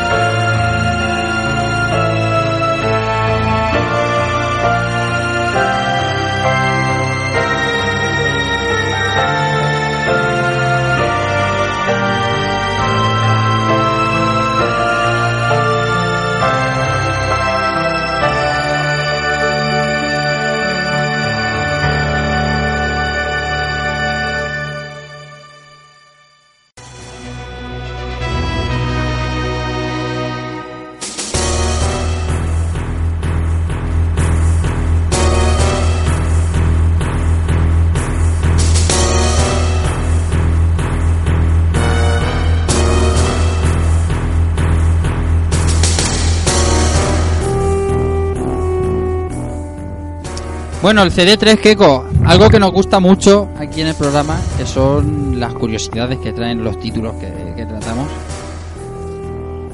Pues Metal Gear es, es quizá de los juegos o sagas que más curiosidades tengan o, o guiños, pero claro, sería imposible enumerarlos todos, vamos a quedarnos con una pequeña selección. Made in, Made in Kojima. Y entonces, bueno, vamos a empezar con una, una de las cosas más que más gente sabe, pero que a la vez eh, más cariño hay, que son el, el tema de, de los fantasmas con la, con la cámara de fotos, ¿no? Sí. Antes, eh, tener solamente una foto en la memory card de Play 1 era morirse de asco porque ocupaba dos o tres bloques y entonces no podías almacenar demasiadas. Ujú. Hoy en día, si lo jugamos en las versiones, eh, por ejemplo, de, de los stores de Play 3, pues podemos sacar las fotos que queramos porque no ocupan apenas espacio. y las particularidades están en que si hacemos la foto en determinado momento, pues salían los fantasmas, eh, bueno, salían fotos de los programadores. Se les llamamos fantasmas, pero bueno, podíamos encontrarnos a, a toda la tropa que ha hecho Metal Gear en, en ciertos puntos del juego. Yo he hecho algunas fotos, no he tenido la suerte de cruzarme con ninguno. Pero bueno, eh, no deja de ser un guiño curioso que, que no sé si, si se llegó a repetir en la saga, creo que no. Pero que a, a este Metal Gear le dio. Fue una, fue una de las curiosidades que más se comentaron. Pero este no tiene ranas. Yo me acuerdo de una foto que la- se la hacías al póster de Polisnauts y salían ahí. Correcto. También al, al soldado que está meando también. no se puede. Em, luego tenemos una muy concreta, la, le, le hemos pasado por encima un poquito antes, que es, es el, el 140.15. Vamos a ver. Este momento del juego en el que muchos se volvieron locos porque nos decían, tiene usted que ponerse en contacto con Meryl, pero nadie nos decía su, su dirección. Eh, desde Kenneth Baker hasta otros personajes nos dicen, mira detrás de la caja del CD. Pero claro, decías, mira detrás de la caja del CD. Vale, lo ves y, y, y efectivamente está ahí, pero tú dices, vamos a ver, ¿por qué? O sea, ¿por qué tengo que yo que mirar esta dirección la caja del disco? ¿Esto a qué viene? Bueno, pues esto viene a colación de, de algo que le ocurrió, si no me equivoco, al propio Kojima en, su, en su adolescencia juventud que estaba jugando a un, a un juego de rol, creo que era, y una de las claves venía, una de las, no, password o una de las claves que había que introducir en cierto momento del juego, eh, eh, venía detrás de la caja. Y bueno, pues, eh, por lo visto, el amigo tiró la caja a la basura. Por eso ahora los ju- juegos como los de Super Nintendo se valoran tanto el tener las, cajas de cartón. Y bueno, pues se volvió loco el tío buscando la clave y se ve que eso le, le- se le quedó grabado y dijo, yo voy a añadir una putadita de estas en, en Metal Gear Solid. Escúchame, esto no, esto no Eh, pudo eh, ser así. No pudo ser así. Eso de que tiró la caja a la basura no se lo traga nadie. Kojima pirata. Kojima... Ah, bueno, eso ya... Hombre. Es, es el, el trauma infantil, ¿sabes? Tiré la caja a la basura, pues tú te jodes y, y vas a tener que conservar la caja para el código, ¿sabes? A ver, que no tirábamos nadie la caja a la basura, o sea... Y en ¿Por qué- Flash ¿Y por qué si es así hay tantos cartuchos sueltos hoy en día? Aún todo. es porque están las madres. Claro. Y la caja de cartón que, que son un poco basura. Por eso las de Mega Drive eran las buenas. Exactamente. Este estaría jugando una abertura gráfica de estas que de, de- de Lucas que le metían el, el papel celofán rojo ese y, Sí. y tenías que leer eh, lo que lo que salía cuando ponías el filtro rojo. A mí me dolían los ojos, ¿eh? Cuando tenía que hacer eso decía, madre Lo mía, tenía- qué estallido aquí de rojo. Lo tenía pirata. Tenías pirata, Kojima, confiesa. Bueno, hablando de Meryl, que antes también lo he mencionado un poquito de pasada. Eh, Meryl em, la podemos encontrar en varios momentos del juego, podremos quedarnos mirándola fijamente y, y veremos cómo se pone roja y nos suelta algún, alguna parida. Eh, la podemos encontrar ligerita de ropa en dos momentos. Sí. Concretamente cuando la descubrimos a través de, la- de los conductos del aire, si entramos y salimos unas cuatro veces, cada vez que entramos y salimos eh, va más ligera de ropa. Y luego, y luego cuando la descubrimos vestida de soldado, que tenemos que adivinarle el- el- los andares de, de mujer, si vamos rápidamente al, al servicio de mujeres, eh, la pillamos que, que no le ha dado tiempo a ponerse unos pantalones. Cosa que subsanaron después en, en, el, en el- en el CD de Metal Gear Solid Integral, que le pusieron, como broma, le pusieron un traje de Solid Snake a ella. Y bueno, tenemos también que eh, Meryl apareció como personaje también en el, en el Police Notes. Police Notes o Snatcher, que esto es la... Yo esto yo no sabía. que lo voy a confirmar ahora mismo. Aquí sí que no quiero meter la gamba, pero, pero vamos, que aparecía ya en, en otras obras de, de Kojima con el aspecto básicamente, efectivamente, en el Police. Tiene el, el mismo, el mismo aspecto, solo que a lo mejor el pelo un poco más largo y más rizado, pero básicamente es el, el mismo personaje y comparte el mismo doblador en la versión japonesa incluso. Incluso llevaba también el, el tatuaje de Fox, eh, Foxhound y demás. Le habéis dado cuatro vueltas a los conductos. La Sí, verdad. yo sí, la además de las primeras veces que jugué. Yo en sí. su día en la demo sí. Bien, van, van, bien, bien. No, no, para Yo saber que- con qué tipo de enfermos trato, o sea, no, no por otra La cosa. la demo no daba mucho, por lo tanto si podías estirarla así, pues... Que, que flipas, o sea, cuando la segunda vez, que es cuando te la encuentras en Braga, o sea, las Bragas de PlayStation 1, eh, ya me contarás, o sea, quedaba igual, es como un cuadro gris o un cuadro, no sé, Sí. sí, sí. Ah, pintado con paint ahí en medio. pero que Kojima, bueno, en los posteriores juegos también, la carga sexual de los juegos de Kojima, eso es Hombre, Eva. siempre, siempre. la Joder, casa. fíjate, fíjate en Quiet, en, en el 5, ¿sabes? Eso es un pergal también. No, pero es que en todos, o sea, la carga sexual está presente en todos. Los Sí, sí. pósters, las revistas. En la VR Mission que podías hacerle fotos a Mei Ling, ¿no? A, y a y Sí, tal. señor, es verdad, sí. En las VR Missions es que, pues sí, conforme vas avanzando, Eso sí que es de un poco enfermo ahí. ahí, ahí, ahí, ahí, sí, sí, sí. Eso ya te- Bueno, seguimos con más cosas. La- una de las curiosidades que a mí más me gusta es que en, en la segunda área donde luchamos contra Sniper Wolf, esta área de nieve, eh, eh, hay un detalle que puede pasar inadvertido y, y que durante años yo no lo había podido ver y, y yo sí y lo, yo lo sabía por la mítica guía que sacó Superjuegos, la, la super, la super guía de Metal Gear Solid. Y bueno, en esta partida me decidí que tenía que encontrarlo. Y bueno, hay un detalle que es que eh, si nos fijamos en la parte derecha del escenario, si nos vamos a, a la zona donde están los árboles, nos encontramos un, un paracaídas en- en- colgado en los árboles. Ujú. Era un paracaídas que si pensamos que esta batalla tiene lugar después de la lucha contra el Heimdall, pues algo nos indica que Liquid no ha muerto de, antemano. El juego podría haberse limitado a, a tener ese detallito para el que lo encontrara y ya está, pero si lo vemos y nos quedamos mirándolo en primera persona, automáticamente aparecerá una pequeña secuencia de vídeo en la que habla Snake con, con Campbell y bueno, pues se quedan los dos moscas, ¿no? Entonces, pues bueno, este pequeño premio por haberlo encontrado, pues siempre, siempre se agradece. Y es, es curioso, ¿no? Que, que Kojima no deje pasar ni, ni la más mínima. Te da ese detalle para que sepas que, que en este caso Liquid no, no ha muerto, que todavía te vas a tener que ver con él más adelante. Eh, bueno, como ha dicho José, en la oficina de Otacon eh, teníamos la PlayStation 1 por allí, teníamos el póster de los Police Nauts. Cuando hablamos con Otacon aparece un vídeo de Police Nauts.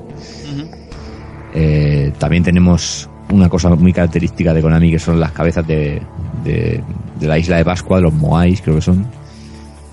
Que aquí aparecen en el cuarto donde notan la, la máscara de gas, cuando hay que lanzar los misiles Nikita. Más curiosidades, por ejemplo, los, escenarios del juego se montaron con piezas Lego para, para luego, digamos, escanearlas y pasarlas directamente a, a programación, al, al ordenador. Anda, esto no lo sabía yo. Sí, esto hay incluso material gráfico importante sí, de sí, Kojima sí que montando los sabía de otros juegos, pero no que este estaba eh, escaneado con, con, con las piezas de Lego. Y creo que hay alguna anécdota de, del hijo, no sé si de Kojima o de alguien que... Sí, el hijo, el hijo, el hijo lo tenía por allí siempre y tal. Luego, que cuando llegaba a casa decía, le decía a su madre que el papá está todo el día jugando con Legos en la oficina, ¿no? Sí. Y era porque estaba, estaba haciendo todos los, los escenarios, los hacía primero en, en- Y le dijo, hijo, no te preocupes, si antes se pasaba el día viendo la tele. Bueno, luego hay una, hay una conexión muy, muy guapa entre Snatcher y, y Metal Gear Solid. Eh, si nos fijamos, en una conversación que tiene Liquid con, con Ocelot, le dice que, que, bueno, que el primer objetivo que iban a tener la, en el caso de lanzar la cabeza nuclear de Metal Gear, el primer objetivo que iban a tener en la Tierra iba a ser eh, Chernotón, que es, digamos, la zona donde tiene lugar una, una masacre en el, en el juego Snatcher.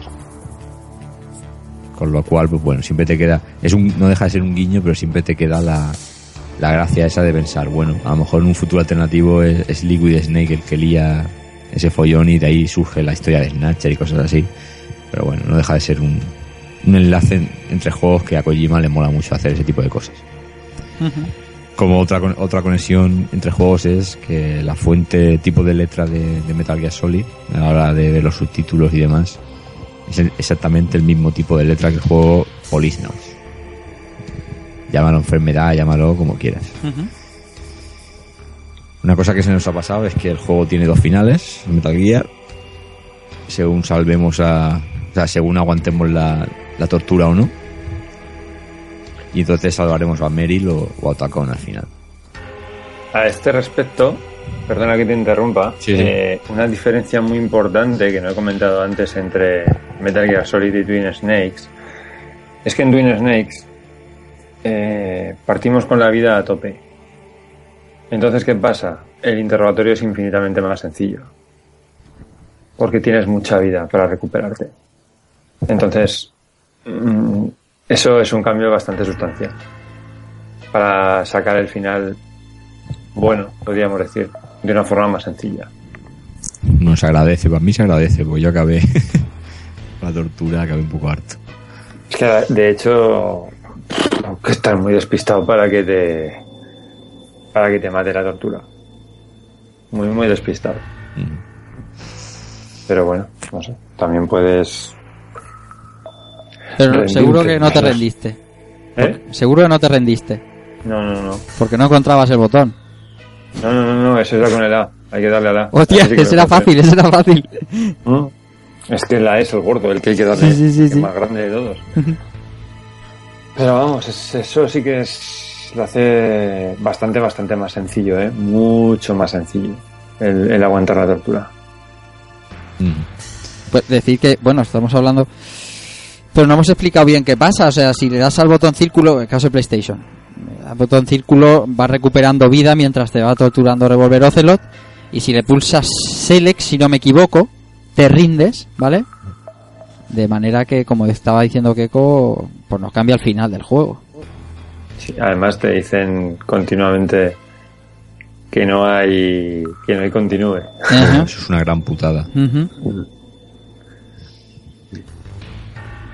Bueno, luego tendríamos más curiosidades, por ejemplo, si volvemos a la cueva con, con el pañuelo de... A la cueva donde están los lobos, y si volvemos con el pañuelo de Sniper Wolf, al impregnarnos de su olor, eh, los perros ya no nos atacarán. Lo cual da gustito porque son un poco por culeros. Y le sale un corazón arriba a la mar de mono. Sí. Y bueno, eh, de entre tantas eh, curiosidades como poder mover la cámara en, las secuencias de vídeo y demás, pues bueno, vamos a acabar si queréis con, con la presentación de un personaje, entre comillas, que al al final repetiría a lo largo de la saga, que es, el soldado cagón, que nos, que nos vigila cuando estamos en la celda de, prisión. Y que, bueno, eh, se repetiría a lo largo de la, de la saga. Incluso conoceremos a algún ancestro suyo en Metal Gear Solid 3, si tenemos suerte. Y es nosotros que Johnny Sasaki. Al final se, se le conoce hasta su nombre. Y bueno, que al final uno se queda cojo si, no, en Metal Gear no se encuentra con este tipo. Que al final siempre nos saca una sonrisa. Y como digo, eh, podríamos estar enumerando curiosidades de Metal Gear tanto en el códex como en infinidad de asuntos, pero creo que creo que con contar algunas está bastante bien. Porque hay un tema también clave como es la banda sonora que no podíamos dejar cojo.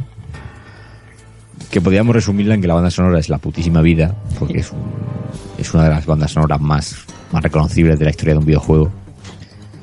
Que está compuesta por el KC, KCE Japan Studio Team.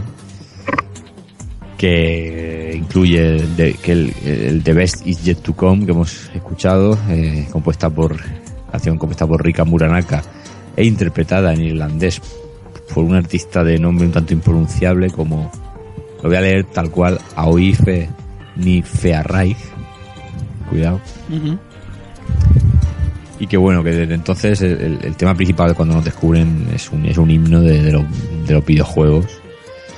Pero lo curioso es que, que después de esta entrega eh, el peso de la banda sonora recaería siempre en la, en la saga en, Harry Gregson Williams que es un compositor de bandas sonoras de sobre todo de cine y es muy curioso porque ya Konami le, le consiguió dar el, toque de película que necesitaba este juego, pero mm, a, a Kojima se ve que le gusta mucho el, cine norteamericano y quería rodearse de, gente de- del medio.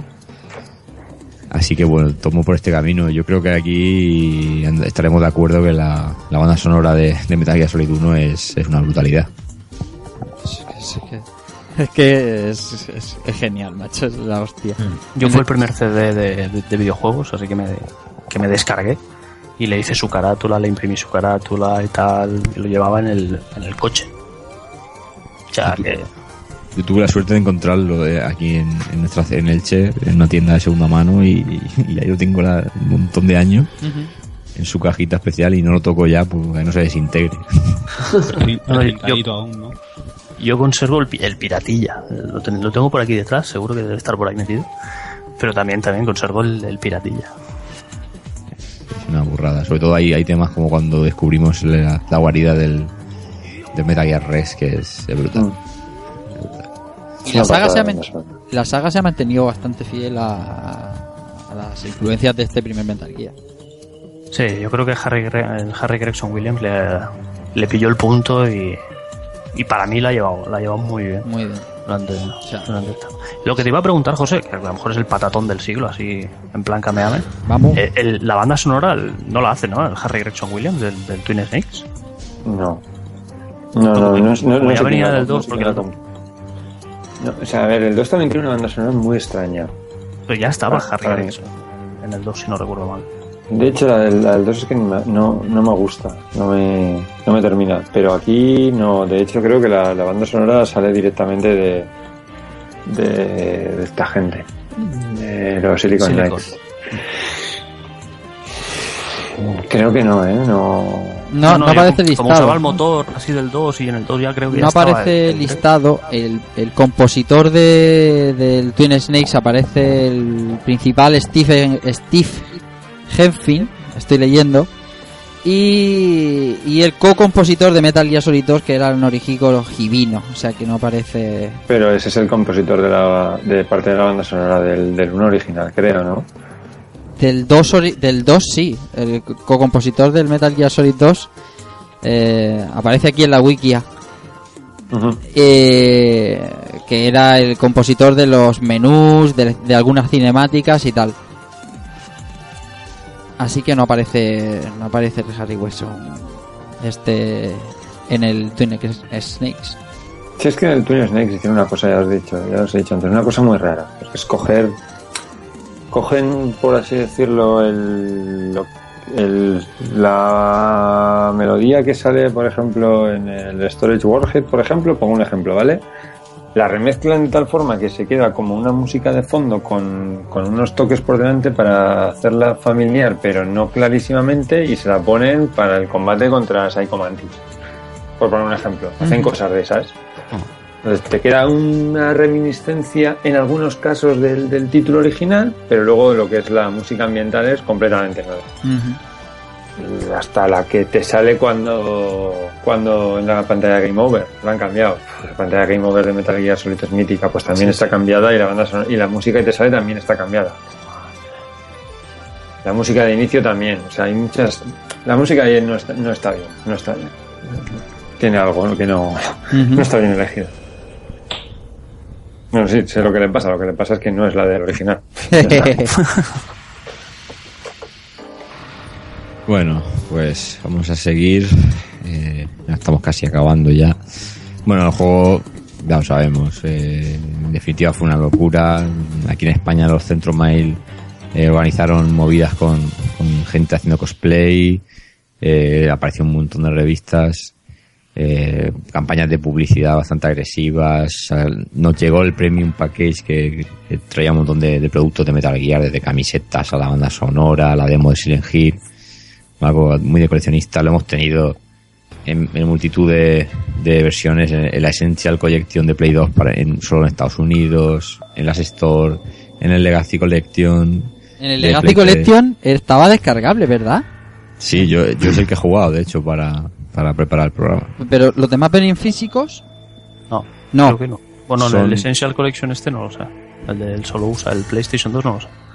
digamos que vienen eh, no es exactamente como la recopilación que se hizo de, de de los Assassin's Creed que venían como los instaladores por decirlo de alguna forma no, no es que los tengas que bajar los juegos digamos que los instala y vienen en un formato algo parecido en, en dos Blu-rays porque el- la Legacy Collection también incluye el Metal Gear Solid 4 la última versión del 4 entonces, bueno, pues eh, Metal Gear Solid ya lo sabéis, lo hemos tenido también en PC, con una versión un, un poco horrible a nivel gráfico, en la que se pretendió darle sentido a las caras de los personajes y demás.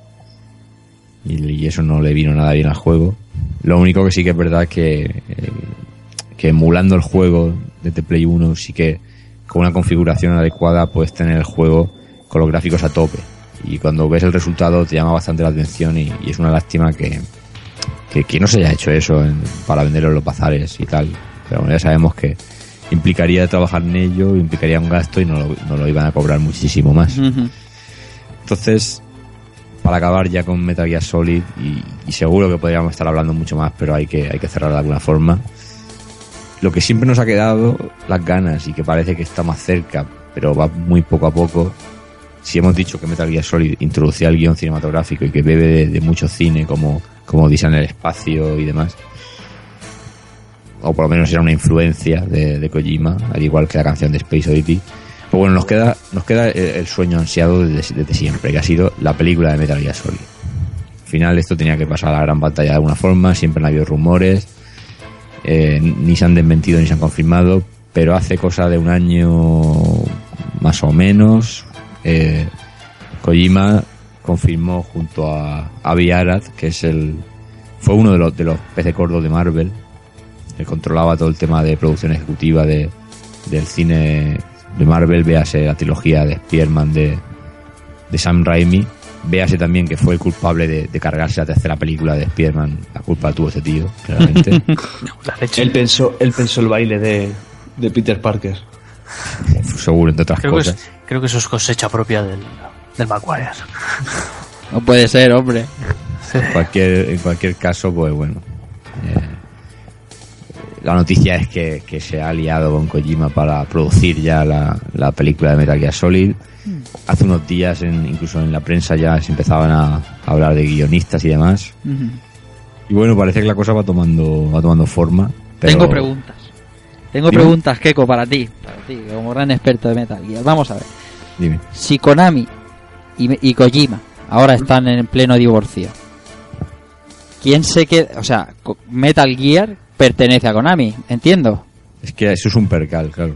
Eso es un percal. Entonces, si pertenece a Konami, Kojima se puede aliar con Cristo, da igual que sea de Marvel Studios. O sea, bueno, a ver, eh, esto estamos hablando de hace un año y pico ya. Entonces, claro, la cosa ha cambiado bastante. Claro, pero como decía, hace- han salido nombres de guionistas, que es verdad, que han salido a luz eh, nombres de guionistas para, para la película, pero es que ahora todo esto yo creo que queda en agua de borrajas otra vez. ¿Cree? Bueno, ya no sé si... A ver, cuando uno también adapta, adapta algo, un cómic o lo que sea, mm, vamos a fijarnos en el caso de Marvel. Mm. Mm, tiene su propio estudio cinematográfico, pero ciertas ciertas franquicias como X-Men o Cuatro Fantásticos, Marvel no puede hacer nada con ellas por mucho que los personajes sean suyos. Al final, la, la productora de cine ha pagado un dinero para tener los derechos de, de explotación cinematográfica de esa franquicia, con lo cual eh, no, la, otra, la otra parte tiene las manos atadas. En el caso de Metal Gear, no, no conozco tanto si, si esto funciona así. Porque Kojima, claro, Kojima es la mente que ha creado el juego, pero lo que tú dices, no deja de ser una, una propiedad de Konami a, a gran escala. Eso habría que ver cómo, cómo, cómo son todos los tratados que hay por detrás. Porque Claro. el tema de Marvel, yo juraría que, era el- que, el- que Marvel había vendido, ha cedido o cedido o vendido los, los derechos de, de explotación cinematográfica, pues de eso, de Spider-Man, de X-Men y no sé cuál, cuál más, ¿no? Que todo está, por eso toda esa movida de recuperar Spider-Man y, fantásticos. y todo el. Pero yo creo que con Metal Gear todas estas cosas no... Yo creo que eso pertenece a Konami y en su Claro. día a Kojima, que podría llegar a estar detrás. Entonces yo ahora lo veo lo veo un poco como Rafa, decir, hostia, ¿y ahora esto qué? Claro. ¿Esto cómo, cómo queda? O, o ya está todo muy cerrado del palo, yo qué sé, ya tenemos el guion muy hecho y el, el reparto casi cerrado y, y esto es, está pa- para rodar. O si no, no sé, yo creo que acabará en un cajón también. Pues ese es el asunto, que, que a día de hoy sí que siguen saliendo noticias, pero claro, la, el dilema está ahí. Si, co- si la hacen sin Kojima, o la hace Kojima, o, o que... O sea, Y luego tengo otra pregunta. No, no, voy a quedar ahí. Y ¿se puede hacer una película de Metal Gear buena? sí. Lo- te digo yo que sí. Pero te tienes que dejar sin contar muchísimas cosas porque como el juego es tan cinematográfico eh, y, se puede permitir contarte cosas durante 10 horas, Sí, pero afortunadamente Metal Gear eh, es un juego en el que se habla mucho. Hay otros que en los que no tanto y sería más difícil de rellenar una película, pero yo creo que sentándose con Kojima o un guionista bueno que, que de verdad admire lo que está haciendo, que no sea de encargo, como, como es probablemente que pase, yo creo que sí que se podría llegar a, a contar lo esencial sin echar de menos grandes cosas. Sería un poco complicado, ciertamente, pero no, no tienes por qué hacer una sola película también. Yo lo No, no, digo que- porque, bueno, a nivel de infraestructura he visto muchos aficionados, sobre todo ital- italianos, que hacen unos cortometrajes que te, que te cagas de, de cómo están hechos. Entonces, bueno, mm, yo siempre he dicho que para hacer una adaptación hay que rodearse de gente, una adaptación de cualquier cosa.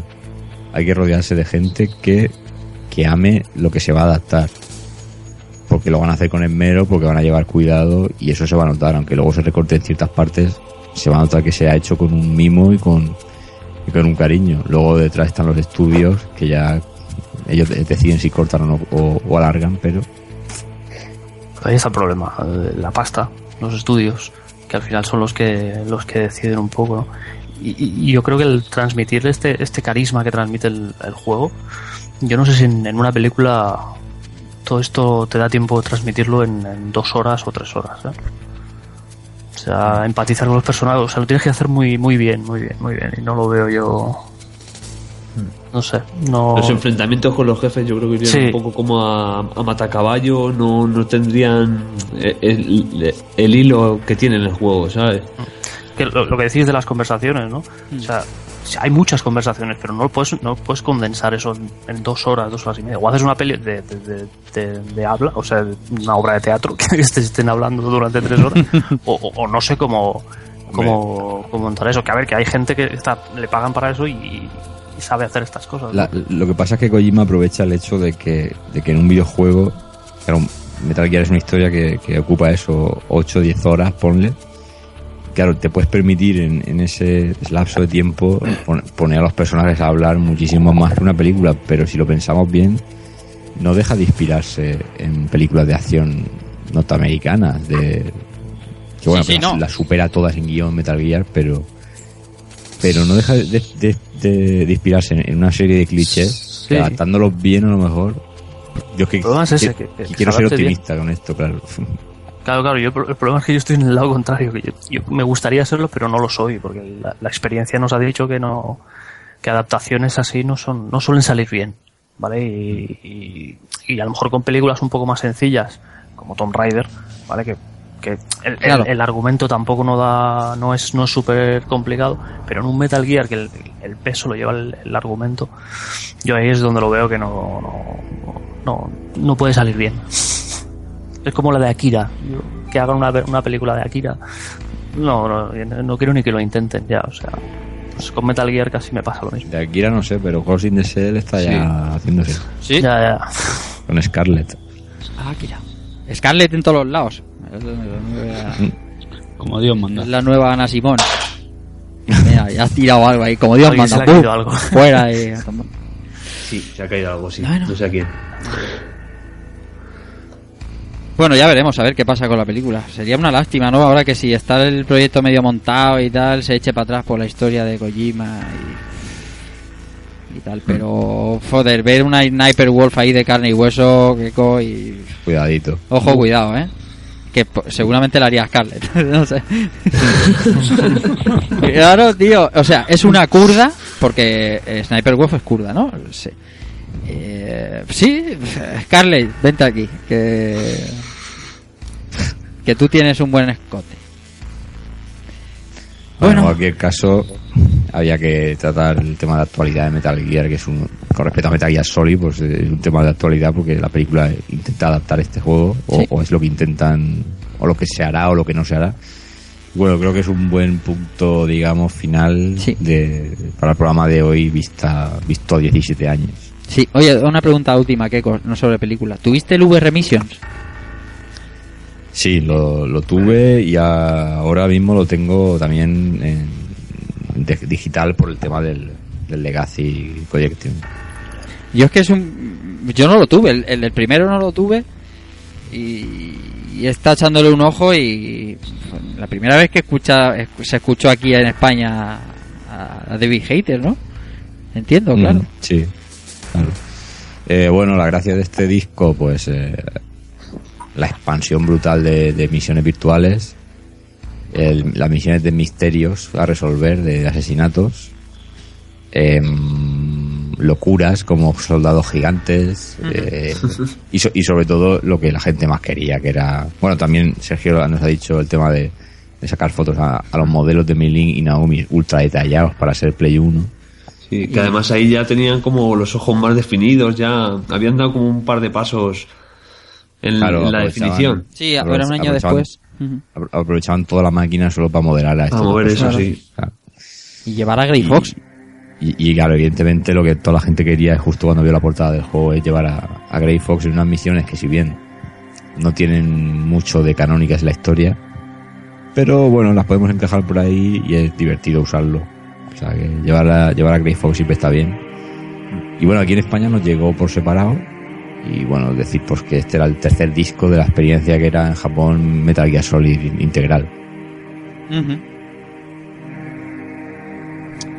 Ah, y bueno, como curiosidad decir que para poder jugar este juego tenías que tener una partida ya completa a- al modo historia de, del juego principal. Ah, bien, bien. O sea, leía, leía la memoria y si tenías te permitía arrancar, ¿no? Claro, claro, eso te, y te lo advertían ya en el propio juego original cuando lo comprabas te lo, te lo advertían para que no, para no llevarte a engaño ni demás. Muy bien, pues eh, si te parece cambiamos de música y entramos a, a lo que has llamado y bien llamado del codec. Pues sí, vamos a ver qué opina la gente de este juego, que, que se- me imagino que será muy parecido a lo que hemos hablado. Muy bien, vamos allá. ハイテク特殊部隊フォックスハウンドかつて君が所属し私が指揮を執ったこともある特殊部隊だ。まだ存在していたとはな。今回のテロには6人のフォックスハウンド隊員が参画している。サイキック能力を持つサイコマンティス天才女狙撃手スナイパーウルフ。変装の達人デコイ・オクトパス巨漢のシャーマンバルカン・レイン拳銃の名手だけでなく拷問のスペシャリストとしても知られるリボルバー・オセロット。そして彼らを率いるのがフォックスハウンドの実戦部隊リーダーリキッド・スネークだリキッド・スネーク。君と同じ暗号名を持つ男「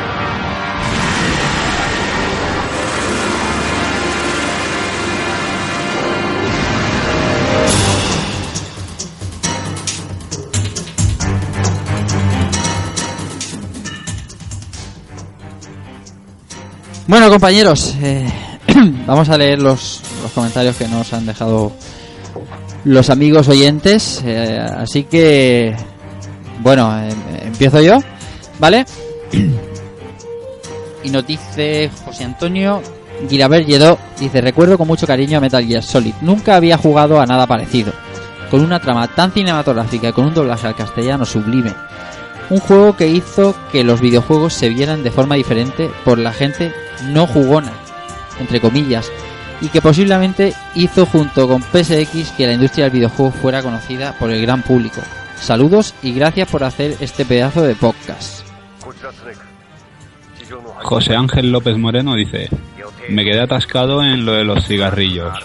Años más tarde pude pasármelo. Gran juego, pero no mejor que el 3. Eso sí, tiene el elenco de villanos más carismático de cualquier videojuego.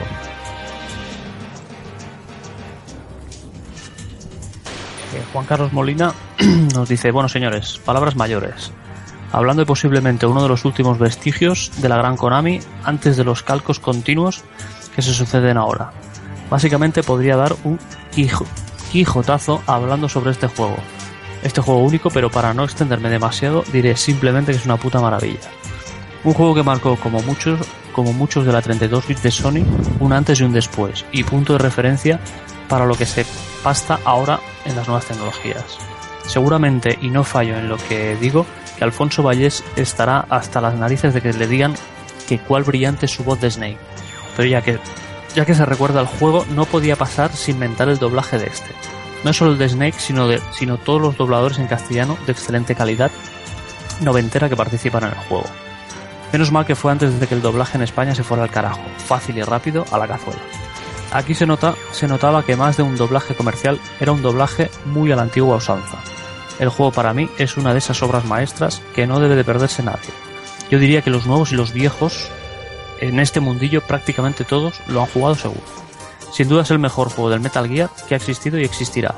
Un amplio homenaje a Konami por deslumbrados por, perdón, por deslumbrarnos con tremendísima obra de arte. Ojalá algún día encuentren de nuevo la inspiración para sorprender con un concepto jugable, semejante, detallista y espléndido simplemente para deleite de todos. Saludos equipo, chao chao. Bien, el señor Alex Darkafka Montoya nos dice, voy a ponerme serio y profundo como el cansino de Nolan con su barman, que luego me dicen que me pongo muy cuñado. Partamos de la base de que Servidora conoció Metal Gear con las versiones de NES y no me arrepiento, aunque mucho más tarde oí de las deliciosas versiones originales de MSX en mi entorno. En mi entorno lo más parecido a un MSX era una BMX, un Vespino LX o un consolador con XXL. mi vecina Quiteria, una viciosa. Así que cuando por fin pude jugar, jugarlos, lloré sangre con mi ciruco viril gustatorio. Pero sigo defendiendo las versiones de NES, pese a que Oído Cocina las repudie, más ahora que se ha alargado de Konami. O quede muy fugerlor inglés decir que las de MSX son su libro de cabecera y las de Nintendo algo que erradicar. En fin, la saga Solid me ha dado muy buenos ratos y muy buenas siestas. Debo reconocer que las dos primeras entregas me saciaron como jugador, y la tercera no pude acabarla. Me aburría cosa mala, la cuarta me la pela. Así como una prostituta yonki de Europa del Este, algún marinero turco en el puerto de Barcelona. Me la pela. Mira que lo he intentado, pero no hay manera. Es jugar un par de horas y de repente... ¿Por dónde iba? Ah, sí. Y eso que me iba a poner serio. Metal Gear Solid me bombardeó, dinamitó y violó como jugador. Para los anal es de la History of Gaming. Queda ese doblaje fetén y pírrico que nunca más se ha vuelto a repetir. De chiste la traducción de Ghost Babel, por otro lado. Recuerdo momentos como la tortura, el enfrentamiento contra Wolf o Raven, el Hind D. Y se me ponen los pelos como un grupo de animados socios del Ku Klux Klan. Y esos calientes y con ganas de pasarlo pirata. Recuerdo que el día que me lo acabé, con el final de Otacón, dejé el pad, saqué un cilindrín, lo incineré, di una profunda carada asomada al balcón y dije, fuck yeah. Y aunque ahora he dejado de fumar y peso algo más, ya lo sabéis, el problema con el peso de mi pene es serio, sigo pensando lo mismo. Metal Gear Solid es una puta obra maestra. Respecto al de GameCube, digan lo que digan, si lo tomas casi como otro juego o un reboot, más que un remake, tiene cosas muy locas y es divertido. Pero nada puede igualar lo que este Metal Gear Solid me hizo sentir. Se me estremecen los entreculos. Qué grande la caja. Madre mía. Bueno, David Moreno dice, este juego es un referente en el catálogo de PlayStation. Recuerdo cuando lo vi anunciado en un E3 años o año, no recuerdo, anteriores a su salida, y cómo me dejó prendado la estética de la que hacía gala el apartado gráfico. Vale, sí, pixelacos como puños, PlayStation Style, pero montando unos escenarios fríos y llenos de detalle. Aunque lo jugué cuando pasó a la serie Platino. Bueno, realmente creo que ese fue el único juego de Play que pasó a la, a la serie Platinum sin cambiar los colores de- del embalaje. Ah, no, no cambió el... Sí, el- sí los cambió, sí los cambió. Ah, vale, vale, vale. Eh, Sí los cambió. Vale, vale. Eh, sí, además, he visto el plateado. Vale. Eh, el doblaje en español es impresionante y si encima se hubiera currado un motor para los gestos faciales y se hubiera movido la boca al hablar, hubiera sido el juego perfecto, pero se, pero se le puede perdonar porque creo que ningún juego de PlayStation tuvo ese honor. Hostia, que estamos pidiendo... bo- Claro. Estamos pidiendo- ¿eh? explotado ahí, ¿eh? Estamos, pi- estamos pidiendo a una PS1 lo que hacía una PS2. Yes. Más, eh, sigue el amigo David Moreno. En definitiva, me enganchó como pocos. Me lo he pasado en todos los niveles de dificultad e incluso sin el mapa y los conos de visión. Eh, tampoco tenía mucho más juego. Es el, el modo Bipos, si no me equivoco, ¿no? Sí. Eh, es difícil. y luego mm, pasó mm, como legado a mi hermano que hizo lo mismo, vicio puro y duro. Pues nada, muchas ganas de escuchar el podcast y estoy seguro que sobre la cabeza de Gideos sobrevolarán muchas pullitas. Eh, por cierto, que eh, Silent Hills ha dado, ha sido cancelado. Respiro un poco más tranquilo porque prefiero que no hagan un nuevo Silent Hill a que hagan otra cosa distinta con el nombre de la serie. Un saludo. Pepe Luna nos dice, hoy os traes a rejugando a toda una institución en esto de los videojuegos. Mi primer contacto con Metal Gear Solid fue con la demo que venía incluida en uno de los International Superstar Soccer Pro de PSX. Al poco tiempo tuve la suerte de que me cayeran un par de verbatines con la versión USA del juego, allá por noviembre del 98. Y vaya semanitas que me tiré. Me lo acabé enterito en inglés y recurriendo a sucias tretas como probar todas las frecuencias del codec para localizar a Meryl la primera vez. Era eso o esperar a mayo del año siguiente, fecha en la que por fin llegó a PAL, con aquel recordado doblaje. Ahí no me pude resistir a pasar por caja y me volví a recorrer Sadumoses por enésima vez. Diazepanes y Alfonso Valleses, enfurecidos cuando le preguntas por el juego ap- aparte.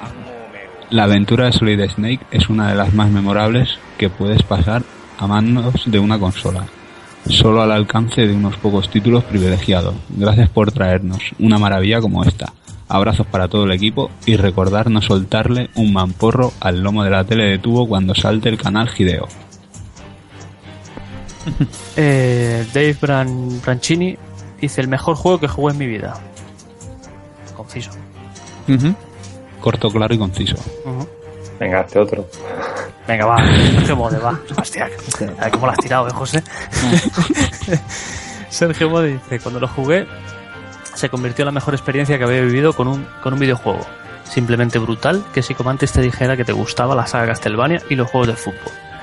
El trabajo que hicieron con el doblaje tuvo su, su buena parte de culpa. Aún, aún hoy día no he visto ninguno de esa calidad.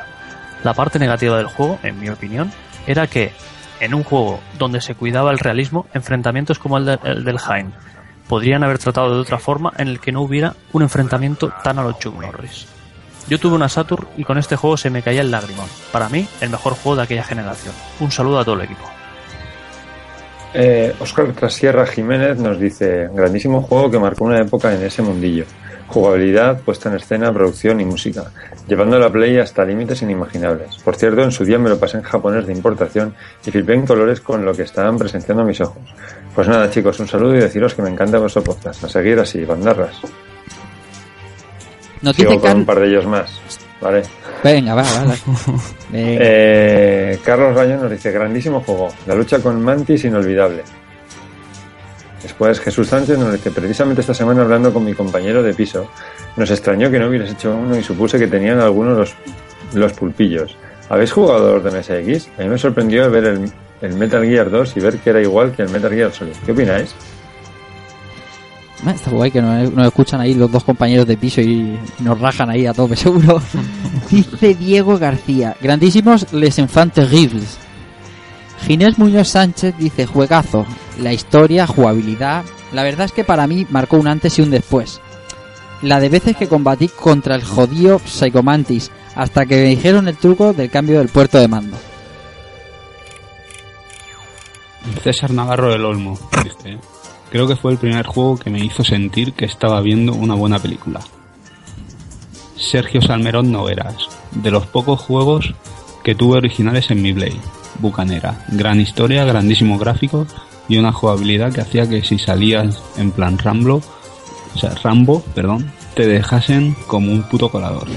Quizás el mejor juego de Play o en el top 5 por lo menos. Manuel Jesús Sánchez Ortiz, ya tenía ganas de que llegase este día para, para este programa que me tenía de los nervios. ¿Qué decir de este juego que tantos momentos me dio y me sigue dando? Recuerdo la primera vez que lo puse y empecé a jugar y cuál fue mi sorpresa cuando oí esas voces en castellano. Uf, esa banda sonora es épica y esos diálogos, esa historia, está, está, está, está sufriendo ya. es todo inolvidable. Dice, nunca olvidaré la mítica frase de Snake. Pero qué coño. Genial. Dice, bueno, me despido. Seguro que este va a ser un pedazo de programa y espero que salga tan genial como el de Final Fantasy VIII. Al menos en horas creo que va por ahí. que siempre tendré guardar para volver a escucharos. Así que un saludo a todos y que os dé y que os dé un programa genial. Yo mientras lo jugaré en la PSP, que queda de puta madre. Saludos, cracks. Bien, y finalmente terminamos este DLC de comentarios con el amigo Daniel Rabinat Aligué, que dice, fue uno de los primeros juegos que me, vol- que me voló la cabeza. Hacía solo un año que tenía una Play y me pillé el juego el mismo día que salió. Aún recuerdo como si fuera ayer la intro con la, incursión desde el submarino y cómo aluciné viendo. Y quería decir del juego, un, un, un crescendo constante, llegando a momentos espectaculares como la lucha de Psycho Mantis o Sniper Wolf. Es el juego que más veces me pasé en Play, concretamente 8. Ahora hace tiempo que no lo juego, pero siempre lo tengo presente. En definitiva, Metal Gear Solid junto a Final Fantasy VIII fueron los dos juegos de Play que más me fliparon y me hicieron bien que jugar a videojuegos podía ser algo más que matar marcianitos. Cuando me dicen cuál es el primer videojuego que te viene a la cabeza, siempre es el mismo, Metal Gear Solid. Por cierto, aunque con un poco de retraso, muchas felicidades a todo el equipo por estos dos años de rejugando y que sea por muchos más. No sabéis cómo nos hacéis disfrutar. Un saludo. Joder, qué guay. Pues nada, muchas gracias como siempre a todos, a todos los amigos que, gastan un poquito de tiempo en compartir sus, vivencias, sus, historias con, con estos juegos y, y más con Metal Gear, que todo el mundo tiene su pequeña, su pequeña anécdota y su pequeña vivencia. Eh, espero que no quede, estaba pensando ahora conforme lo decían, espero que no quede un poco como el final del, del Final Fantasy VIII, porque lo estuve escuchando no hace mucho, el, el final del programa, y eran como cerca de las 6 de la mañana. Servidor ya hablaba con el piloto automático increíble. Una voz de sueño. Es, es que era tremendo, o sea, Las, vo- las voces se notaban, ¿no? es increíble, o sea, poneros el final del trozo de- de- del programa de Final Fantasy, no sé, hacia las 4 horas, ¿no? Y ya el tono es como, sí, bueno, y vamos andando, tal. Es, es una cosa increíble. No, no, pero hoy parece que no, además porque, joder, es que tampoco el juego no es tan, no es tan extenso, ¿no? Como, como aquel Final Fantasy 8. bueno, Keko, ya está todo, el juego, los comentarios. Así que Poco, poco más queda ya que las conclusiones, ¿no?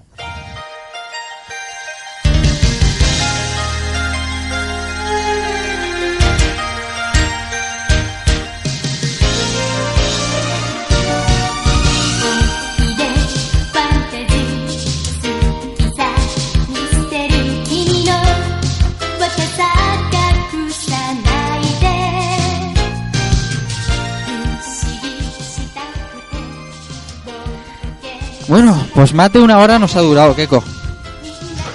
Y más de dos y también más de tres, ¿por qué no decirlo? Hay un... Los amigos que no pueden ver el guion al, fin- al principio ponen, nada, vamos a hablar dos horas, dos horas y media. Sergio se ríe, es imposible hablar de...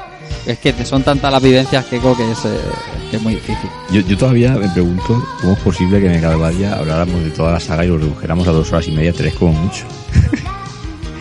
Porque hoy llevamos casi cuatro horas y media hablando de Metal Gear Solid. Ojo, y Pero- podríamos estar hablando más, ¿eh? Sí, sí. Vamos sí. concienciados. Es que el vicio ha sido tremendo. El vicio, vicio de estas dos semanas para acá, desde que dejamos el Sonic 3, algún ratito ha quitado Bloodborne, por lo menos a un servidor, pero el vicio ha sido brutal. Y lo de José Manuel ya ha sido de otra, de otra galaxia. Sí, yo, yo yo reconozco No, no, digo que te agarraste al Twin Snakes ahí y, y hasta que no lo pasaste lo soltaste. ¿eh? Eso es así, tío. Reconozco que está un poco pesado probablemente, pero es que me lo paso. No, no, no, no. Con Metal Gear nunca No. está pesado. Es que me lo paso muy bien. Bueno, Keiko, como, como, como el creador de este título, nada. Nos vemos en 15 días y que, que gracias por traer este, este. Es que esto se puede catalogar. La gente lo pone top 5, top 3, el mejor de los videojuegos, pero sin duda es que es, eh, es, genial.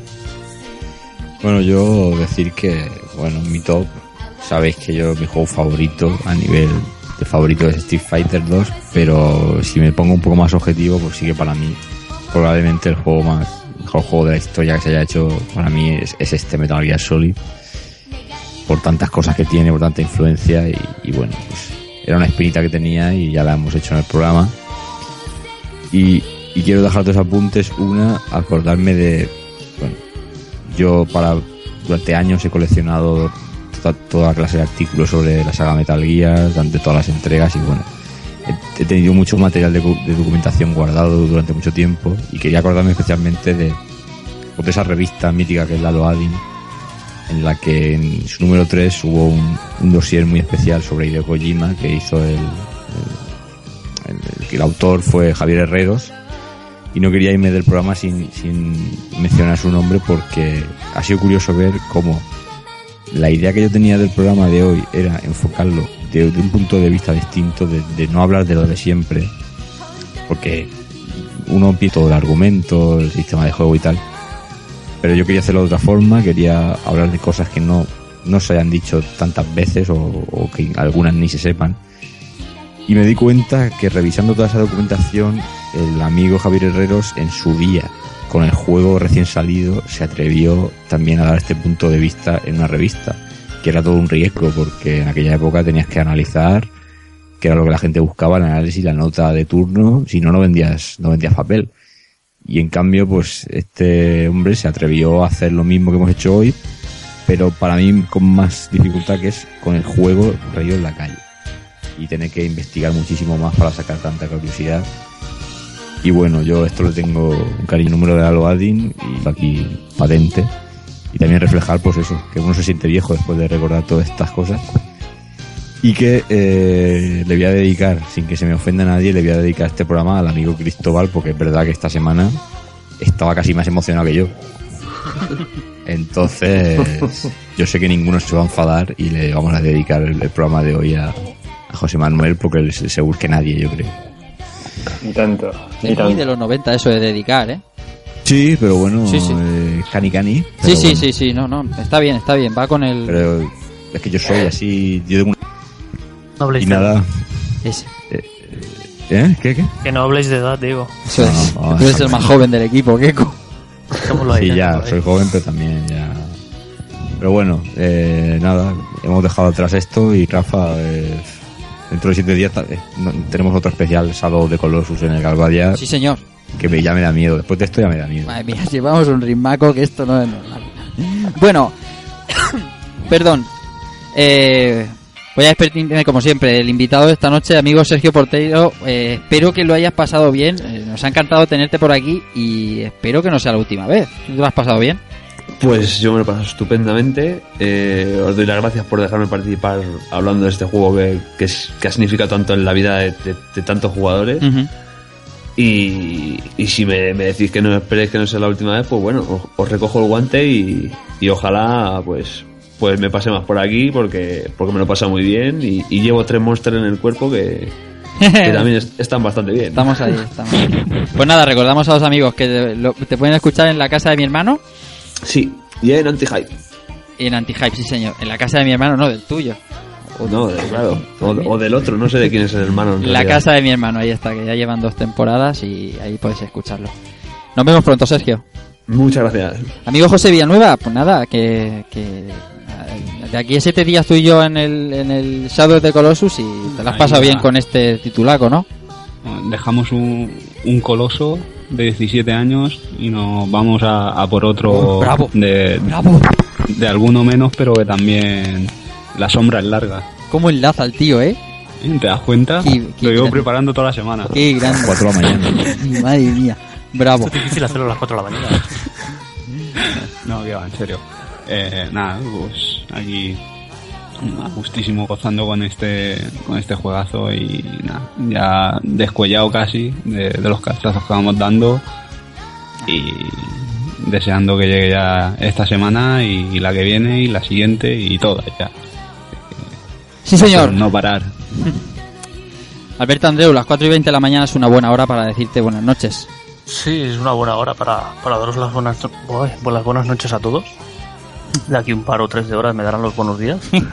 O sea que también, Pero- os, también, os- también os lo diré a vosotros. Pero es Metal Gear y lo merece, hombre. Pero es Metal Gear, ahí, ahí lo has dicho, ahí lo has dicho. Es Metal Gear, lo merece y, son de esos juegos que, que siempre cuando escuchas podcast y los escuchas dices, hostia, si, si algún día hiciera algún podcast y tal, me gustaría hacer de Metal Gear. Y aquí estamos. ¿no? Aquí estamos.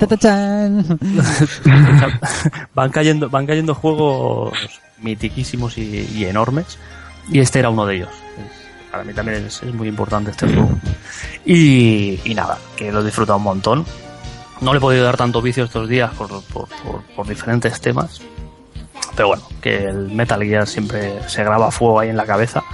Y como has dicho, te da un montón de anécdotas y historietas. Y nada, se ha acabado. Darle las gracias a, a Keiko por, por traerlo y por hacer este, este formato, ¿no? no sé cómo llamarlo, que, que ha sido muy ameno y muy, Sí, entretenido. Y, y, oye, yo creo que a la gente le va a gustar y, y a disfrutarlo tú. Pues sí, el otro día me preguntaba, me preguntaba un familiar, un primo mío, decía, oye, est- estáis gastando muchas balas gordas, es que se va a terminar. Digo, pues espero que no. espero que no. Bueno, José Manuel Cristóbal, a ti te toca el siguiente, tío. Sí, a mí me toca el siguiente. ¿Y después de esto qué hago? Eso digo yo. Es que... Es que... Algo ligerito, José, algo ligerito. Escúchame. Sí. Escúchame. Yo, yo sé lo que puedes hacer y mantener el nivel, ¿eh? ¿Lo digo o no te lo digo? Dale. Metal Gear Solid 2. no, no, escucha, eso, se lo- eso, eso hay que hacerlo, eso ya está apuntado. O, o sea que... No, pero que, que viene la, que viene dentro de 15 días. Ah, dentro de 15 días va a venir algo muy ligero. Vamos a hacer. Vamos a hacer Mario. Bien. Vamos a hacer Game Boy. Oh, vamos a hacer Super Mario, Super Mario Land 2. Ujú. Y la única duda que tengo es si hacer 1 y 2, que son los dos de, de Mario, ya dejando a Wario aparte, o si solamente lo hacemos del 2. Eh, pero vamos, sí, haremos. Traeremos por fin a, a Mario en un juego de Mario a rejugando y, y además con este título de Game Boy que es una verdadera es una verdadera pasada Eh, veis que nos lo pasamos muy bien y además que es cortito y sencillo Pues estupendo, toda esta noche te lo has pasado bien, ¿no? Con lo que... yo esta noche me lo paso como un enano mañana mi hijo a las 7 se levantará Correcto. y hasta la hora de la siesta estaré rabiando, pero es que no, no me arrepiento en modo alguno. Esto ha merecido muchísimo la pena, me lo paso muy bien jugándolo, me lo paso muy bien toda la semana comentándolo. Y esto es un juego especial, esto es otra cosa distinta. Eh, yo creo que lo mejor que lo mejor que ha tenido la noche es que todos conocíamos muy bien el título, sabíamos lo que hablábamos, Sí. lo habíamos disfrutado una y mil veces y nos hemos sentido muy cómodos hablando sin ataduras de guion, sin, sin nada. Lo que hablamos en su momento, que era un juego que hubiera molado mucho hacer cara a cara, bueno, no ha podido ser cara a cara, pero esto es lo más parecido que, que podemos dar a la gente y esperemos que lo disfruten. Pues sí, en último lugar queda como siempre servidor que, mira, siempre me acuerdo de la gente y tal que nos, que nos difunde y tal, pero yo hoy eh, le quiero dar las gracias especialmente a Keiko y espero que haya quedado contento porque sé que este programa, miedo no es la palabra, pero sí le infundía respeto y no desde hace dos semanas, le infundía respeto desde que empezamos a grabar Rejugando en febrero de 2013 y pensó que un programa de nombre debería tener Metal Gear. Así que yo espero que se haya quedado contento. Yo he quedado tremendamente contento y me lo he pasado muy muy bien. Nada más. Recibido un saludo de Rafa Valencia y chao.